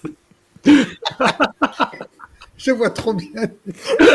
T'as Tonio qui arrive en disant, oui, oui, oui, oui, j'arrive, c'est bon. Eh non, c'est pas le safety car Bien joué Joël, Joël. C'est le skate car. le Oh, le safety car. Et il traque une, il traque une brouette. Ça, on le pied dedans, et puis voilà. Ça marche sans aucun. Mais j'attends quand même le, le premier qui va vraiment, enfin, qui va se blesser. euh, méchamment, mais tu une vois. boîte. Mais ouais, franchement, Ça monte à combien ces trucs? Je pense qu'ils vont faire du 50-60 facile. Hein. Quand, quand- quand tu vois que sur le route ouverte, déjà, ils montent quasiment à 40. euh, dans le parking du Auchan, c'est 20 km/h normalement. ouais, je recycle ma blague. Ils font comme en IndyCar, ils tagueront devant, et ils mettront un, ils mettront un 1 juste, parce qu'on on fait pas 220, 120, c'est déjà bien. 90, nous dit Thomas Fred. Putain, mais ça va être. 90 Non. Et s'ils traversent des zones à 30, ils font comment? Et des Non, mais C'est des versions AliExpress, elles sont pas bridées. Ah là, là, c'est vraiment, c'est un grand, un grand moment à mon avis qui va être là, ça va être vraiment demandent si formidable. on mise sur un podium de l'équipe de Nico Hülkenberg? Non. On mise Ah, sur une quatrième place, On est sur une quatrième place, exactement. sur une deuxième place pendant la majorité de la course, puis une chute. Voilà, non, bah, oui, parce que alors après, quand on dit quatrième place, vu le système qu'ils ont annoncé euh, de trucs. Alors, c'est ou une quatrième place ou une élimination en finale B, au repêchage finale C, mais élimination. Enfin, c'est compliqué hein, à comprendre, mais globalement, La course, faut- euh, il n'y aura pas la- sur un la- podium. C'est comme, en extrême I, là, c'est la, la course. euh, comment ils appellent ça? La, la Crazy Race. La Crazy Race, merci. Non, mais attendez, non, non, alors, parce que on a maintenant toutes les équipes qui ont été, euh, qui ont été annoncées. Alors attendez, tenez-vous bien, hein, parce que là, il y, a du, enfin, là, y a du très très lourd. Donc il y a 258 Racing, on rappelle que c'est Anthony Joshua, l'un des plus grands boxeurs sur la planète actuellement, hein, quand même, donc, euh, ça pèse. 27X, donc Nico Hülkenberg, qui aura Antonin Bernard dans son équipe, il y aura un Français. Donc euh, voilà. Et on Ça- le connaît ce- Non, mais il sera là. Il y aura Carline. Ça sent la quatrième place, tout ça, quand même. mais managé par Stéphanie Carline. Donc je suis pas sûr que ce Ah. soit. Oh. Carline, ils avaient pas le budget pour l'IndyCar, ils ont fait du e-scooter. Par contre, je me pose une question, moi, pour le poids des pilotes, forcément, plus t'es petit, plus t'es avantagé. Hein. Ah bah là après écoute, hein, ce sera. Ça, le- je pense qu'ils ont même pas, c'est même pas le truc qui rentre en considération. Attendez, Tu, tu peux même pas balaster le truc, là. il y a le Hellbase Racing. Non, Elbiz Il est con lui Elbiz Racing, alors apparemment c'est un, un, un- un fournisseur de, euh, de technologies de transport révolutionnaire et de micro-mobilité, bien évidemment. Euh, on a l'équipe Los Reyos. Le plan B de Yuki. Ah merde, ah oui, le plan B du kit. Il fait 1m12 et il pèse 13 kg, ça marche très bien. Euh, Murphy Scooters, donc euh, c'est Le Murphy, les pauvres. c'est ça. le, le, le Nico Roche Racing. Non, parce que Nicolas Roche est allé se foutre là-dedans. Oh. Nicolas Sur le Roche. coup, j'ai cru que t'allais dire Nico Rosberg, pardon. Oui, moi aussi, j'ai très peur, mais ça va, c'est pas. euh, Surtout qu'ils ont un pilote blond, j'ai cru qu'il y avait un mélange des deux, ça va être terrible. Mais donc, Nico Roche, hein, Nicolas Roche, le fils de Steven Roche, vainqueur du Tour de France 87 notamment. Et euh, Ah. Nicolas Roche, qui est lui aussi, euh, qui était lui aussi euh, euh, Ah. cycliste professionnel. L'écurie d'après, c'est ma préférée. Plier 1. Player. Pla- Ah, Player 1. Oh la vache. Je, je suis un boomer, moi, faut pas. Ils ont mal, rentré, le nom sur la, sur la PlayStation, ça fait Caramillo player qui dit. Caramillo Brio qui dit Jean Rock. Ah oui, Genre, ah oui, une équipe Jean Rock. Oh là là, c'est tellement mieux. Le Can You Feel It Racing. putain. Il y aura une équipe qui s'appelle Racing Citizens. Ah, Ça promet. Ah bah Et le SIC Racing Team.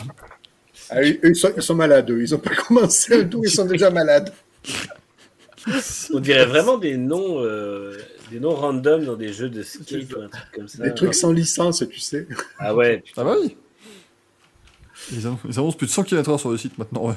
Pour quoi ils ont annoncé 250 mieux.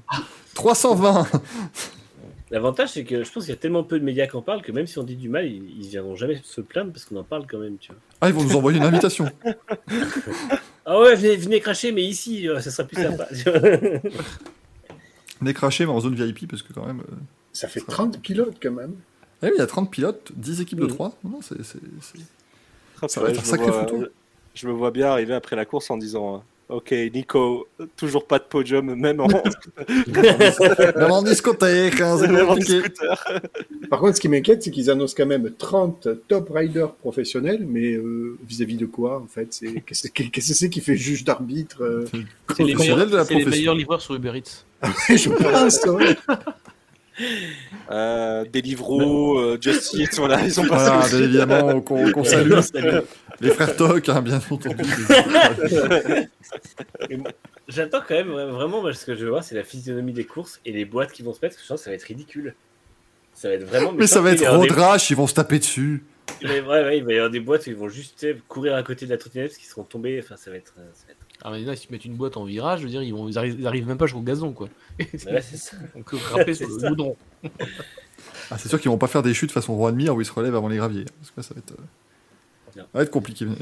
Nitram qui dit est-ce que je peux créer Liquistack Liquistack, c'est faire des courses à Ostend. Oui, parce que je rappelle qu'évidemment, si vous avez regardé le Grand Prix d'Arabie Saoudite et que vous avez entendu Gaëtan Vigneron dire que Fernando Alonso est en train de pédaler dans son Quistax, euh, les Quistax, c'est le nom belge des Rosalie hein, sur la, sur la plaque. C'est pour ça. Faut remettre du contexte, hein, c'est- complet. Ah, Il y, a de la- il y a de la culture belge dans ces commentaires. Mais le pire, c'est que là où j'habitais, ils faisaient une course d'endurance de Quistax. Oh, Oh, oh. Avec un saut, il y avait un saut dans une petite piscine et tout. Ah, ça, c'était vraiment, c'était, c'était du grand spectacle. Euh, ça, j'avais, beaucoup adoré. Euh, qu'est-ce qu'on- ah oui, tiens, alors, on, on avait un, un truc, là, quand on nous avait dit euh, dans, dans Grand Prix que J.L. Lebrun avait tweeté sur le fait que voir un Grand Prix à Miami, ça permet de voir, en fait, la manière dont le monde entier euh, perçoit les Américains. Comme des gens, bon, bah, écoutez, un peu... euh, un peu beauf, un peu patriote sur les bords, tout ce genre de choses. Euh, donc je suis très ému de vous présenter la voiture de J.R. Hildebrand pour les 500 miles d'Indianapolis. ouais. Ah, c'est pas un montage, c'est vraiment sa voiture. hein, Ils sont Ouais, pas fait ouais, non, ce n'est pas JR Hildebrand. C'est incroyable, c'est incroyable. Euh, un drapeau américain sur roue, littéralement. Mais attends, quand ils ont fait le reveal de la voiture, est-ce qu'il y avait un drapeau américain sur la voiture retirer. bah alors, vous le retirez quand le drap là Le con. Merde, qu'est-ce qui s'est passé bon, pas de Non, différence. non, enfin, euh, Le drap, il a déteint. ça reste un reveal d'IndyCar. Ils ont tweeté la photo et voilà. Bah, un concours de mauvais goût cette année. Mais Oui. il suffit de regarder- la NASCAR de manière régulière pour euh, ne plus être choqué par ce genre de choses. oui, c'est vrai qu'ils sont, très, très calmes au niveau des, des livrets en IndyCar en ce moment. Non, après, euh, je suis quand même choqué par les livrets McLaren avec le, le kaki, ça c'est pas possible. Ah, Thomas Valoc qui est dans le chat qui dit doucement sur les Américains. Ah non, mais c'est Gérald Debrand qui le dit, il est américain, on a le droit. On ne fait que reprendre ses propos. Le mec, ils vont mettre beaucoup trop. On va être 15 fois plus que ce qu'il a dit. Euh, Qu'est-ce qu'on a d'autre, tiens, un petit peu dans les news? Ah, donc, Eduardo Freitas devrait quand même être directeur de course en Espagne. Ça, c'est déjà une, une bonne nouvelle parce que c'est-à-dire qu'à un moment donné, je pense que sûrement Charlie dit écoute, mon coco, on est censé se le partager le calendrier. Alors, si moi je fais 20, si je fais 20 courses et que t'en fais 3, je suis pas, con- je suis pas d'accord. Donc, euh, on, on verra justement s'il aura une, une approche différente. Ça serait intéressant. Très curieux.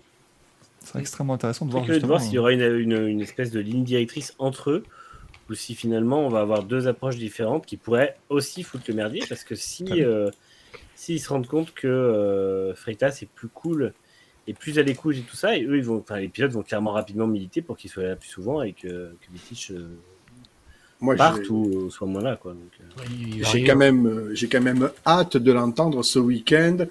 And now for Cielo in five, four, Mais le- three, On l'entendra pas du coup. On l'entendra ouais. pas. Il va pas, ouais, sûr qu'il va pas arriver en disant free fight. Ça va pas être trop son truc. On va pas être pareil quand même.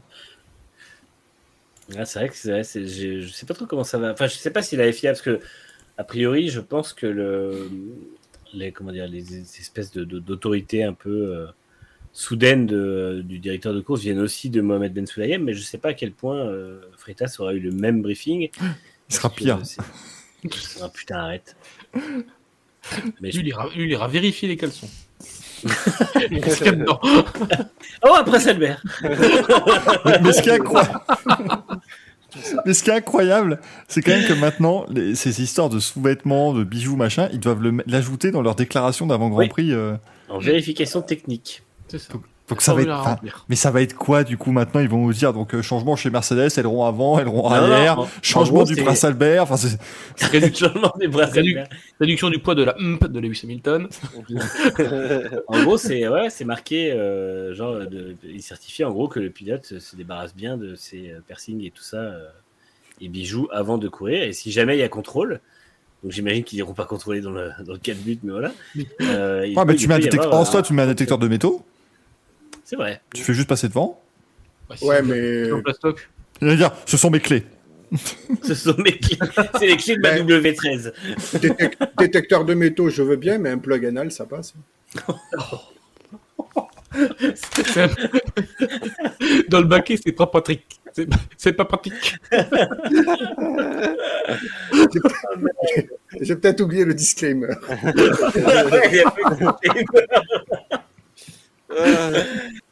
bon, bah, pour, pour, pour, pour ma dernière, dans, ma première et ma dernière dans le Racing Café, j'étais trop content. Donc c'est- Pareil, j'étais content aussi. Vous première- vous rendez, vous vous rendez pas compte de ce qu'on endure, nous, à, tout- à- longueur de temps, là, quand même. hein. C'est c'est plus des cernes que j'ai, là, c'est un panda, moi. C'est- c'est- Nous, c'est chaque semaine hein, qu'on subit des trucs comme ça. Et encore, vous me subissez que par webcam interposée. Imaginez le jour où on va devoir passer une journée ensemble. On le fait en vrai. Ouais, dans une salle. La Ah non, mais rassurez-vous, hein, moi, je prévois, cette année, je fête mes 30 ans. Ah. Donc, je prévois une énorme fiesta pour mon anniversaire. J'invite toutes les gens que je connais, sauf vous. C'est vraiment- mais là, Trop peur. Euh, Ah je te ferai. euh, te, ferai je te ferai envoyer un Prince Albert par la poste, t'inquiète pas, il arrivera en même temps que le bouquin. Tu sais, tu vas m'en renvoyer un deuxième avec une autre dédicace. Prince Albert. ah, en tout cas, on, on re- on réclame ton retour, euh, Loïc. Sache, le, en tout cas, le, le Breton 18 a, a beaucoup apprécié. Avec toutes tes saillies. Bah, c'est gentil, merci. Carabio, tu invites le chat pour 10 bits. Non, mais oh, ça va, je veux pas un Mars non plus. Ah, pas- 10 bits, c'est un Mars. Ça, ça fait, ça fait catchy comme slogan. Euh, Sarah Fischer Ouais, pilotera le Pescar au ça- 500 bases Diapolis. Oui, je continue l'émission, hein, si ça vous dérange Là, tu sens que cette année, les 500 bases Diapolis, ils ont pas réussi à. Enfin, déjà, ils ont, pas... ils ont réussi à avoir la 33e voiture de justesse. Ouais. Sarah Fischer va piloter le Pescar. Alors, euh, bon, euh, entre nous, co- comment vous dire? Sarah Fischer, énorme respect, c'est la femme la plus rapide de l'histoire d'Indianapolis. Euh, elle a fait beaucoup de choses. très- En fait, Sa- Sarah Fischer, c'est la, la pilote habituelle du Pescar. Ouais. Donc, donc pour la pilote célébrité, c'est pas très incroyable, quoi. C'est. c'est- c'est- Mm. Je sais pas. euh, C'est comme si Ouais, j'annonçais un truc euh, exceptionnel pour interviewer les pilotes sur le podium. Mark Webber. ça, c'est. c'est- Oh, c'est une première exceptionnelle. incroyable. un Bert peu, Mylander fera le tour de reconnaissance du circuit euh, avec la, Aston Martin. C'est c'est fou, hein. Mais c'est c'est bizarre parce que la- il y, a un, il y a un beau plateau. On a quand même le plateau euh, IndyCar le plus fourni depuis un moment sur les manches euh, hors Indy 500. Et du coup, on- pour moi, il doit y avoir un bel engouement qu'il y a pour l'IndyCar parce que j'ai l'impression quand même que le championnat se porte bien. Mais c'est vrai que les 500 miles, c'est pas cette année, ça attire pas énormément de, de, de- de passion, quoi, je trouve. C'est quand ils ont su que je venais. On dit non mais l'autre con là il vient, on va lui- on va lui faire une 10 500, tiens. on va lui faire croire qu'on va être 300 000, en fait il sera seul dans les tribunes. Ça va Non, mais bien. c'est vrai que c'est. euh, c'est un peu compliqué. En fait, c'est- parce que, le- comme on l'a déjà évoqué à plusieurs reprises, c'est parce que le championnat se porte bien qu'on a galéré à avoir 33 voitures. C'est c'est quand même aberrant, mais. euh, Et je me souviens plus l'an passé, euh, au niveau de la fréquentation, ils avaient autorisé la full capacité ou pas? Non, 100, 100, 150, un truc comme ça. c'est ça? 175 000, je crois, l'an dernier. ouais. Et, et non, cette 135 000, année, du pardon. coup? Full. Ouais. Ah, cette année, d'accord. 350 000, euh, rien à foutre. Ouais. 350 000, pas de masque, pas de distanciation sociale, euh, rien. Covid n'existe plus là-bas de toute façon. donc, euh, Donc euh, voilà. Bah, tu vas me dire, en soi, euh, on dit ça, mais euh, je vais faire, je vais faire l'Indy 500, et la semaine d'après, c'est les 24 heures du Mans. Enfin, t'as les débuts des vérifications techniques, et deux semaines après, c'est les 24 heures du Mans. Où ça va être 250 000 personnes, pas de distanciation sociale, pas de masque. Ça va être le même. euh, C'est dommage que tu peux pas faire la triple couronne des couvertures quand même. Alors, sauf si t'arrives à me choper un jet privé qui me permet de faire Monaco-Indianapolis en une heure.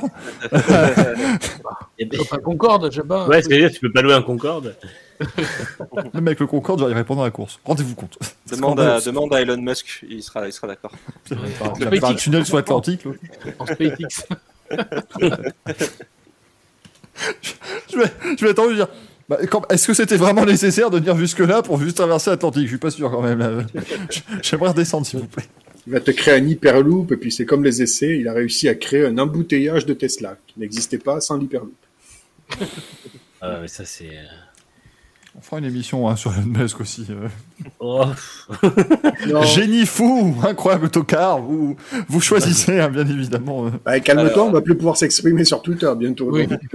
C'est vrai. Tu pourras mettre peut-être le mot couille ou sous Twitter sans problème. Oui, c'est ça. Voilà, on aura le droit maintenant de vraiment. euh, Hello Elon, do you know what manche à couilles is?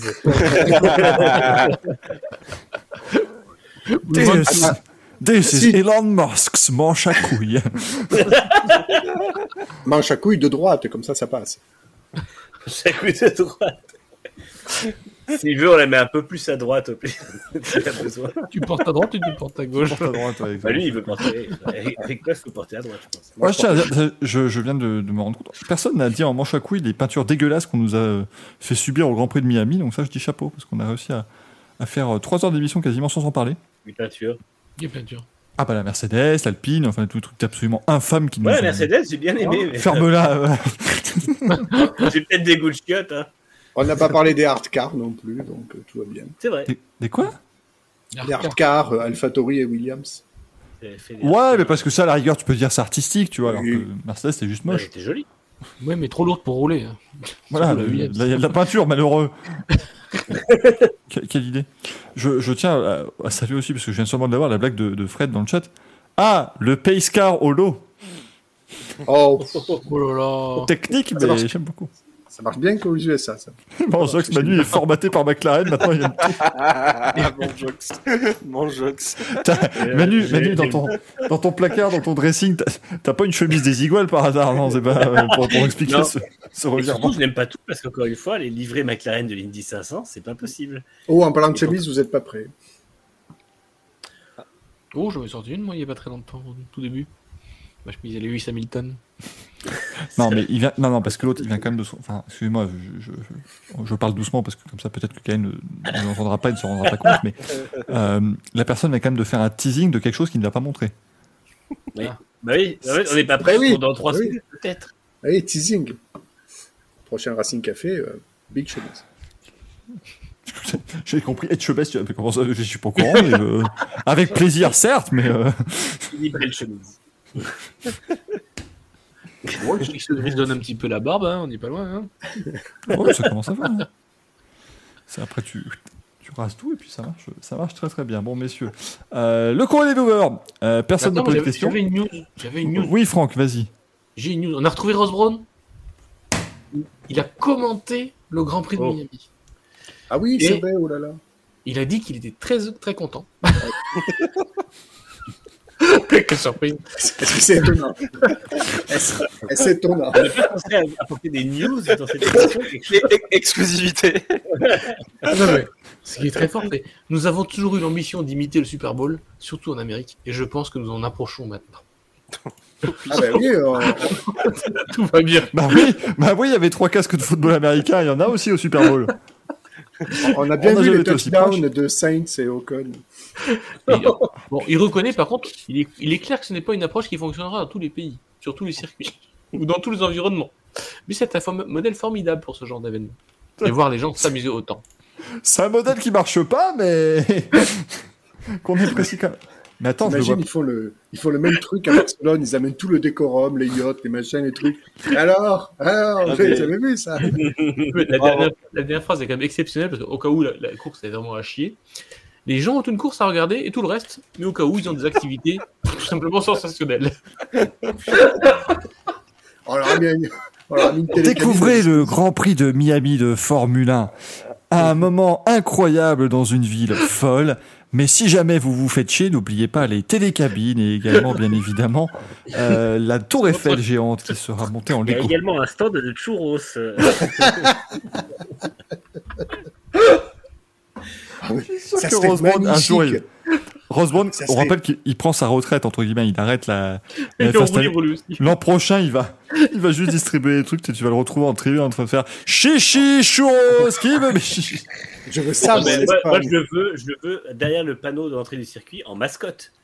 Mais genre une mascotte à son effigie, tu vois. Le Rose Brand. Un bimodum gonflable. rigolez, rigolez pas parce qu'il en serait capable. Parce que moi, j'ai j'ai l'image de Rose Brown.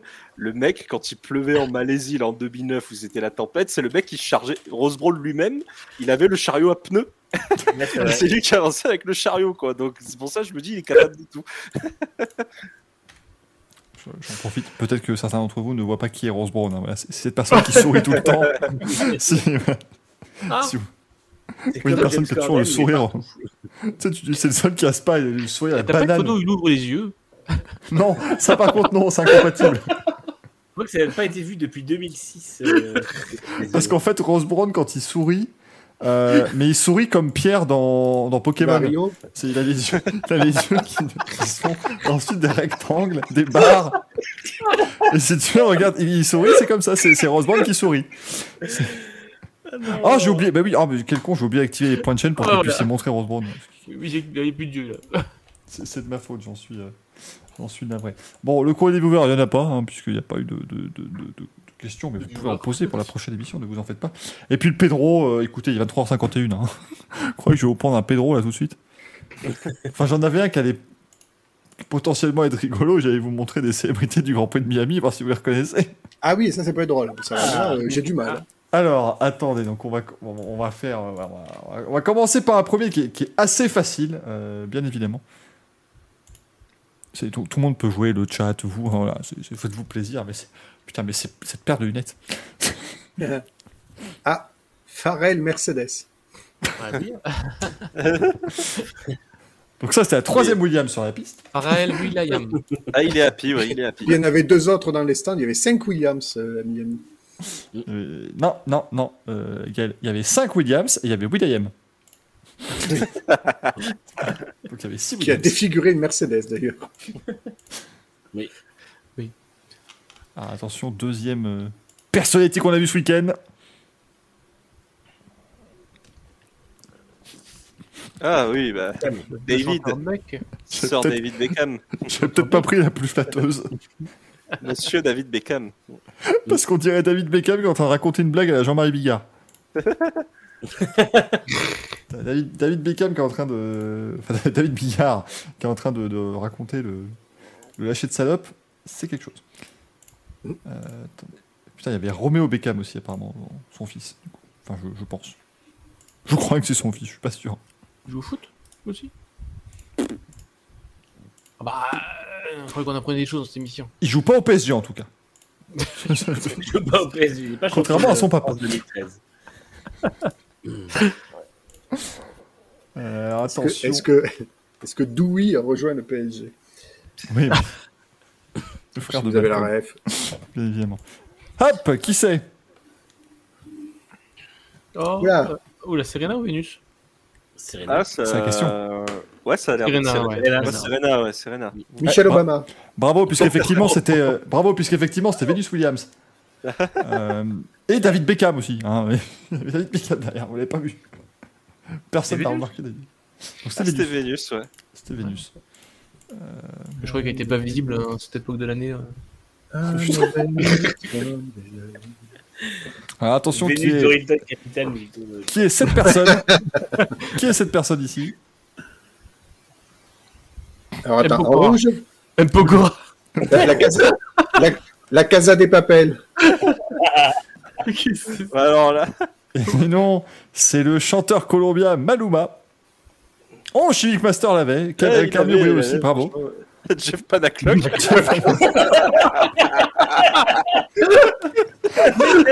Mais attends, mais, mais attends, mais où est Jean-Marc? Qui, qui est Jean-Marc là-dedans? Moi, je suis perdu. Par contre, s'il vous plaît, mention spéciale pour la personne qui est à gauche du monsieur en rouge parce qu'il fait une tête. oui. Il n'est pas serein.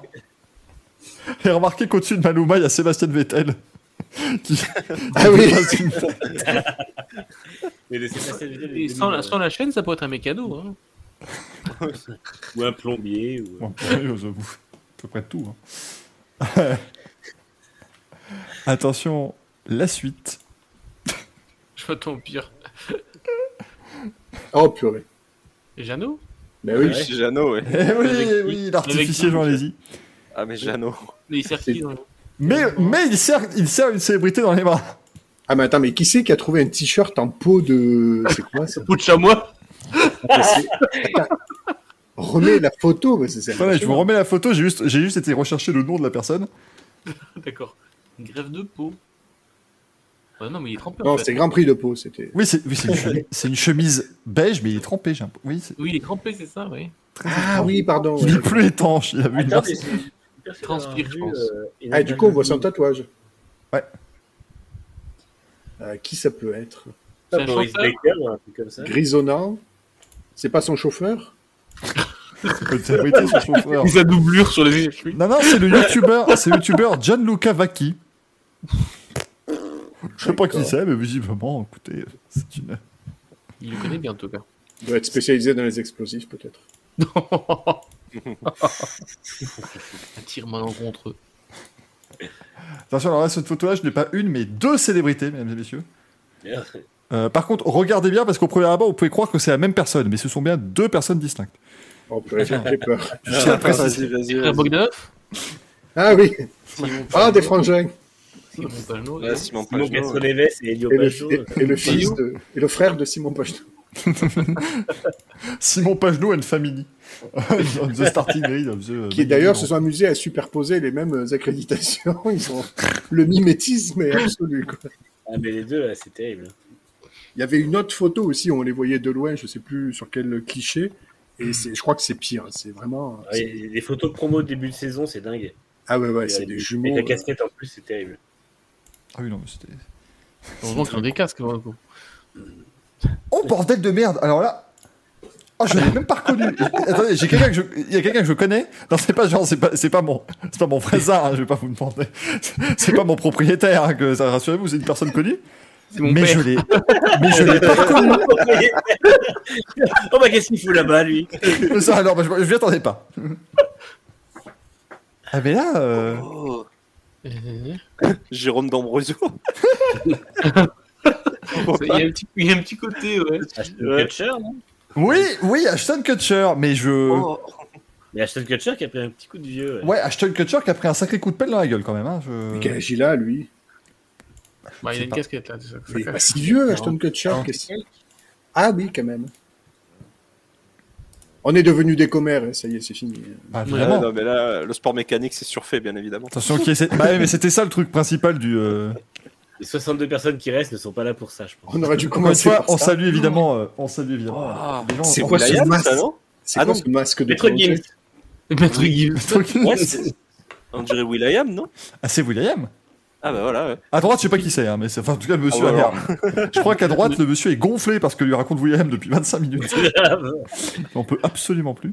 Enfin, Toto Will.i.am, je sais pas si c'est... Ah, C'est Toto Wolf au réveil, tout à fait. Avec Palpatine. Mais, mais attends, mais il fait le. Putain, mais il fait combien de. Parce que, je- en fait, depuis tout à l'heure, on m'entendait cliquer. Hmm. C'est simplement les photos qui défilent. Mais c'est une photo, une célébrité. Hein. Il y en avait 35 000. Mais oui, mais c'était fou. Oui, mais on va peut-être arrêter l'émission au bout d'un moment quand même. Non, mais non, je voulais tous. Il y avait Michael Bay. Ah oui. Les ça, langues diront que Michael Bay aurait mieux fait d'aller au Grand Prix de Bahreïn 2020, mais Ah, ben on, on a l'explication de la réalisation pourrie s'il y avait Michael Bay. c'était lui qui aurait- Juan Martin Del Potro. Ce, ce fameux Jean-Martin de la Poutre qu'on adore toujours, le tennisman. ah bah Juan Martin C'est Del Potro, moi. Grand, euh, Avec le prince Albert grand joueur à Ouais, Martin. forcément. Juan C'est vrai que c'est terrible parce que le mec est vraiment un, tr- enfin, un très grand joueur. Le mec qui est revenu de 45 000 blessures, machin, c'est une histoire. Mais en France, on le reconnaîtra juste parce que son nom, si tu traduis littéralement, ça fait Jean-Martin de la Poutre et franchement, c'est super drôle. Euh, et attention, épreuve de rapidité pour le dernier guest que je vais vous montrer. James Ah oui. Bravo Karaoke Boy. Contractuellement, il fallait qu'on le montre avant minuit, il est 23h59. Ça- C'est parfait. Sam, Sam Genji dans Le Seigneur des Anneaux. Ce qui est marrant, c'est que j'ai- des draps Ikea qui sont de la même couleur, hein, noir et blanc comme ça. On m'expliquera le défilé avec euh, Ricardo Norris en croc-top. Je... En, en crop top, parce que le croc top, c'est pas pareil. C'est quand t'as bouffé Oui, le non, croque croc monsieur. top. après, tu- Si vous croquez le top, euh, c'est toi qui vois. Tu bouffes trop de croque monsieur et après Un ça rebond du coup. croque-monsieur. Ça fait un crop En top. croque-monsieur top. Non, mais c'était quoi ce truc? C'était. Bah, ça va être une séquence dans Soleil Show, je pense. Bah oui, pour-. Oui, parce que vous attendez, parce que les- vous avez vécu les trois jours de James Corden, mais après, il va falloir vivre les 45 minutes de James Corden dans son émission qui dira. euh, Enfin, attendez, donc, il faut que je fasse présentateur de talk show. Et les gars, j'étais au Grand Prix de Miami euh, le week-end dernier. Vous l'avez vu le Grand Prix, c'était super hein, vraiment.